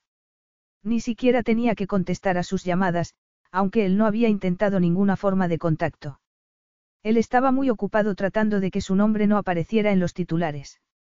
Ilona esperaba recibir una llamada de Odessa después del incidente de la gala, pero según Feodor, Leander e Ilona eran invitados más apreciados que ella. Se rumoreaba que Odessa se había comportado de una manera horrible y, a partir de entonces, casi nadie la invitaba. Ilona se mostraba indiferente. Leander y ella apenas hablaban del tema y ella pensaba que lo estaban superando. Hoy he comido con Hércules, le dijo a Leander mientras cenaban en casa. ¿Por qué? Leander se puso tenso. ¿Por qué me ha invitado? Ella sirvió el vino porque él estaba muy quieto y la miraba con ojos entornados. ¿De veras le has robado toda su obra? No, bebió un sorbo de vino. Leander. No lo defiendas. Él se ha beneficiado del trabajo de mi padre, igual que el resto. Tiene que pagar por ello. Él lo sabe. Es justo que vayas tras su trabajo en Pagonis. Y tras el beneficio de sus acciones, pero ir tras sus cuadros no está bien. ¿Por qué no? Como ha pagado el estudio y todo el material de pintura. El valor no son los lienzos y la pintura. Es lo que ha hecho con ello. Es un artista. Un creador. Lo que le has hecho es doloroso, Leander, Hércules tampoco sabía cómo ser feliz. Tenía miedo, igual que ella. Sin embargo, cuando pintaba volcaba su alma en el cuadro. Y cuando le contó a Ilona lo que Leander había hecho, se había puesto a llorar. Bien, dijo Leander. De veras. No te importa nada. Me sacó de la cárcel cuando tú no podías, le recordó. Y sigue siendo cómplice de todas las cosas que Midas te ha hecho, soltó. ¿Cómo puedes aceptarlo? No te pido que te retires por mí. Mereces una recompensa por lo que Midas ha hecho, le aseguró. Pero tu empeño en infligir dolor no es saludable. Sobre todo, cuando piensas que lo estás haciendo por mi bien. No quiero que lo hagas, Leander. Si disfrutas haciendo daño a la gente, no eres mejor que Midas. Estoy haciendo justicia. No, estás castigando a Hércules. De veras te estás poniendo de su parte y no de la nuestra. ¿Cuál es la nuestra? No me incluyes en nada de esto, recuerdas. Él le había dicho que era para protegerla, pero ella sospechaba que era un tema de confianza. Se sentía muy unida a él. Lo amaba, pero él estaba anclado en el pasado, permitiendo que Midas dictara quién era y cómo se sentía. Bien, dijo él. No es nuestra parte. Es mi parte. Así que elige de qué parte estás. Será mejor que elijas la mía. Ilona se resquebrajó por dentro. Miró el plato de comida y se dio cuenta de que había perdido el apetito. Curiosamente, no estaba tan sorprendida como debía. Siempre había pensado que ese momento llegaría. Leander estaba centrado en su necesidad de venganza, y era capaz de dejar a un lado todo lo que ella le ofrecía. Todo lo que habían construido juntos. ¿Y qué habían construido? Si vengarse era más importante que ella, no tenían nada que hacer. Sé que tú no te das cuentas, pero no estoy luchando por Hércules. Estoy luchando por ti, le dijo. Por nosotros. Estás luchando contra mí. Me estás pidiendo que abandone. Que cedas. Un poquito. No. Se levantó de la mesa de golpe. Y el hecho de que me estés presionando hace que me pregunte si alguna vez has estado de mi lado. Todo esto es una nube de humo. Señaló a la casa. No funcionará. No permitiré que me impida seguir adelante. ¿Recuerdas lo que dije acerca de lo que haría si esto nos afectara a ti o a mí? Preguntó ella. No te impido hacer nada, dijo él.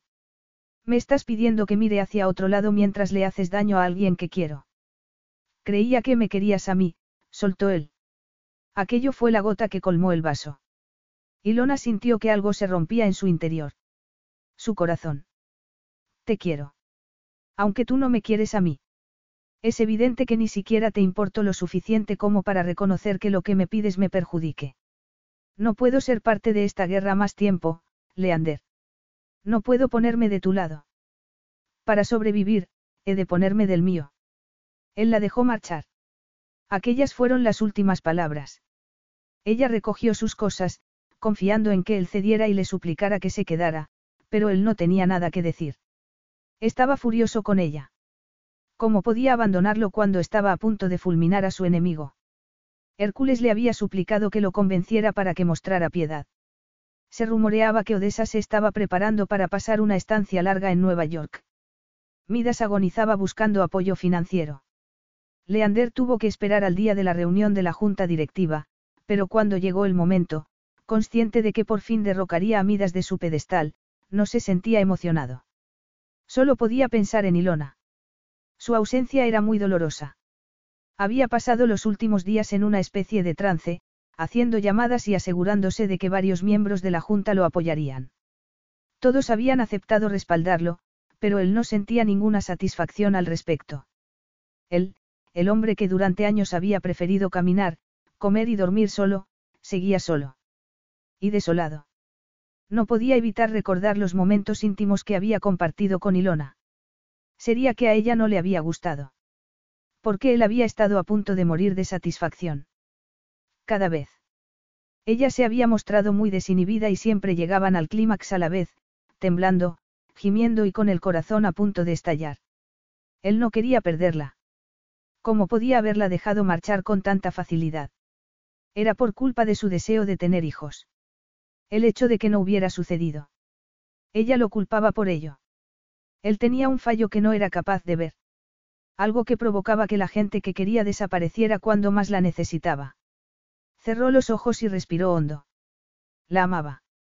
La flecha del amor estaba clavada en su corazón y él ni siquiera se había dado cuenta. La amaba, más de lo que creía posible.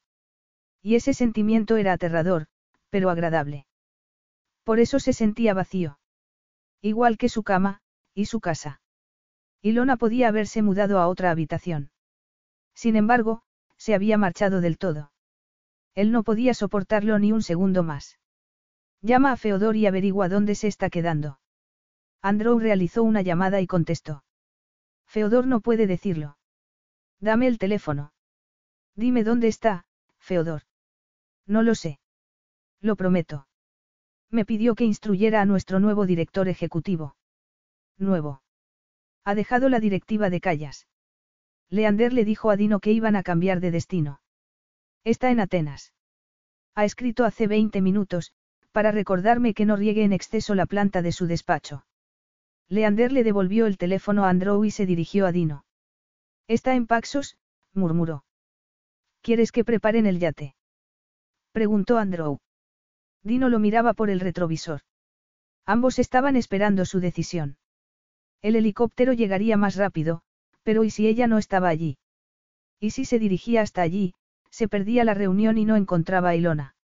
O peor aún, ¿y si estaba allí y no quería verlo? Se presionó el puente de la nariz, desesperado porque estaba a punto de conseguir todo lo que quería. No, ya tenía todo lo que quería. Todo lo que necesitaba. Ilona había llenado su vida de significado. Ella le había hecho reír y disfrutar de cada día. Lo había hecho feliz. Sin embargo, él continuaba tratando de vengarse de otros, solo para satisfacer al demonio que albergaba en su interior. No era mejor que Midas.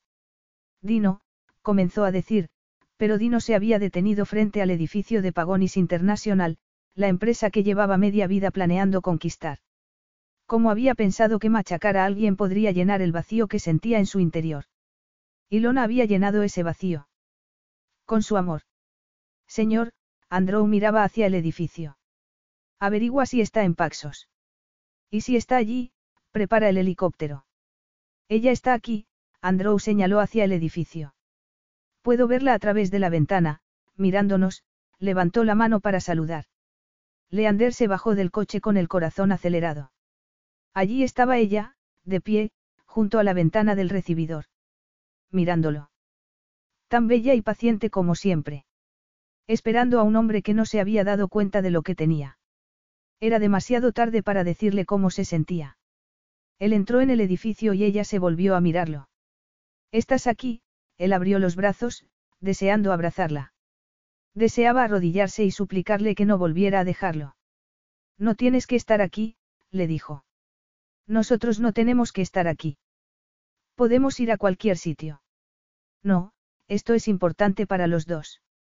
Tú eres importante para mí, él dio un paso adelante y la agarró de las manos. Iba a ir a buscarte. Estabas en Paxos. Estaba, pero, puso una mueca, y después se le oscureció la mirada al mirar detrás de él. Leander miró hacia atrás y vio que Mida se paraba al verlos, hacía una mueca y se dirigió a los ascensores. Leander apretó las manos de Ilona y ella le clavó las uñas en la piel. Cuando la miró, ella no mostraba signos de temor. Solo rabia. Y determinación. Vamos arriba, dijo ella. ¿Estás segura? Ilona asintió. A Leander se le aceleró el corazón. Estaba consiguiendo todo lo que deseaba. Subieron hasta la sala donde se reunía la junta directiva. Al entrar, Leander oyó que Midas discutía con Hércules. Yo voto en representación de nuestra madre cuando está fuera de la ciudad. Esta vez no, Hércules le entregó un papel a un hombre que estaba tras un ordenador. Anoche me dio sus poderes. Midas entornó los ojos. No hagas ninguna estupidez, Hércules. ¿Y por qué está él aquí si estás tú? Preguntó Midas a Ilona. Leander es mi representante. Estoy aquí por otros motivos, repuso Ilona. Es un testigo material, aclaró Leander. ¿De qué? Ha sido a ella a quien han arrestado recientemente. No a mí. Del hecho de que tú no eres el adecuado para dirigir Pagonis International, aclaró Leander. Estamos todos. Si es así, he añadido un punto en la agenda. No estás a cargo, dijo Midas. Así que, lárgate. Estoy a punto de estar a cargo, dijo Leander, sin soltar la mano de Ilona. Damas y caballeros, su presidente actual está a punto de ser arrestado acusado de agresión e informes falsos a la policía. Todo lo que han leído en redes no es un invento. Es cierto, y he traído documentos que lo demuestran, le hizo un gesto a Andrew para que encendiera el proyector. Y por malversación. La habitación quedó en silencio y todo el mundo miró a Ilona. Eso no me sorprende, le dijo Leander. Aunque de eso no tengo pruebas. Tú. Midas resopló. No, porque no es cierto. He ido a Paxos, dijo ella. He intentado comprar el restaurante en el que mi madre trabajó un tiempo, pero me enteré de que era propiedad de Pagonis.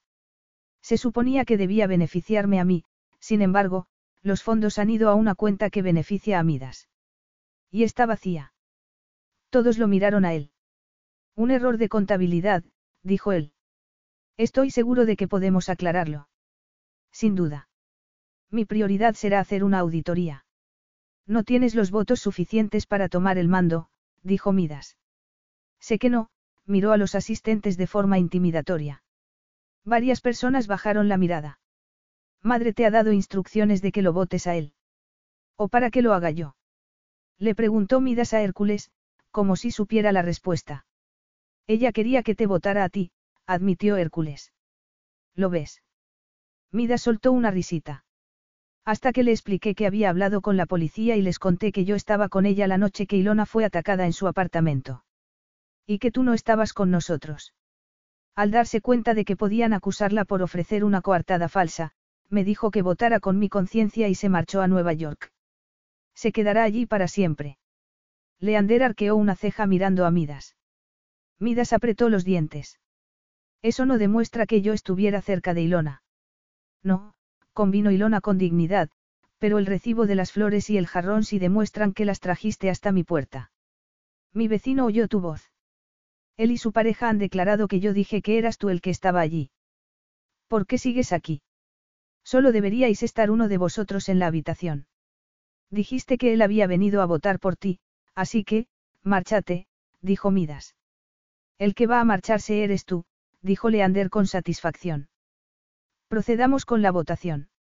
Leander miró a todos los de la mesa. Al llegar a Hércules se sintió culpable por haberle bloqueado la exposición. Ilona tenía razón. ¿Estás preparado para apoyarme? Le preguntó. Hércules se humedeció los labios y miró a Ilona. No puedo. Quédate mis cuadros. Saca lo que puedas por ellos. Ilona me ha explicado que mi familia te debe una compensación. Deja que yo te compense con lo mío. Leander no quería cuadros. Olvida lo que debería tener, dijo impaciente.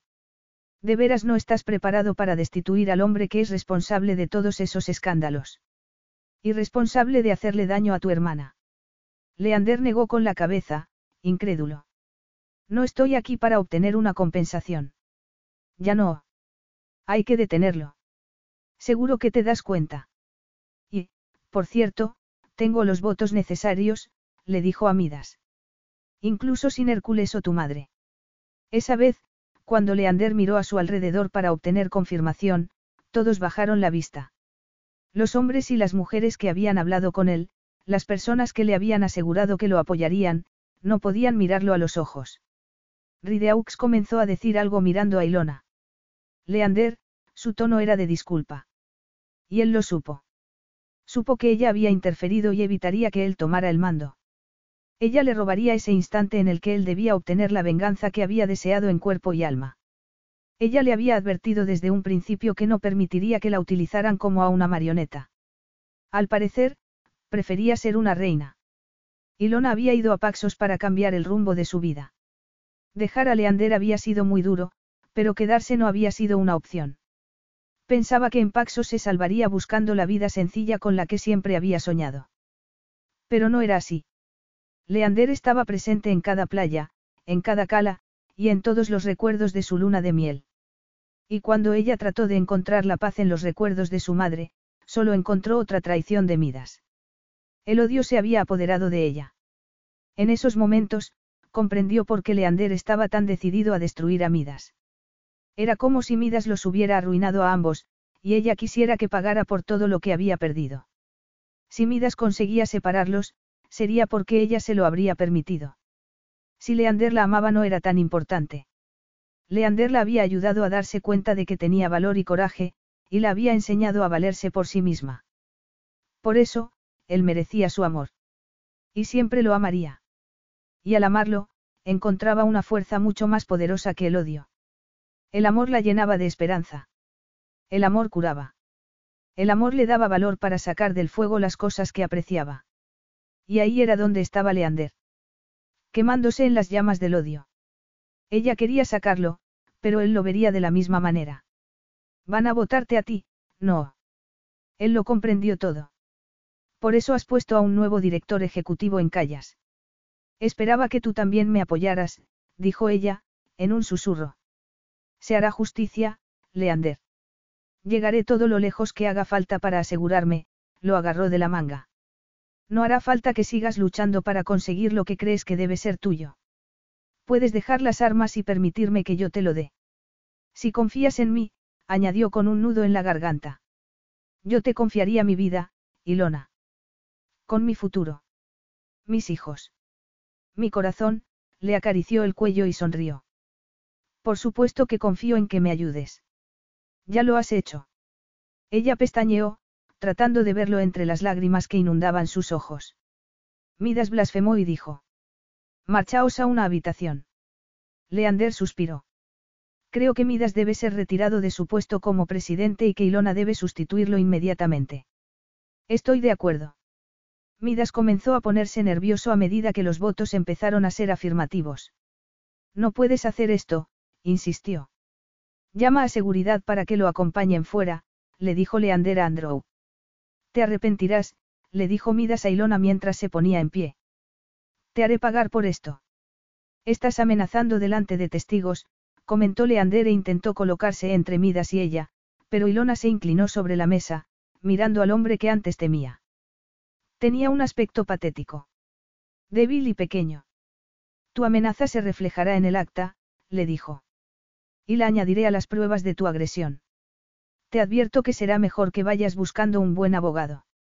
Mientras Andrew dejaba pasar al guarda de seguridad, Ilona echó su coleta hacia atrás. Ya no necesitamos tu presencia, le dijo a Midas. Márchate. Midas le dio una patada a una silla antes de salir.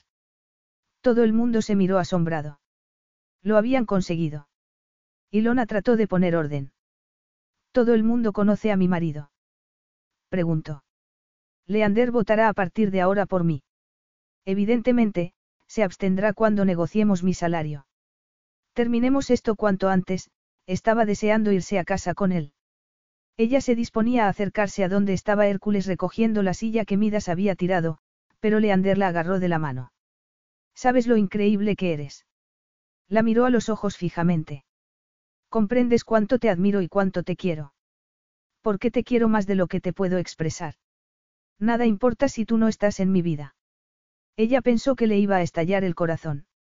Sus palabras le llegaron al alma. Apenas era capaz de soportar las emociones que reflejaban su mirada. Él la amaba. Y ella dejó que su amor penetrara en todas las células de su cuerpo. En su alma. Podría estallar de tanta alegría. Yo también te quiero, le aseguró. Él la rodeó con el brazo y la abrazó fuerte. Cuando la besó en los labios, ella oyó que Hércules decía divertido.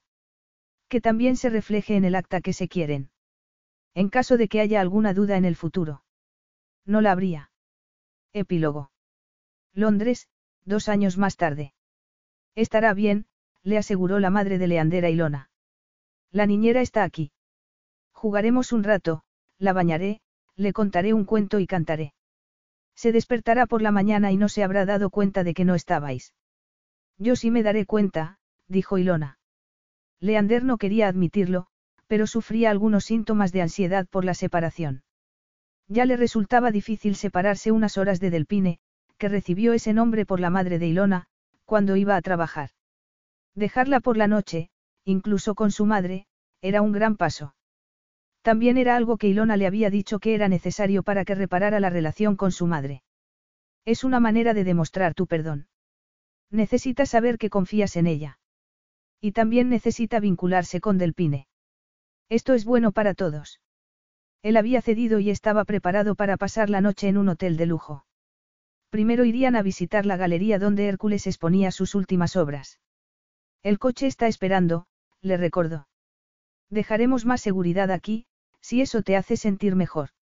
No necesitaban seguridad como antes. Midas había utilizado sus últimos recursos para volar hasta el apartamento de su madre en Nueva York. Estaba esperando la extradición para enfrentarse a sus cargos en Atenas. También tenía pendiente otras acusaciones en juzgados de varios países. Siempre sería una pequeña preocupación, pero Midas ya no era una amenaza.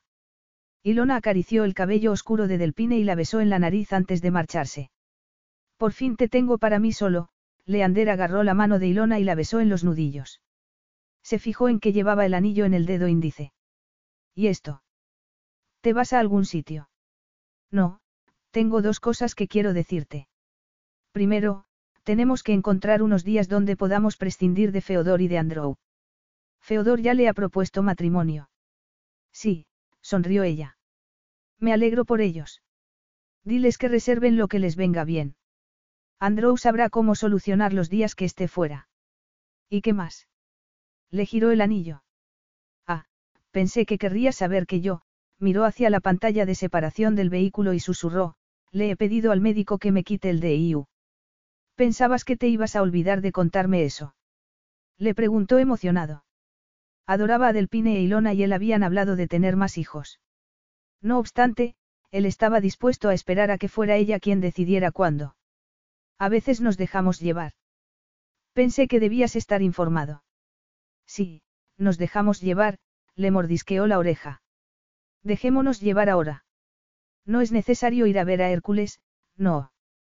Quiero ir para que no haya resentimiento. No, le dijo, levantando el índice para que parara. Él sonrió y le mordisqueó el dedo. Estaba impaciente por quedarse a solas con ella. ¿Recuerdas que hace mucho tiempo me dijiste que la mejor venganza era ser feliz? Le recordó él. No sabía que se podía ser tan feliz hasta que llegaste a mi vida. Estos días estoy obnubilado. Ella pestañeó y se mordió el labio que empezaba a temblarle de emoción. Entonces hacemos buena pareja, porque yo también estoy insufrible. Lo estoy haciendo bien. Le secó las lágrimas que afloraban en sus ojos. Me refiero a la manera de amarte. Sin duda, lo besó con delicadeza. Él le acarició el hombro desnudo y ella suspiró. En ese instante, el coche se detuvo frente a la galería. Ilona se separó de él y se colocó el anillo en el dedo pulgar. Es para recordarme que solo vamos a estar unos minutos. Tenemos que ir a un sitio importante. A la cama, añadió, como si él no supiera a qué se refería. Él la ayudó a bajar del coche, tan feliz que no se lo podía creer. Fin. At Parker, our purpose is simple. We want to make the world a better place by working more efficiently, by using more sustainable practices, by developing better technologies. We keep moving forward. With each new idea, innovation, and partnership, we're one step closer to fulfilling our purpose every single day. To find out more, visit parker.com/purpose. Parker, engineering your success.